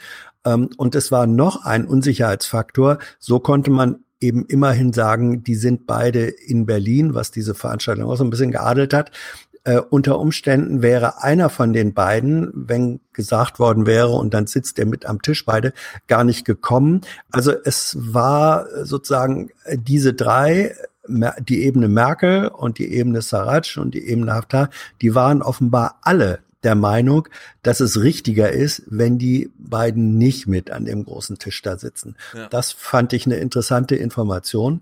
Und eine zweite, ich weiß nicht, wenn man, ähm, es geht ja jetzt natürlich um die Frage, wie wird das, was da jetzt avisiert ist oder gemacht werden soll, nämlich einen Waffenstillstand äh, zu erreichen und die Umsetzung und Einhaltung des Waffenembargos und wer kontrolliert das eigentlich?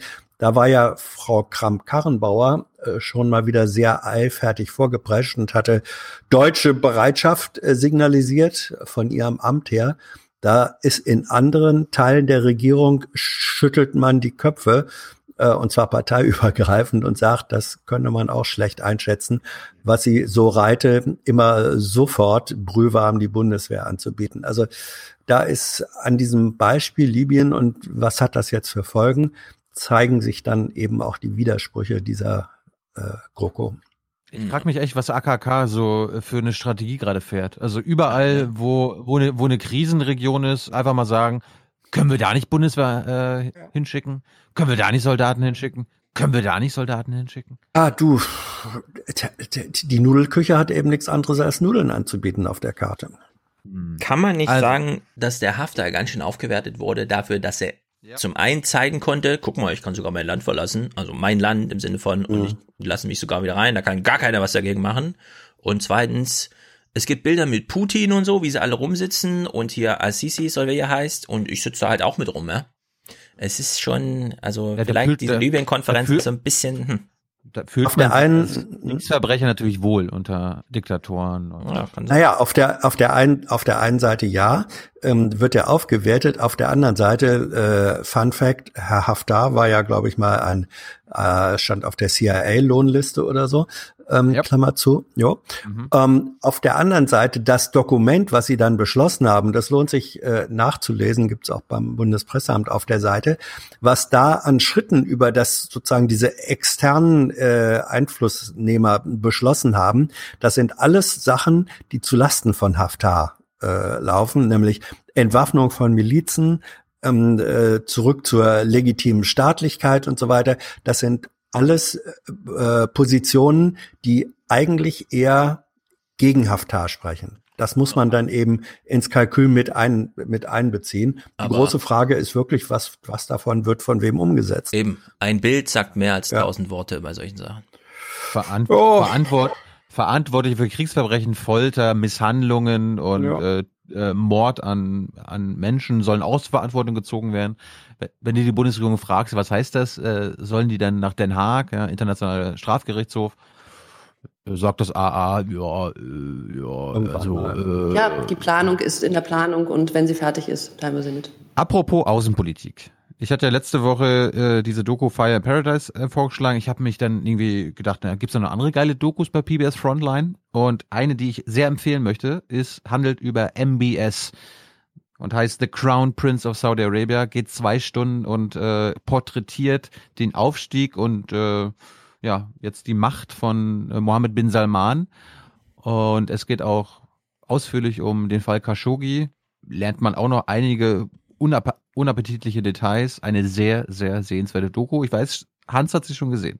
Absolut, absolut. Also es ist einer, äh, jeder, der, der ähm, ein bisschen Zeit hat und sich interessiert für die ähm, für nicht nur Khashoggi, Khashoggi wird da ausgesprochen, weiß ich inzwischen, also nicht nur für das, sondern sondern für den Background äh, von MBS. Das ist mhm. wirklich der Aufstieg eines Diktators Sondergleichen, der sich erfolgreich scheinbar hinter einer Reformerfassade zu verstecken sucht. Das wird in zwei Stunden brillant analysiert und das ist erschreckend.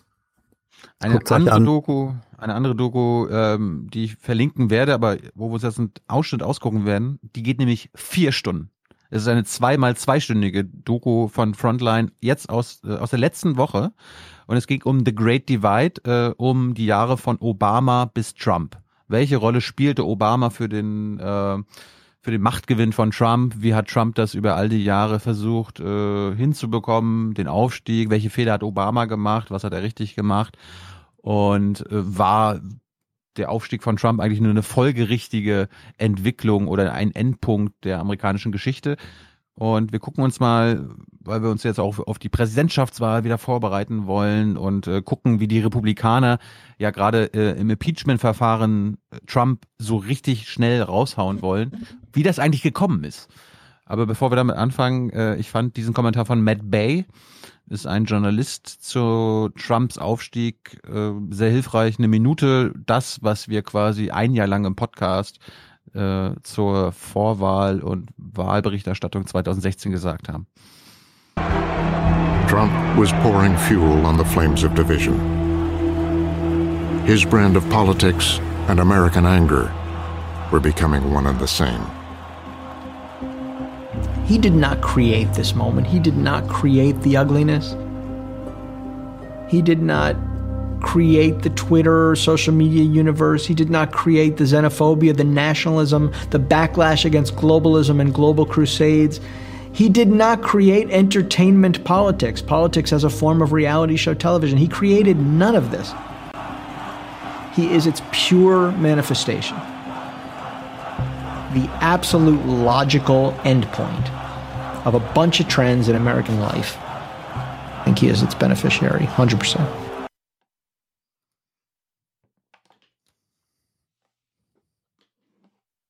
Gut, keine weiteren Kommentare dazu.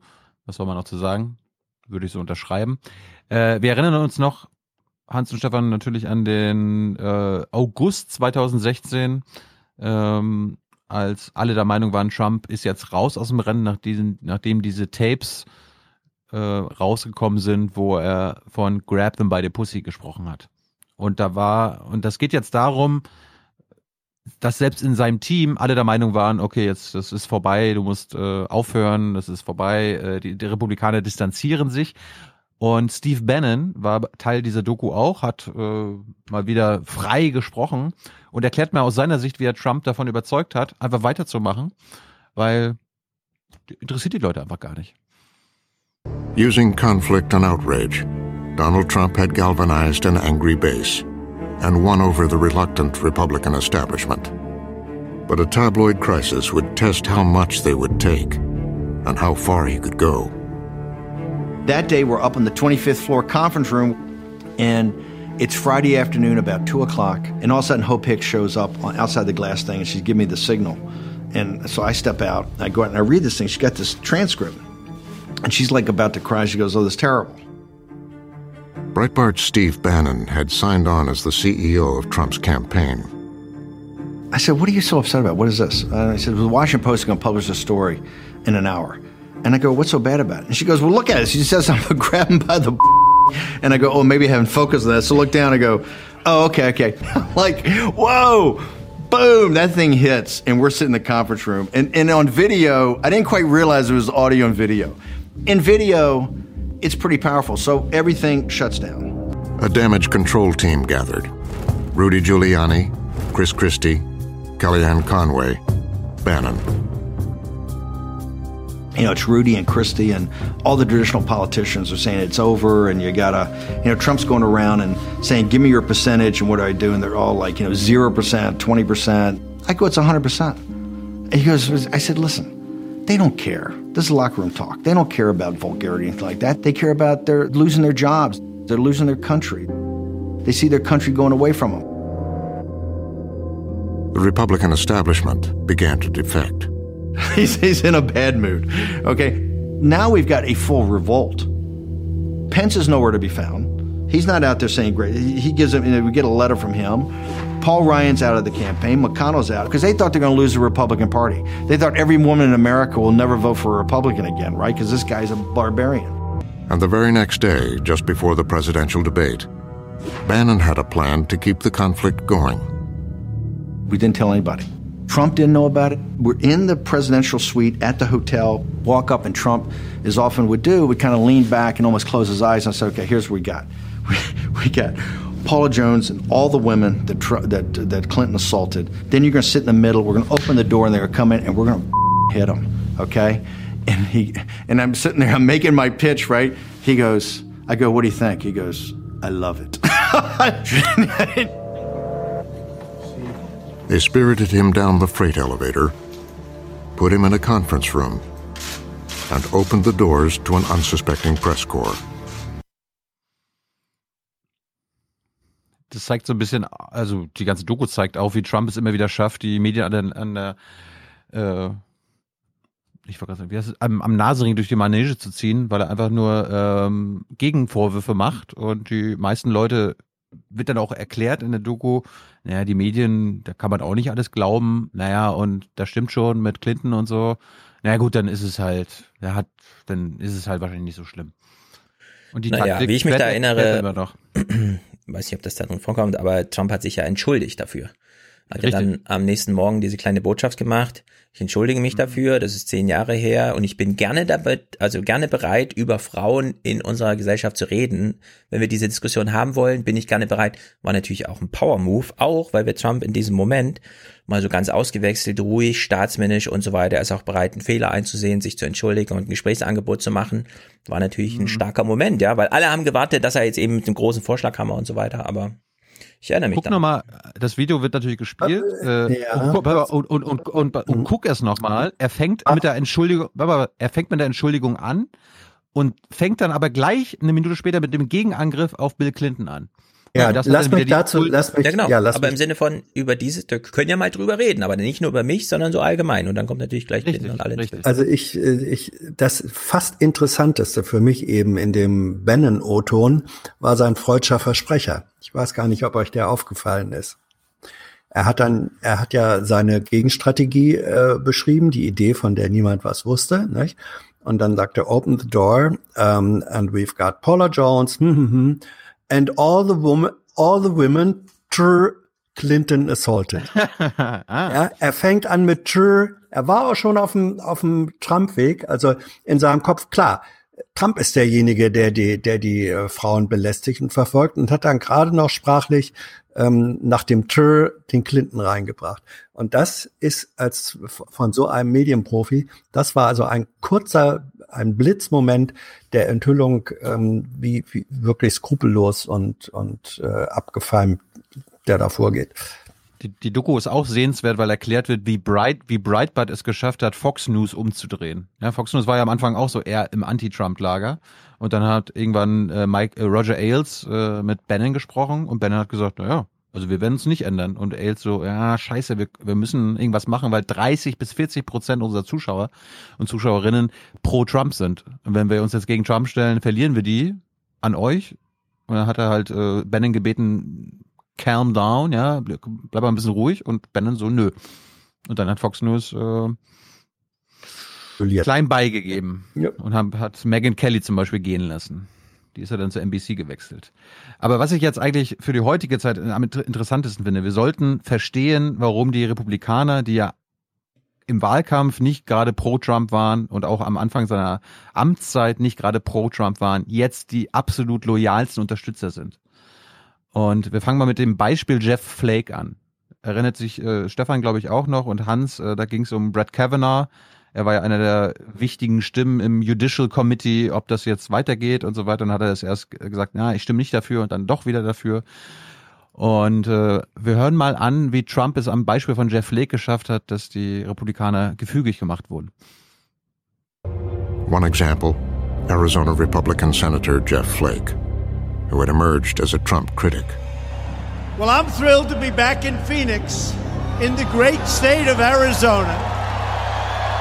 As always, Trump would attack, rallying his base against Flake.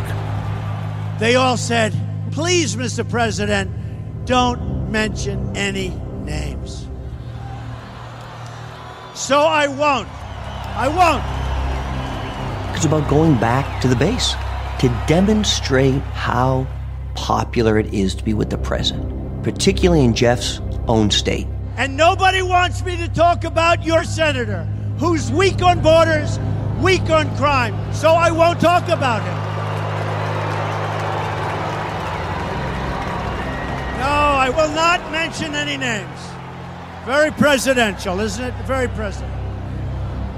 When the president of the United States rolls in and you have a rally that has thousands of people in it, Jeff pays attention. For Donald Trump, everything's about Donald Trump. You're either for Donald Trump or you are against Donald Trump. And he wants to he wants to encourage everybody to see it his way. So he he steps into all of these uh, and makes his voice heard and makes his muscle felt. It was effective. Flake's own voters turned on him. I think he knew uh, at that time that I was out of step uh, with a lot of the Republican base. That uh, that he represented more of their feelings uh, than I did. We will make America great again. Thank you, Arizona. God bless you. Thank you. Thank you. Das Besondere an der Situation ist, was in der modernen amerikanischen Geschichte nie vorgekommen ist, dass der Präsident äh, einfach in die äh, Staaten geht von dem jeweiligen Senator oder Repräsentanten, die sich gegen ihn gestellt haben aus seiner eigenen Partei und macht dann da eigene Rallies und sagt den Leuten, also den wählt ihr nicht mehr. Und das führt dazu, dass äh, alle, die sich gegen ihn gestellt haben und äh, gegen die er dann Wahlkampf gemacht hat, nicht mehr antreten in Vorwahlen, weil die Republikaner natürlich auch Vorwahlen machen in, ihren, äh, in ihrem Staat, in dem Bundesstaat. Und das war erfolgreich. Und das war Jeff Flake das erste Opfer.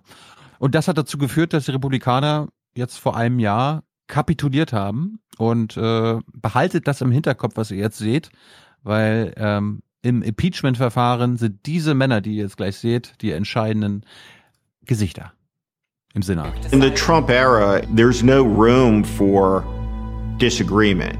The era where the senators, the members of Congress asserted their prerogatives, their power would stand up to a president, seems largely to be over in the United States today. It looks like President Trump is going to get his Christmas wish. The most sweeping rewrite of our tax code. The first legislative win for President Trump. Trump's dominance Trump. would culminate in front of the cameras in the Rose Garden. Most Sweeping tax overhaul in three decades. It was a ceremony for the passage of his first major piece of legislation, a tax cut. It's really, I guess it's very simple.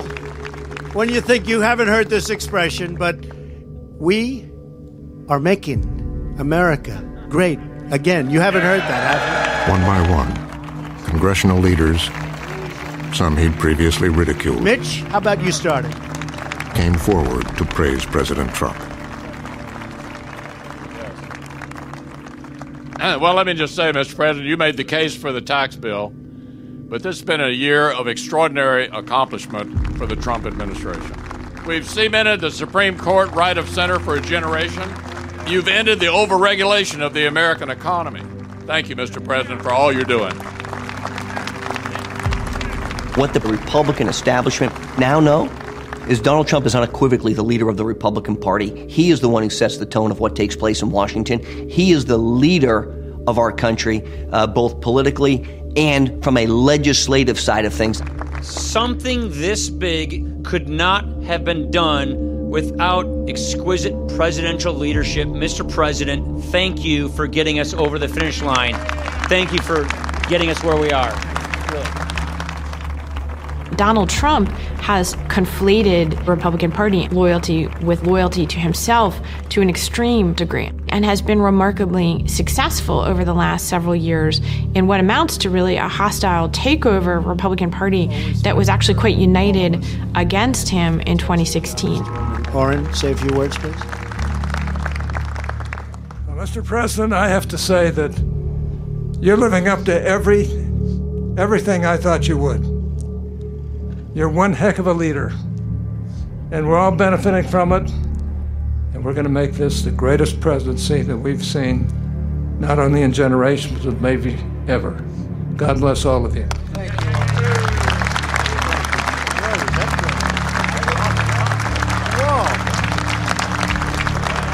Paul Ryan just said, How good was that? It's, In essence, this became Trump's Republican Party. The, the testimony that people gave there is hard to take back. Orrin Hatch, for example. But McConnell and Ryan and others who gave Trump an enormous amount of credit. That, that created a unity within the Republican Party that had not existed. This was a fight for the soul of the Republican Party, and Trump won. There's no question about it. And it's not so much that Trump took over the Republican Party, it's that the Republican Party completely capitulated to him. They're all united in believing that in order to survive politically and not lose in a primary, they have to stick as close to him as possible. Naja, ist Darum, auch schon anderthalb Jahre her schon, dieser Moment. Und derzeit sieht's auch ein bisschen anders aus. Glaubst du? Ich glaube, ich habe da keine Hoffnung, dass, im, dass der Senat unter Mitch McConnell, den wir ja gerade gehört haben, ähm, da einen fairen Trial in irgendeiner das Weise nicht, aufführen das wird. Nicht.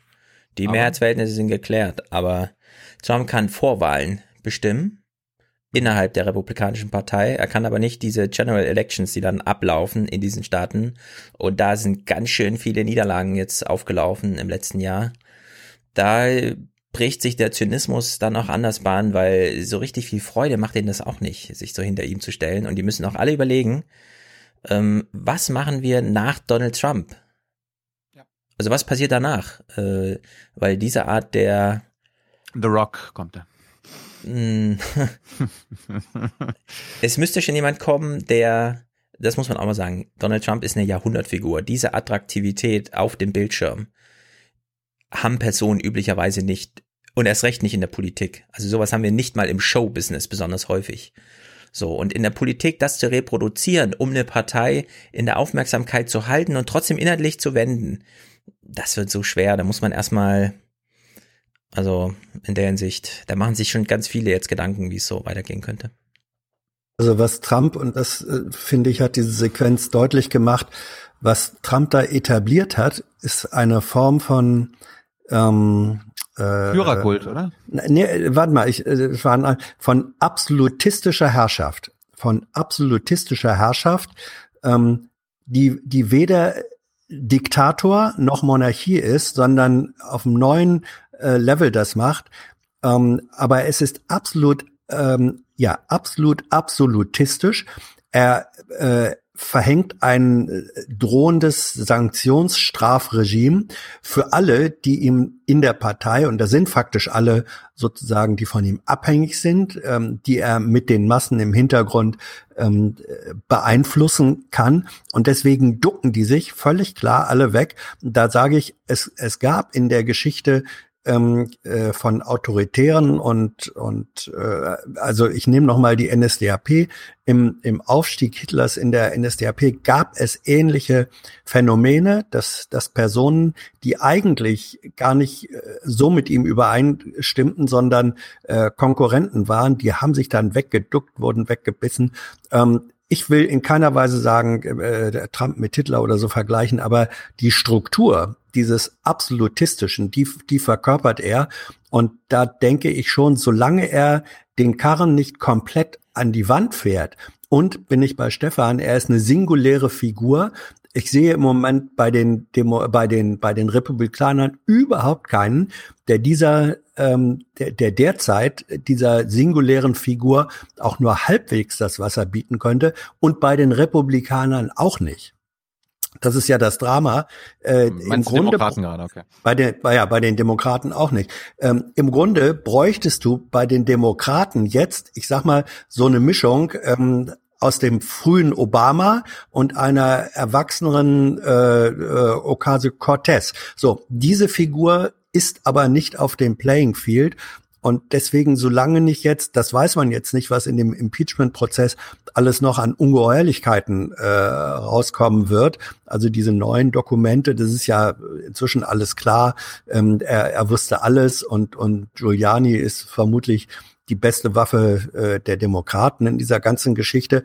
Weiß man trotzdem alles nicht, äh, was das bewirkt oder nicht. Aber mit diesen Unsicherheiten im Moment im Moment spricht eher alles dafür, dass Trump auch bei der nächsten Wahl äh, nochmal durchkommt. Na, da will ich nochmal hart widersprechen. Äh, ja, aber, aber ich will, ich will nur mal ein Negativszenario, das, das schlimmste Szenario aufmachen. Angenommen, egal wie die Demokraten jetzt äh, sich aussuchen, Joe Biden, Warren, Sanders, es könnte richtig krass in die Hose gehen gegen Trump. Es könnte sein, dass nicht nur der Senat äh, natürlich republikanisch bleibt, sondern das Haus auch wieder republikanisch wird. Und dann stellt euch, was Hans gerade beschrieben hat, vor, dass die alle unfassbar loyal zum Präsidenten sind. Und keine Ahnung, also was dann in den nächsten vier Jahren passiert, also vielleicht ändern die sogar die Verfassung und lassen Trump noch mal ein bisschen länger im Amt. Ich will nicht sagen, dass das realistisch ist, aber das könnte ein richtig äh, negatives Szenario werden. Also ich bin grundsätzlich fasziniert von dieser Fasziniertheit äh, gegenüber Trump, auch von ablehnender Fasziniertheit, wie ihr sie eben auch gezeigt habt. Ähm, Hans, ich nehme mal an, das, was du gerade mit absolutistischer, absol, ab, absolutistischem Absolutismus meinst, für die Partei bezogen, ja. Aber diesen ah ja. Durchgriff auf den Staat hat Trump als Präsident da nicht. Er ist ja kaum für innenpolitische Sachen zuständig.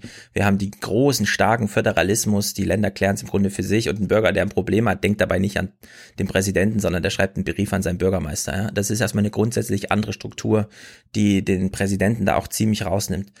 Dann muss man sich mal anschauen, so richtig. Aber also dem Bürger das so klar ist? Es ist gerade dem Bürger klar. Du hast, also, du hast in Amerika kein, Menschen mit einem echten Anliegen, der dann an den Präsidenten denkt, sondern man hat die anderen Wahlämter bis hin zum Sheriff, an den man sich wendet. Also in der Hinsicht, da ist schon einiges anders, als wir es aus Deutschland kennen. Auch was gefühlte Wahrnehmung, was ist in der Politik von Bedeutung. Das nochmal, also dass äh, nach diesen vier Jahren Trump äh, eine Wahl völlig ähm, gegen die bisherigen Standards ähm, entschieden wird und das Repräsentantenhaus nochmal eine republikanische Mehrheit erfährt, also das kann ich mir bei besten Willen nicht vorstellen. Da sprechen auch alle Wahlen von 2019 dagegen. Bei den Senatoren, klar, da gab es diesen Zuwachs von ein oder zwei Posten, die wurden aber auch, finde ich, schlüssig erklärt in dem Moment, wo sie geschahen. Aber das ist nochmal eine Mehrheit im Präsidentenhaus, im Repräsentantenhaus für den aktuellen Präsidenten und dann noch für Trump. Äh, also, dass beides äh, eingelöst wird. Das halte ich für völlig. Und dann will ich noch was zu den Demokraten sagen. Wir beobachten ja diesen Wahlkampf nicht mehr, aber er ist spannender als der letzte, würde ich sagen. Wir haben Zahlen von äh, Bernie Sanders, was er an Geld einnimmt pro Quartal, 33 Millionen. Das haben bisher nicht mal äh, Präsidenten im Amt, wo im Grunde klar war, das ist der Präsident. Wenn du was vom Präsidentenamt willst, ja, musst du ihm jetzt Geld geben und so weiter diese Zahlen, die Trump, äh, die die Biden, äh, Sanders da gerade einfährt, 33, 34 Millionen Dollar im Quartal, hinzu zu, dass selbst Buttigieg oder so ja noch über 20 Millionen kommen, Sen, äh, Biden und äh, Warren sowieso. Das sind einfach, also das sind gerade richtig äh, so viel Geld, ja, dass da 100 Millionen Marken überschritten werden pro Quartal. Das hat man bisher noch nicht erlebt. Und dann gab es in der letzten Debatte ganz am Schluss diese Hot Mic Situation, ja. Warren geht nochmal zu Sanders rüber und sagt, hier hast du nicht und so weiter. Und da steht ähm, dieser Tom Steyer im Hintergrund. Und da kann man mal kurz diesen Moment sehen, was ähm, Frank Underwood damals schon gesagt hat. Es gibt die Macht und dann gibt's die Macht, ja. Die einen haben halt Geld, aber die anderen haben wirklich Macht. Und man kann an diesem Tom Steyer, an diesem kurzen Moment schon sehen, wie das so ist, wenn die Milliardäre bei Bernie Sanders Schlange stehen, damit er sie wenigstens mal eine Sekunde anguckt. Ja, also es ist ganz, ganz bezeichnend, diese Situation, diese, diese, diese, sind nur drei Sekunden, ja. Die sagen so viel über dieses Gefüge da aktuell. Und äh, so eine Kampagne ja. wie die von Sanders gerade, das, das hat Amerika noch nicht gesehen, ja. Das ist einfach unglaublich. Und das mal aufsummiert, ja. Jetzt hat sich die New York Times entschieden, einfach zwei Frauen zu promoten und so. Klobuchar steckt da nämlich auch noch groß drin. Und es ist noch nicht entschieden, ob jetzt die radikalen Ränder, wie immer gesagt wird, oder die gemäßigsten. Am Ende werden auch zwei Tickets vergeben. Also ich sehe da unglaublich viel Bewegung und ich, ähm, wie gesagt, ja, ich sehe wirklich kein Szenario, wie Trump da wiedergewählt wird. Das ist eine Partei, die fällt da gerade in sich zusammen. Das sieht zwar noch nicht so aus, es ist aber wirklich viel Show dabei, einfach gerade. So hoffnungsvoll bin ich nicht. Ich hoffe natürlich auch, dass äh, Trump abgewählt wird, aber wir sollten uns über die Szenarien klar werden. Hier, äh, sag doch nochmal Stopp oder äh, mach doch mal, Stefan, mach doch mal Play und sag mir, sag mir welche Stelle, warte mal ganz kurz an. Nein, die begegnen sich ja jetzt und dann achtet mal auf Tom Steyer. Der kommt nämlich Moment. da im Hintergrund rein und möchte mit Sanders reden. Na, erstmal will Sanders ihr die Hand geben und sie verweigert den Handschlag. Das ist das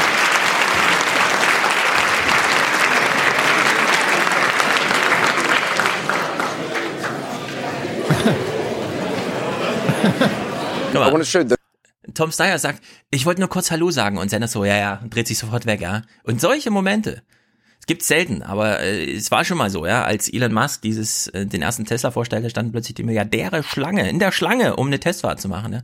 Sowas gibt's immer mal wieder und da hat man auch gesehen, dass sol solche Sachen bringen wirklich Sachen aus dem Gefüge. Am Ende ist VW pleite in zehn Jahren, ja. Und hier hat man äh, auch sowas. Also das ist einfach, da ist diese demokratische Partei, die wird immer gerade so komisch beobachtet aus Deutschland, aber ich sehe da ein absolutes Powerhouse gerade. Ja? Die haben ganz schön viel da in Bewegung gebracht. Es gibt, äh, ich weiß nicht, weiß nicht, ob du auf, die, auf den Artikel beziehst vom Intercept. Es gibt einen richtig langen Artikel von Ryan Grimm über die andere den Beispiel, den. Kampagne von Sanders. Können wir ja verlinken. Ja. Sensationell. Also die zeigen, was Sanders aus 2016 gelernt hat, was sie nicht mehr machen und was sie jetzt neu machen und was Sanders, also das macht Warren ja nicht und Buttigieg auch nicht, aber was Sanders in einer General Election sogar sehr helfen könnte im Vergleich zu Trump. Ja, also äh, alles kann ich alles unterstreichen, äh, akzeptieren. Gleichwohl das Gegengewicht, das man auch benennen muss, ähm, die singuläre Figur, gerade öffentliche und wieder Medienfigur äh, Trump, ähm, die hast du ja selber geschildert, Stefan. Das ist ja nicht so, dass wir jetzt auf einmal sagen, oh, davor knien wir nieder, sondern die Singularität dieses absolutistischen Herrschers, äh, die hast du selber beschrieben und die wirkt ja. Das Zweite ist, und das finde ich, gehört eben neben dem ähm, auch Einknicken, situ bislang situativen Einknicken aller Republikaner vor Trump, ähm, es gehört auch dazu, dass er punktet ja mit seinem Narrativ, und das zeigen alle Auftritte bis in die Gegenwart, Make America Great Again. Du hast ja recht, wenn die Sorgen haben, gehen, zu ihrem, gehen sie zu ihrem Bürgermeister. Aber Trump, ähm, der alles auf diese Formel, ähm, die Größe Amerikas wiederherstellen, damit, damit überwölbt er jeglichen Kleinscheiß, sobald der sich, soweit der oder solange der sich nicht wirklich existenziell negativ für Menschen auswirkt und seine seine Drohgebärden gegenüber China, die dann auf einmal auf scheinbaren Erfolgen äh, auf scheinbare Erfolge rauslaufen und so weiter, das in meiner Wahrnehmung führt dazu, dass das Trump-Lager im Moment noch in der Breite der Wählerschaft seinem Narrativ folgt und damit auch die, äh, der, der republikanische Parteikörper, die eigentlichen Rivalen auch kapitulieren. Und ob das, was richtig auf der Gegenseite der Demokraten sich an Widerstand mobilisiert, auch mit den erhöhten Spenden, ob das wirklich mehrheitsfähig ist, gegenüber dieser doppelt singulären Figur und ihrer Brachialität, das weiß ich noch nicht. Das weiß ich noch nicht. Ja. Ich will nur noch kurz was, weil du mich jetzt zweimal angesprochen hast, weil ich ja auch sagte, die singulare, singulare Figur vor, also äh, auf dem Bildschirm so, ne? Ja, ja. Ich nutze mich da selber auch so ein bisschen als Kanarienvogel und ich kann dir nur sagen, ich also vor, selbst vor drei Monaten fand ich das irgendwie alles noch und so konnte ich mir das angucken. Aber mittlerweile spüre ich auch, dass auch Stephen Colbert sich Gedanken machen muss, weil man will Trump nicht mehr sehen. Man hat das jetzt satt gesehen. Also Trump muss sich da auch überlegen, wie weit will er das noch drehen. Man hört nur noch dummen Scheiß. Es ist überhaupt nichts inhaltlich Interessantes mehr dabei. Keine klugen Gedanken, nichts. Ja? Es sind nur noch so Fehler, Fauxpas. Er hat sich versprochen und so. Und da muss sich Trump wirklich überlegen, wie weit man es treiben kann. Ich kann mir das nicht vorstellen, wenn er das intensivieren muss, ja, dann wird sich diese Trump-Müdigkeit auch in anderen Bereichen mhm. breit machen und irgendwie sehe ich dann doch so einen untergehenden Stern, ehrlich gesagt. Ja, bin ich aber auch nicht so hoffnungsvoll, weil am Ende habe ich auch irgendwo einen Artikel vor ein paar Wochen gelesen, ähm, Colbert und die ganzen Late-Night-Shows, die machen in den letzten vier Jahren oder seit Trump im Amt ist, doppelt so viel Umsatz und Geld wie äh, all davor. Also die werden, glaube ich, nicht jetzt mit Trump. Aufbauen. Ja, nö, du kriegst schon mit, auch bei Colbert, dass das jetzt immer mehr so dieses Meanwhile und solche Sachen ausprobiert werden und neue Formate und so. Es gab ja wirklich jahrelang, also zwei Jahre komplett nur Trump, es wurde nur Trump thematisiert. Ja. Und das, das ja. ermüdet sich jetzt auch so langsam. Also guck mal, es ist jetzt bald die Last Week Tonight Winterpause vorbei und so, ja, und dann werden so ein paar andere Themen und dann geht so ein bisschen zur Sache und ehrlich gesagt. Naja. Also, ich, äh, wir sind nochmal schuldig unseren HörerInnen, wer denn alles noch im Rennen ist. Michael Bennett, der Colorado-Senator, könnt ihr vergessen. Ein gewisser Joe Biden führt immer noch in Iowa, äh, Kopf an Kopf ja, mit Sanders. Lass Warren um Ergebnisse ja, durchlaufen und dann sieht das anders. Wir haben, wir haben selbst gesagt, Iowa ist jetzt auf jeden Fall nicht repräsentativ. Das ist ein Caucus, es ist keine Wahl. New Hampshire ist auch nicht repräsentativ. Danach geht's so richtig los. Super Tuesday im März ist der entscheidende Tag. Also Joe Biden ist dabei, ein Michael Bloomberg, kennen wir alle, self-made Mill, äh, nee, self-made ist er nicht, aber auch ein Milliardär. Klar ist er self-made, aber hallo. Ist er? Der okay. hat 60 Milliarden verdient mit dem Bloomberg Alles selbst gedruckt. Ey, das ist Alles so, selbst gedruckt. Ne, das ist wirklich, das ist eine, eine Biografie, die kann man sich gar nicht vorstellen, ehrlich gesagt. Ja.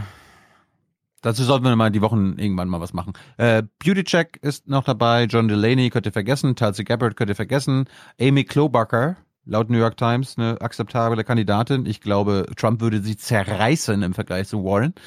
Äh, Devil Patrick könnt ihr auch vergessen, ist der Governor von Massachusetts. Äh, ein gewisser Bernie Sanders, favorite of this podcast, of this side of the podcast. Tom Steyer hat äh, Stefan gerade angesprochen, ist ein sympathischer Hedgefund-Manager. Und Elizabeth Warren und Andrew Yang sind auch noch dabei.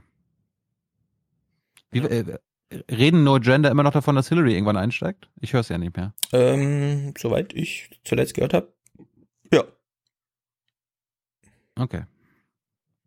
Ich hatte, ich hatte letztens zehn Minuten gehört und da in den ersten zehn Minuten haben sie sich über irgendwie Klimawandel und Australien wieder lustig gemacht. Also naja, es gibt jetzt so andere gute Podcasts. Unerträglich. Hören, ja. Gut, schön. Gut, das war's von mir. Mhm. Klären wir nur noch eine Frage, nämlich, ey Stefan, wieso gucken wir keinen Politbarometer mehr? Na, ich, wir gucken es mal so lange, bis dann der Auspals, Aus, Ausschaltimpuls kam. Seit Monaten sind sie zweitstärkste Kraft im Politbarometer, zeitweise nur knapp hinter CDU-CSU. Mhm. Sie sitzen in elf Landesregierungen, stellen den Regierungschef in Baden-Württemberg. Aber können die Grünen auch Kanzler? Ciao.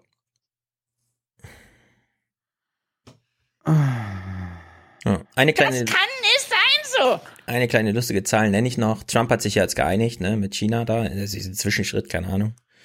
Mhm. Ähm, für den Verkaufsausfall von Sojabohnen an China. Und wir reden hier nicht über Hightech, irgendwas scheiße, sondern die Grundlast dieser Beziehung. Äh, China musste ausweichen auf andere Sojalieferanten, hat die mittlerweile auch. Das heißt, China kriegt die gar nicht so schnell wieder zurück. Und Trump musste 16 Milliarden Dollar Entschädigung zahlen, ja, für die Bauern.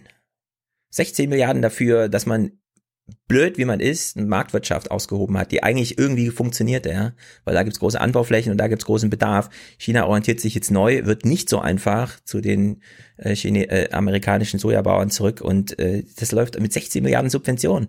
Das ist einfach so dumm. Also das erkennen irgendwann auch die Farmer, ja, ohne dass ich jetzt ja herabwürdige, aber selbst die Farmer, die es nicht mit sehr viel Komplexität in ihren Wirtschaften zu tun haben, erkennen irgendwann, dass das nicht funktioniert. Na gut. Dann war's das für diese Folge. Hans, schön, dass du spontan doch noch dabei warst. Ja. Ja, wie kam's? Äh, Ähm, weiß ich auch nicht. Sich gelangweilt. Kam nichts Gutes bei Arabella Ja, Gansbauer oder was? Eig eigentlich war die Anfrage, Hans, kannst du Dienstag 10 bis 14 Uhr? Hans, nein, ich habe zu tun. Und dann wurde gestern ja spontan entschieden, okay, wir nehmen den Podcast später auf, weil Horst Seehofer bei Jung und Naiv war. Guckt ihr, könnt ihr am Sonntag gucken. War Seehofer bei Jung und Naiv oder war Jung und Naiv bei Seehofer? Beides. Er war in meiner Sendung und wir waren bei ihm. Ihr wart bei ihm, um ihn in deine Sendung zu holen. Wie auch immer. Musik heute, Matthias. Ähm, wir haben ja Elon Musk gerade schon angesprochen. Der hat ja jetzt eine Rakete gesprengt, habt ihr gesehen? Er wollte gucken, ob wie so eine äh, Notfallkapsel, wenn Menschen drin sind, damit umgeht, dass die ganze Rakete unter ihr explodiert. Experiment ging wohl gut, weshalb man da gleich äh, Menschen reinpacken kann. Und Matthias hat uns diese kleine, äh, dieses kleine Kapitel Menschheitsgeschichte nochmal auf seine Art aufgearbeitet und ich möchte auch empfehlen, dass man sich den Raumzeit-Podcast von Tim Brittloff anguckt. Da hat er sich, nicht, ähm, sich mit dem vierten Mitarbeiter von SpaceX zusammengesetzt und da kann man mal sehr gut nachfühlen, wie das so ist, wenn Elon Musk sagt, Leute, bei mir stehen die Milliardäre Schlange, um ein Auto zu fahren und jetzt bauen wir eine Rakete. Batteriegetrieben. Wir brauchen für Folge 419 auch noch Raketenantrieb in Form von äh, Euros. Ab dem ersten Euro werdet ihr Unterstützer und werdet Teil der Tribüne. Ab 42 Euro werdet ihr Produzenten und wenn ihr sogar 250 Euro gebt, werdet ihr Präsentator oder Präsentatorin. Nochmal danke an Laura für das Intro-Intro, das Hans nicht gehört hat. Hans, du musst ja nochmal reinhören. Du wurdest, wurdest auch besungen. Oh Gott. Und äh, ich wünsche mir für 419 ein neues Intro-Intro. Lasst, überrascht uns. Audiokommentare? Na klar, Lynn äußert sich zum Thema Tauben Ja! und Oh, so weiter und so fort. Ne? Endlich. Ich habe es diesmal ein bisschen integriert. Sie hat ja dann immer noch so Nachträge, welche Türken sie jetzt meint und so. Ist doch, Lin, Sehr gewissenhaftes ist- Aber Lin ist doch mehr für, für, für Meeresbiologie und so, ne? Na, Tauben haben doch keine Schwimmfüße. Wo kommen Tauben her? Ich. Alles Leben kommt aus dem Wasser, Hans. Die Verbindung ist eindeutig. Dinosaurier. Ach schön. Auch wenn die Tür Taube aus der Türkei kommt. Aber Ich habe gerade gefragt, was du mit Türken Zusammen meinst. Zusammenhänge sind da. Ach, hört er gleich, hört er gleich. Ihr hört zwischendrin die, die Harfe heute eingebaut. Mhm. Gut, alles klar, bis nächste Woche. Ciao, ciao. Herzlichen Dank und Ihnen und Ihren Zuschauerinnen und Zuschauern einen schönen Abend. Herzlichen Dank und äh, Deutschland alles Gute. Wir kümmern uns. So viel heute von uns. Ihnen noch einen schönen Abend bei uns im Ersten. Selbstverständlich werden Sie die Tagesschau und die Tagesthemen auf dem Laufenden halten. Machen Sie es gut. Ist denn das so schwer zu begreifen? Toller Nachmittag, der allen Beteiligten richtig Spaß gemacht hat. Now, we may have to fight for the oil. It's okay. Maybe somebody else wants the oil, in which case they have a hell of a fight. Wir sind die Guten. And I love the king, King Solomon, but I said, King, we're protecting you. You might not be there for two weeks without us. You have to pay for your military. Wenn diese Betriebe jetzt mit Gewalt aus Brüssel oder Berlin kaputt gemacht werden, dann gibt's hier richtig Widerstand. Also ehrlich gesagt, darf ich Sie mal was fragen? Wieso sind Sie so mega negativ? Freut mich sehr. Tschüss. Tschüss zusammen. Wiedersehen. Ciao, vielen Dank. Dieses Meer von Sternen, Fragen und tiefschwarzer Unendlichkeit.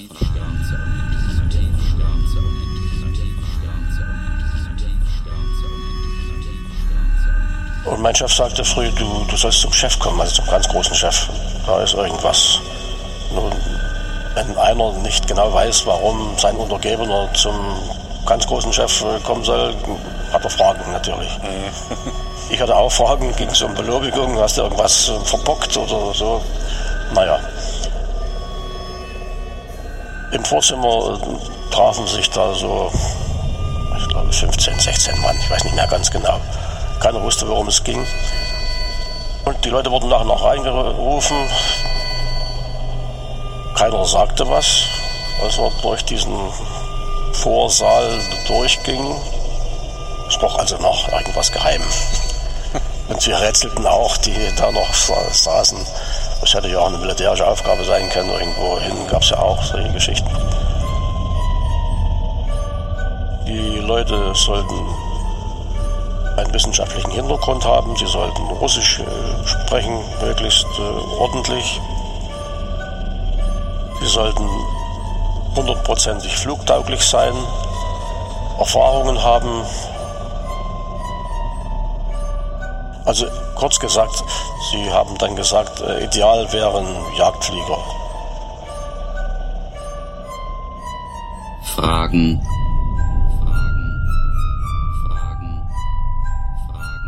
Und einer zeigte dann, der rauskam, denn wir kannten uns gut mit dem Finger so nach oben. Dann war mir klar, wohin der Schuss ging. Sigmund Jähn, schönen guten Tag. Dieses Meer von Sternen, Fragen und tiefschwarzer Unendlichkeit.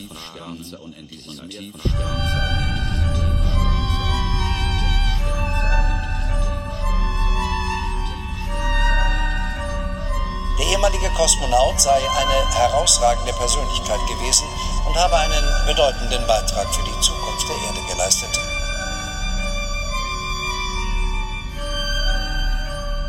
Sigmund Jähn wurde 82 Jahre alt. Meiner Meinung nach trägt es schon dazu bei, eben auch das Selbstverständnis des Menschen äh, neu zu prägen, auch wenn sich das noch nicht unbedingt bei jedem rumgesprochen hat. Das sehe ich genauso. In dem Sinne bedanke ich mich auch bei Ihnen. Ja, vielen Dank, Sigmund Jähn. Und vielen Dank auch äh, fürs Zuhören, auch bei dieser spannenden Ausgabe hier bei Raumzeit. Es wird äh, weitergehen und ja, bis bald. Das hat aber Alexander Gerst auch schon gesagt und andere Leute. Man spürt, dass die Menschen nicht reif sind eigentlich für, für das Tun, was sie, was sie verantworten müssen. Dieses Beispiel ist immer dieser Regenwald in Südamerika, wo man weiß, man ruiniert die Erde damit, aber man, man lässt nicht los, es ist Gewinn zu machen. Ich frage mich, alleine schon der Sprung von vor 40 Jahren, was sich da verändert hat, wie, wie die Menschen die Erde nicht achten. Und das ist eigentlich für uns kein positiver. Aber Dieses Meer von Sternen, Fragen und tiefschwarzer Unendlichkeit. T-minus 17 seconds. 15, 12, 11, 10, 9, 8, 7, 6, start, start, 2, 1, booster ignition, and liftoff of the Space Shuttle Discovery, returning to the space station, paving the way for future missions beyond.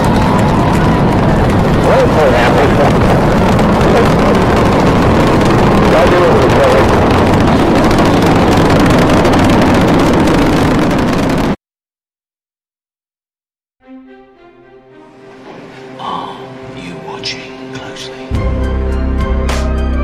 Aufwachen-Hörerkommentare. The stage is yours. Hallo, Aufwachen-Podcast. Hier ist wieder Lynn. Und es wurde sich ja ein Kommentar zu den äh, bekackten Tauben gewünscht. Und äh, ja, ich kann da ein bisschen was zu erzählen. Also, wie Hans schon völlig korrekt erkannt hat, handelt es sich bei den Stadttauben um ehemalige Felsentauben. Inzwischen haben die sich mancherorts mit ähm, ausgebüxten Zuchttauben gekreuzt. Das sind in der Regel Tauben, die ursprünglich aus der Türkei stammen. Also es sind nicht Türkentauben, darf man nicht verwechseln, sondern dass äh, diese Taubenzüchterei stammt wohl ursprünglich aus dem Nahen Osten und ist äh, über die äh, Einwanderung der Türken nach Europa gekommen. Äh, ich muss einen kleinen Nachtrag machen. Als ich sagte, die Türken haben die Tauben nach Europa gebracht, meinte ich nicht die Arbeitereinwanderung, sondern ich meinte die Osmanen im 14., und 15. Jahrhundert, die einige coole Sachen nach Europa mitgebracht haben, wie zum Beispiel Kaffee. Äh, nur um Missverständnissen vorzubeugen. Warum die sich nicht mit äh, den anderen zwei einheimischen Arten verpaaren, den Ringeltauben und den Türkentauben, liegt äh, daran, dass die Felsentauben Koloniebrüter sind. Und wie der Name schon sagt, sie in Felsen brüten, während Ringeltauben und Türkentauben Bäume brauchen. Das macht auch den größten Unterschied aus. Also ich, ich kann ja mal mit der Systematik anfangen. Also Felsentauben sind typischerweise grau, mit ein paar dunkleren Stellen an den Flügeln. Und äh, was besonders heraussticht, ist deren schillernde Brust. Die ist so grünlich-bläulich, ist ein bisschen derselbe Farbspektrum und auch derselbe Effekt wie bei äh, Faunenfedern. Also es ist eine Sache von Lichtbrechung. Und Männchen und Weibchen kann man in der Regel nicht so einfach unterscheiden. Ähm, und ursprünglich lebten die in Felsengebieten im Raum Mittelmeer rum, in den Bergen oder auch an den Küsten. In diesem Lebensraum gibt es heute kaum noch. Das ist nicht nur die Schuld des Menschen, sondern es hat auch was mit Veränderung des, des Klimas zu tun und der Ökologie, äh, aber auch durch Konkurrenz zu anderen Felsenbrütern, die halt größer und stärker sind. Und ähm, die äh, Ringeltauben die kennt man wahrscheinlich auch. Das sind so relativ große Tauben, so die sind fast so groß wie ein kleines Hühnchen. Sind so grau, fast ins Rosa gehende, mit einem weißen äh, Ring am Hals. Und die Türkentauben, die sind relativ zierlich, die sind noch ein bisschen zierlicher sogar als die Felsentauben und sind meistens so beige mit einem schwarzen Ring am Hals. Und die Ringeltauben und die Türkentauben, die sieht man meistens immer nur zu zweit. Das sind Männchen und Weibchen. Und die brüten in Bäumen und brauchen daher auch Bäume. Deswegen sieht man die meistens in Parks oder in Stadtvierteln, wo es halt viele Bäume gibt. So im Spätsommer sieht man manchmal die auch in größeren Gruppen. Das sind dann meistens die Eltern mit den Jungen aus dem Sommer. Und deswegen verpaaren die sich auch nicht mit den Felsentauben. Die Felsentauben haben einen sogenannten evolutionären Sprung geschafft, indem sie aus ihren äh, Felsengebieten in die Städte gezogen sind. Unsere Häuserschluchten ähneln nun mal den Felsen erstaunlich und sie brauchen halt kleine Nischen und Vorsprünge, um dort brüten zu können. Kommen wir zu der Scheißerei. Vogelscheiße ist vom pH-Wert etwas niedriger, also ungefähr bei 5. Das hat mit Magensäure zu tun, genauso wie bei uns ist auch bei den Vögeln der Magen sehr sauer. Und ähm, dementsprechend ist die Scheiße auch sehr sauer. Die meisten Gesteinsarten sind allerdings äh, eher im basischen Bereich, also höher als 7. Und äh, durchaus macht es Sinn, dass das den Stein angreift.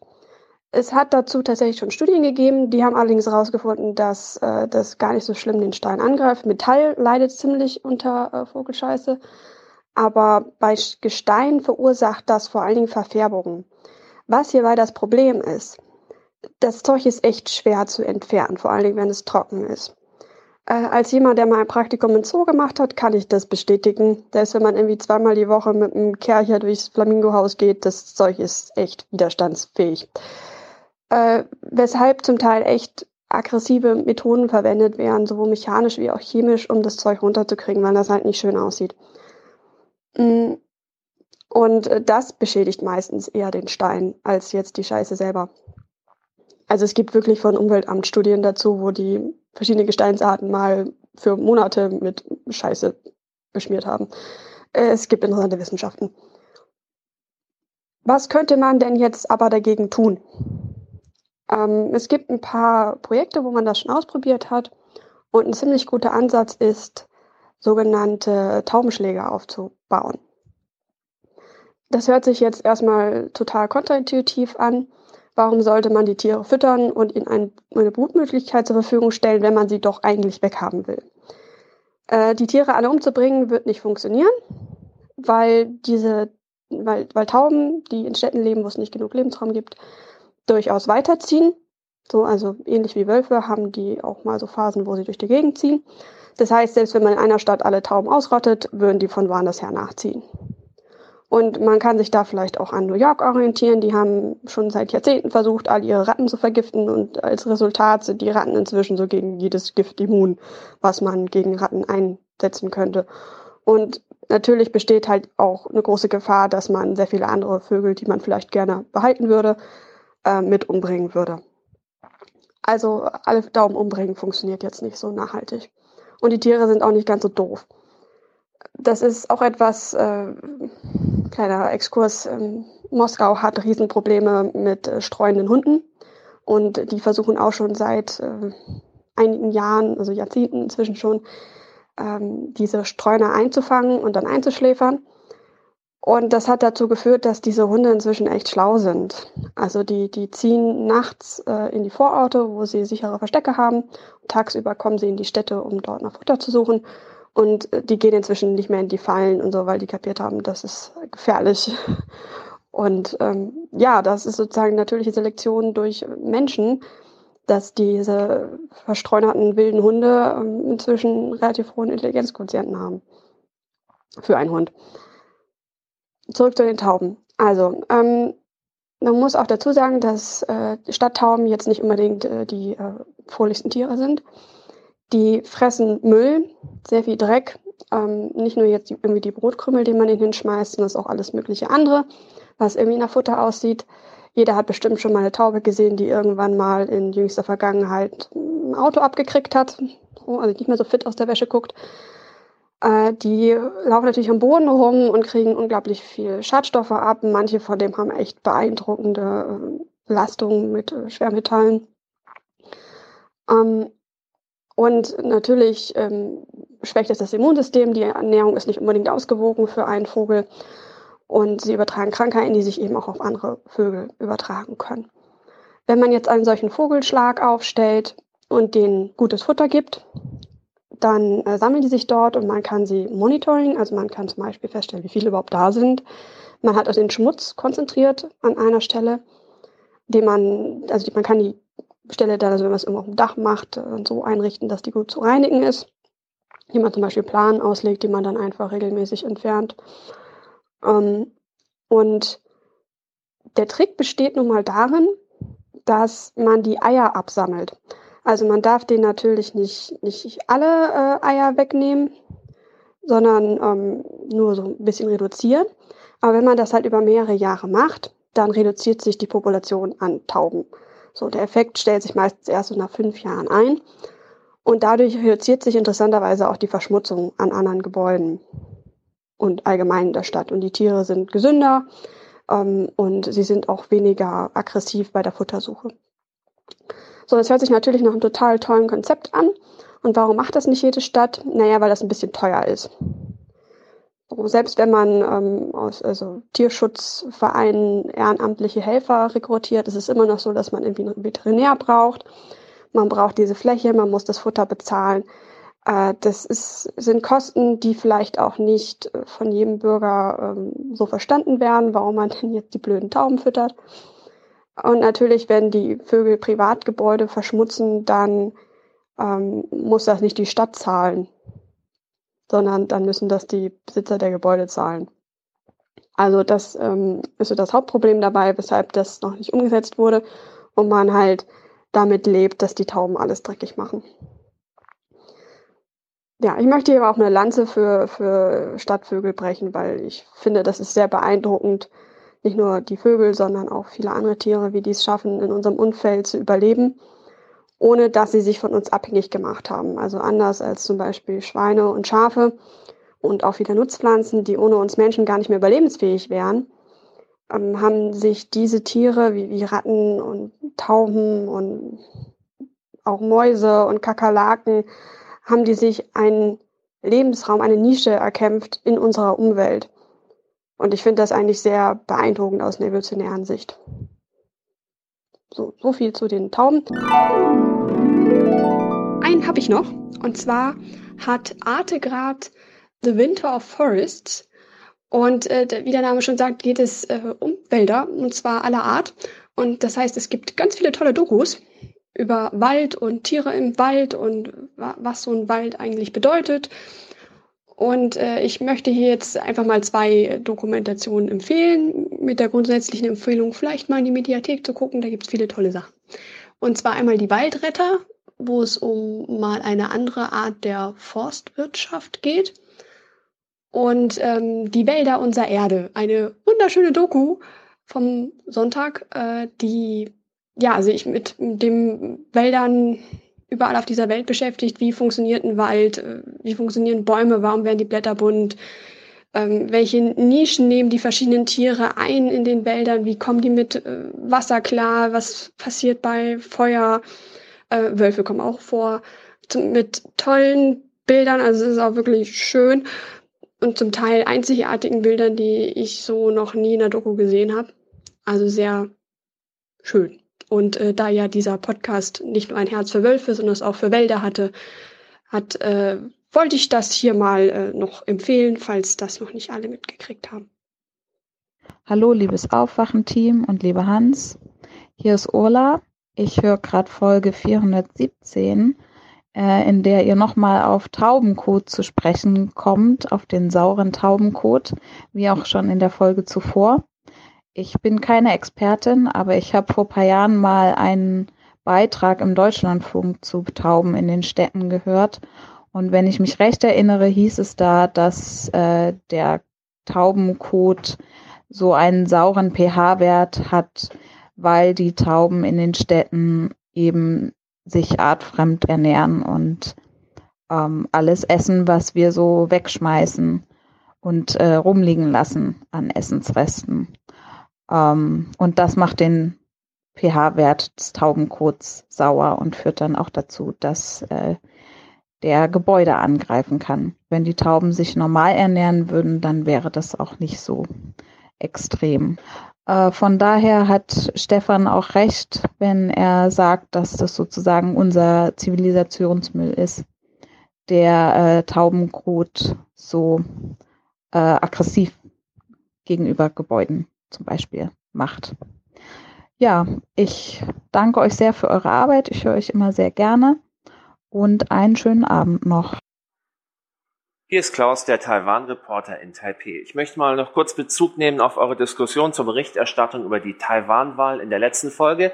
Ihr hattet das Hintergrundstück Taiwans Geschichte aus dem Heute-Journal komplett gespielt fand das auch ganz gut. Ähm, ich fand es auch gut, dass es das gab. Allerdings leider waren da einige ziemlich problematische Passagen in diesem Stück.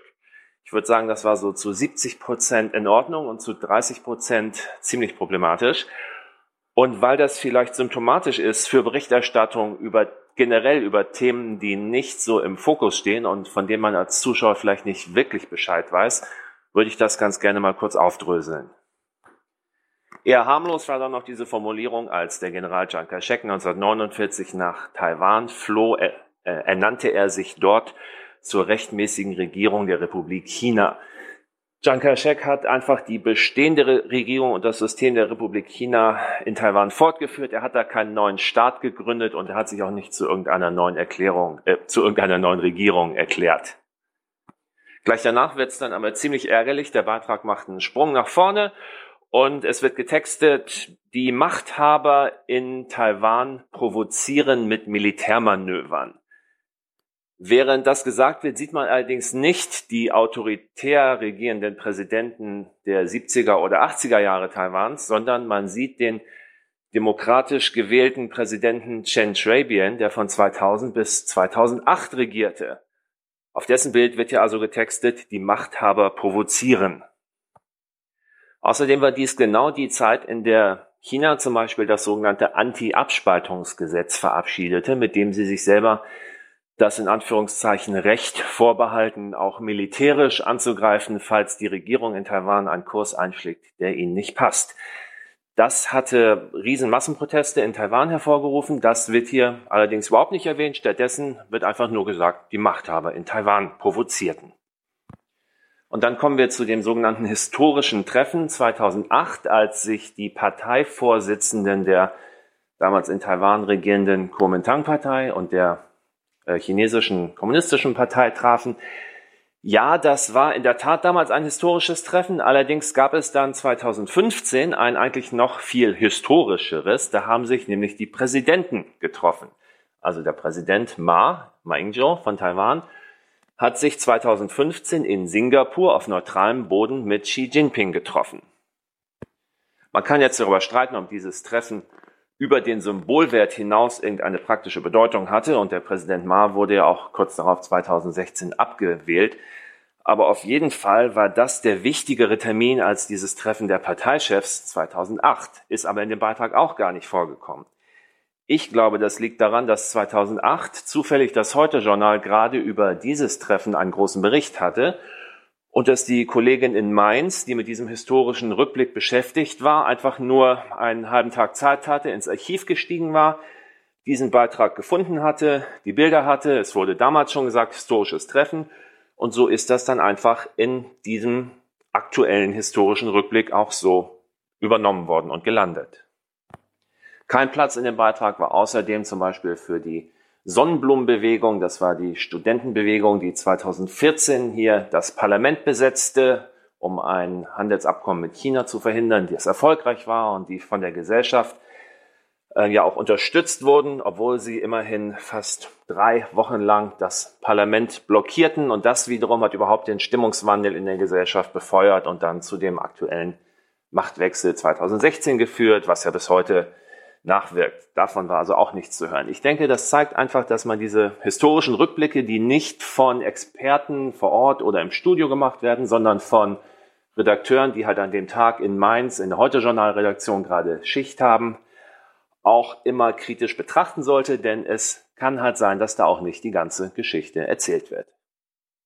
Moin, ich wollte euch nur ganz kurz auf den Verfassungsblock hinweisen. Dort hat Jolanda Scheid, eine Studentin der Humboldt-Universität, die dort auch in der, ähm, in der Law Constitutional Human Rights and Refugee Law Clinic äh, Mitglied ist, hat auf dem Verfassungsblog einen Artikel verfasst über die Mitverantwortung Deutschlands bei den völkerrechtswidrigen Drohnenangriffen.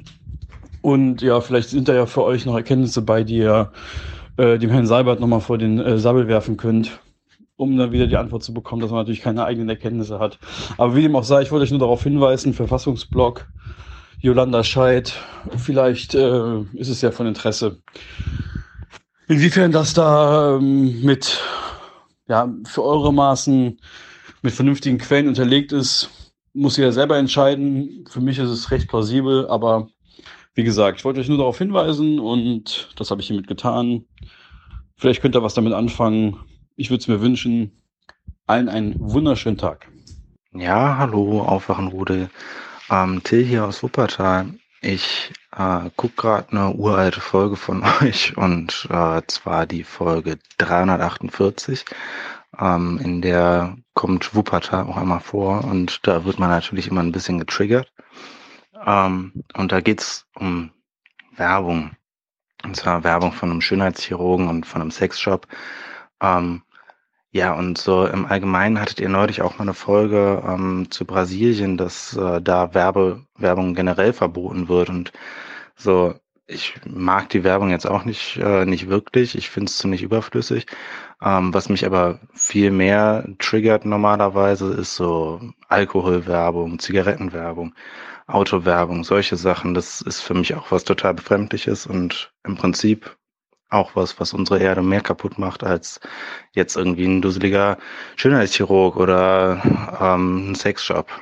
Ja, das war's schon. Ciao.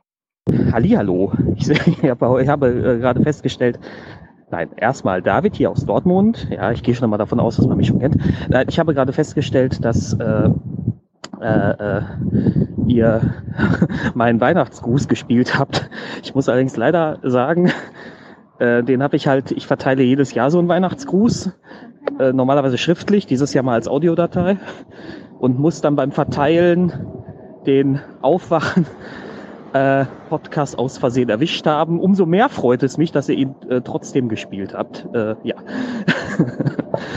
ähm, ja, äh, ich, ich höre gerade die kleine Diskussion rund um Europa und Aufrüstung und äh, einheitliche europäische Armee und dergleichen. und ähm, möchte, ja, also ich, ich möchte hier mal so klein, mal was beitragen aus etwas, was ich mal gelesen habe als Jugendlicher. Und zwar geht es um den, ähm, ich weiß gar nicht, wie man den richtig benennen soll, den, den Philosophen oder Strategen oder strategischen Philosophen aus äh, China, nämlich Sun Tzu. Ich weiß nicht, ob ich das richtig ausspreche. Ich habe mal gesehen, dass er manchmal auch Sun Tzu geschrieben wird. Äh, aber ich denke, ich, ich denke, alle wissen, wer gemeint ist. Und äh, wenn jemand genau weiß, wie das richtig ausgesprochen wird, darf er mich da gerne aufklären. Und ähm, ja, zuvor das erstmal, es ist immer etwas müßig, besonders mit Leuten aus der, aus meiner eigenen linken Filterblase über dieses Thema zu diskutieren, weil so, es scheint immer so, dass sobald der Begriff Militär oder Aufrüstung oder Armee oder Soldaten, sobald solche Begriffe halt kommen, äh, dass die Leute dann zumachen und eine automatische Abwehrhaltung eingehen. Das ist auch verständlich. Ähm, zumindest in Teilen, die ich gleich am Ende des Kommentars nochmal sagen werde. Ähm, jetzt aber erstmal zu äh, Sun Tzu. Ich kriege das Zitat nicht mehr wörtlich zusammen. Ich habe das Buch zwar bei mir zu Hause stehen und ich könnte jetzt auch könnte dann auch irgendwann heute Abend nachschlagen, aber inhaltlich sagt er in etwa in einem seiner kleinen Aphorismen, ähm, dass eine Armee gar nicht stark genug sein muss, um irgendwo einzufallen oder so, sondern sie muss nur stark genug sein, um andere von der Idee abzubringen, bei dir einzufallen. Das heißt, wenn der Gegner dann dich, dann die, die Nation betrachtet, wo er gerne landen wollen würde, ähm, wägt er dann ja ab, ob sich das lohnt. Ja, er wägt dann ab, wie viele Verluste hätte er, kann er gewinnen? Wenn ja, wird das eventuell ein Pyrrhus-Sieg? Also wird der, wird, wird der Sieg im Grunde teurer, als er wert ist? Ähm, und so weiter. Ähm, natürlich äh, schützt diese Philosophie nicht vor richtig Irren. Ja, also, also Hitler zum Beispiel, als der nach Russland gegangen ist, oder als er seine Leute nach Russland geschickt hat, so muss man es ja korrekterweise sagen, äh, der hat sich eben nicht äh, an so einer Philosophie orientiert. Oder, oder sie haben sich extrem verschätzt. Aber eigentlich muss das auch damals schon absehbar gewesen sein, dass Russland einfach eine äh, dazu zu schwierig zu besiegen sein dürfte. Naja, wie dem auch sei. Ähm, Achso, das ist jetzt natürlich rein aus, aus strategischer Sicht. Ich möchte hier nicht irgendwie, dass das so klingt, als wäre ich jetzt, als, als würde ich das jetzt bedauern oder so, dass, dass, dass, dass, dass äh, die äh, Wehrmacht da damals versagt hat. Das ist natürlich nicht der Fall. Ähm, ja, jetzt gibt es aber ein Problem. Ähm, die Kernaussagen von Sun Tzu oder die große Kernaussage lautet nämlich, wahrhaft siegt, wer nicht kämpft. Dazu stellt er dann eben auch fest, dass manchmal eine gewisse Stärke notwendig ist, um äh, andere davon abzuhalten, dich anzugreifen. Oder, nur ähm, ist jetzt das Problem, dass zum Beispiel US äh, ähm, so, so hochrangige US-Botschafter äh, und Funktionäre sich sehr gerne gewisse Argumente von Sun Tzu bedienen. Zum Beispiel eben genau dieses, wir müssen stark genug sein als Abschreckung, damit uns keiner angreift. So, jetzt ist aber kein Land der, der Welt militärisch stärker als die USA und, und sie rüsten trotzdem auf. Das führt dann dazu, dass das, äh, weil, weil Linke dieses Argument und ähnliche Argumente ihr Leben lang schon hören, sie dann eine automatische Abwehrhaltung entwickeln, sobald der Begriff Militär fällt.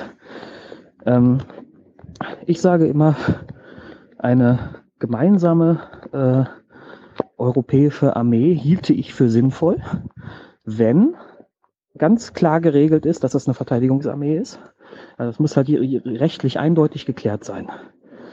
Und da dürfen wenig bis gar keine Lücken sein, die das irgendwie, die da eine Umdeutung möglich machen und so. Ja, und das ist natürlich immer schwierig, beziehungsweise ähm, da kann ich die Skepsis verstehen, ähm, wenn man sowas sieht wie den Kosovo-Krieg, wo dann die deutsche ehemalige, ja, man kann es fast schon sagen, ehemalige Verteidigungsarmee dann dann doch in andere Ecken der Länder geschickt wird. Kann ich verstehen, dass, dass da äh, die linke Blase extrem skeptisch ist. Ich bin trotzdem dafür, ähm, für ein gemeinsames europäisches Armeeprojekt. Oh, ich bin ja ein bisschen drüber. Dann einen schönen Tag.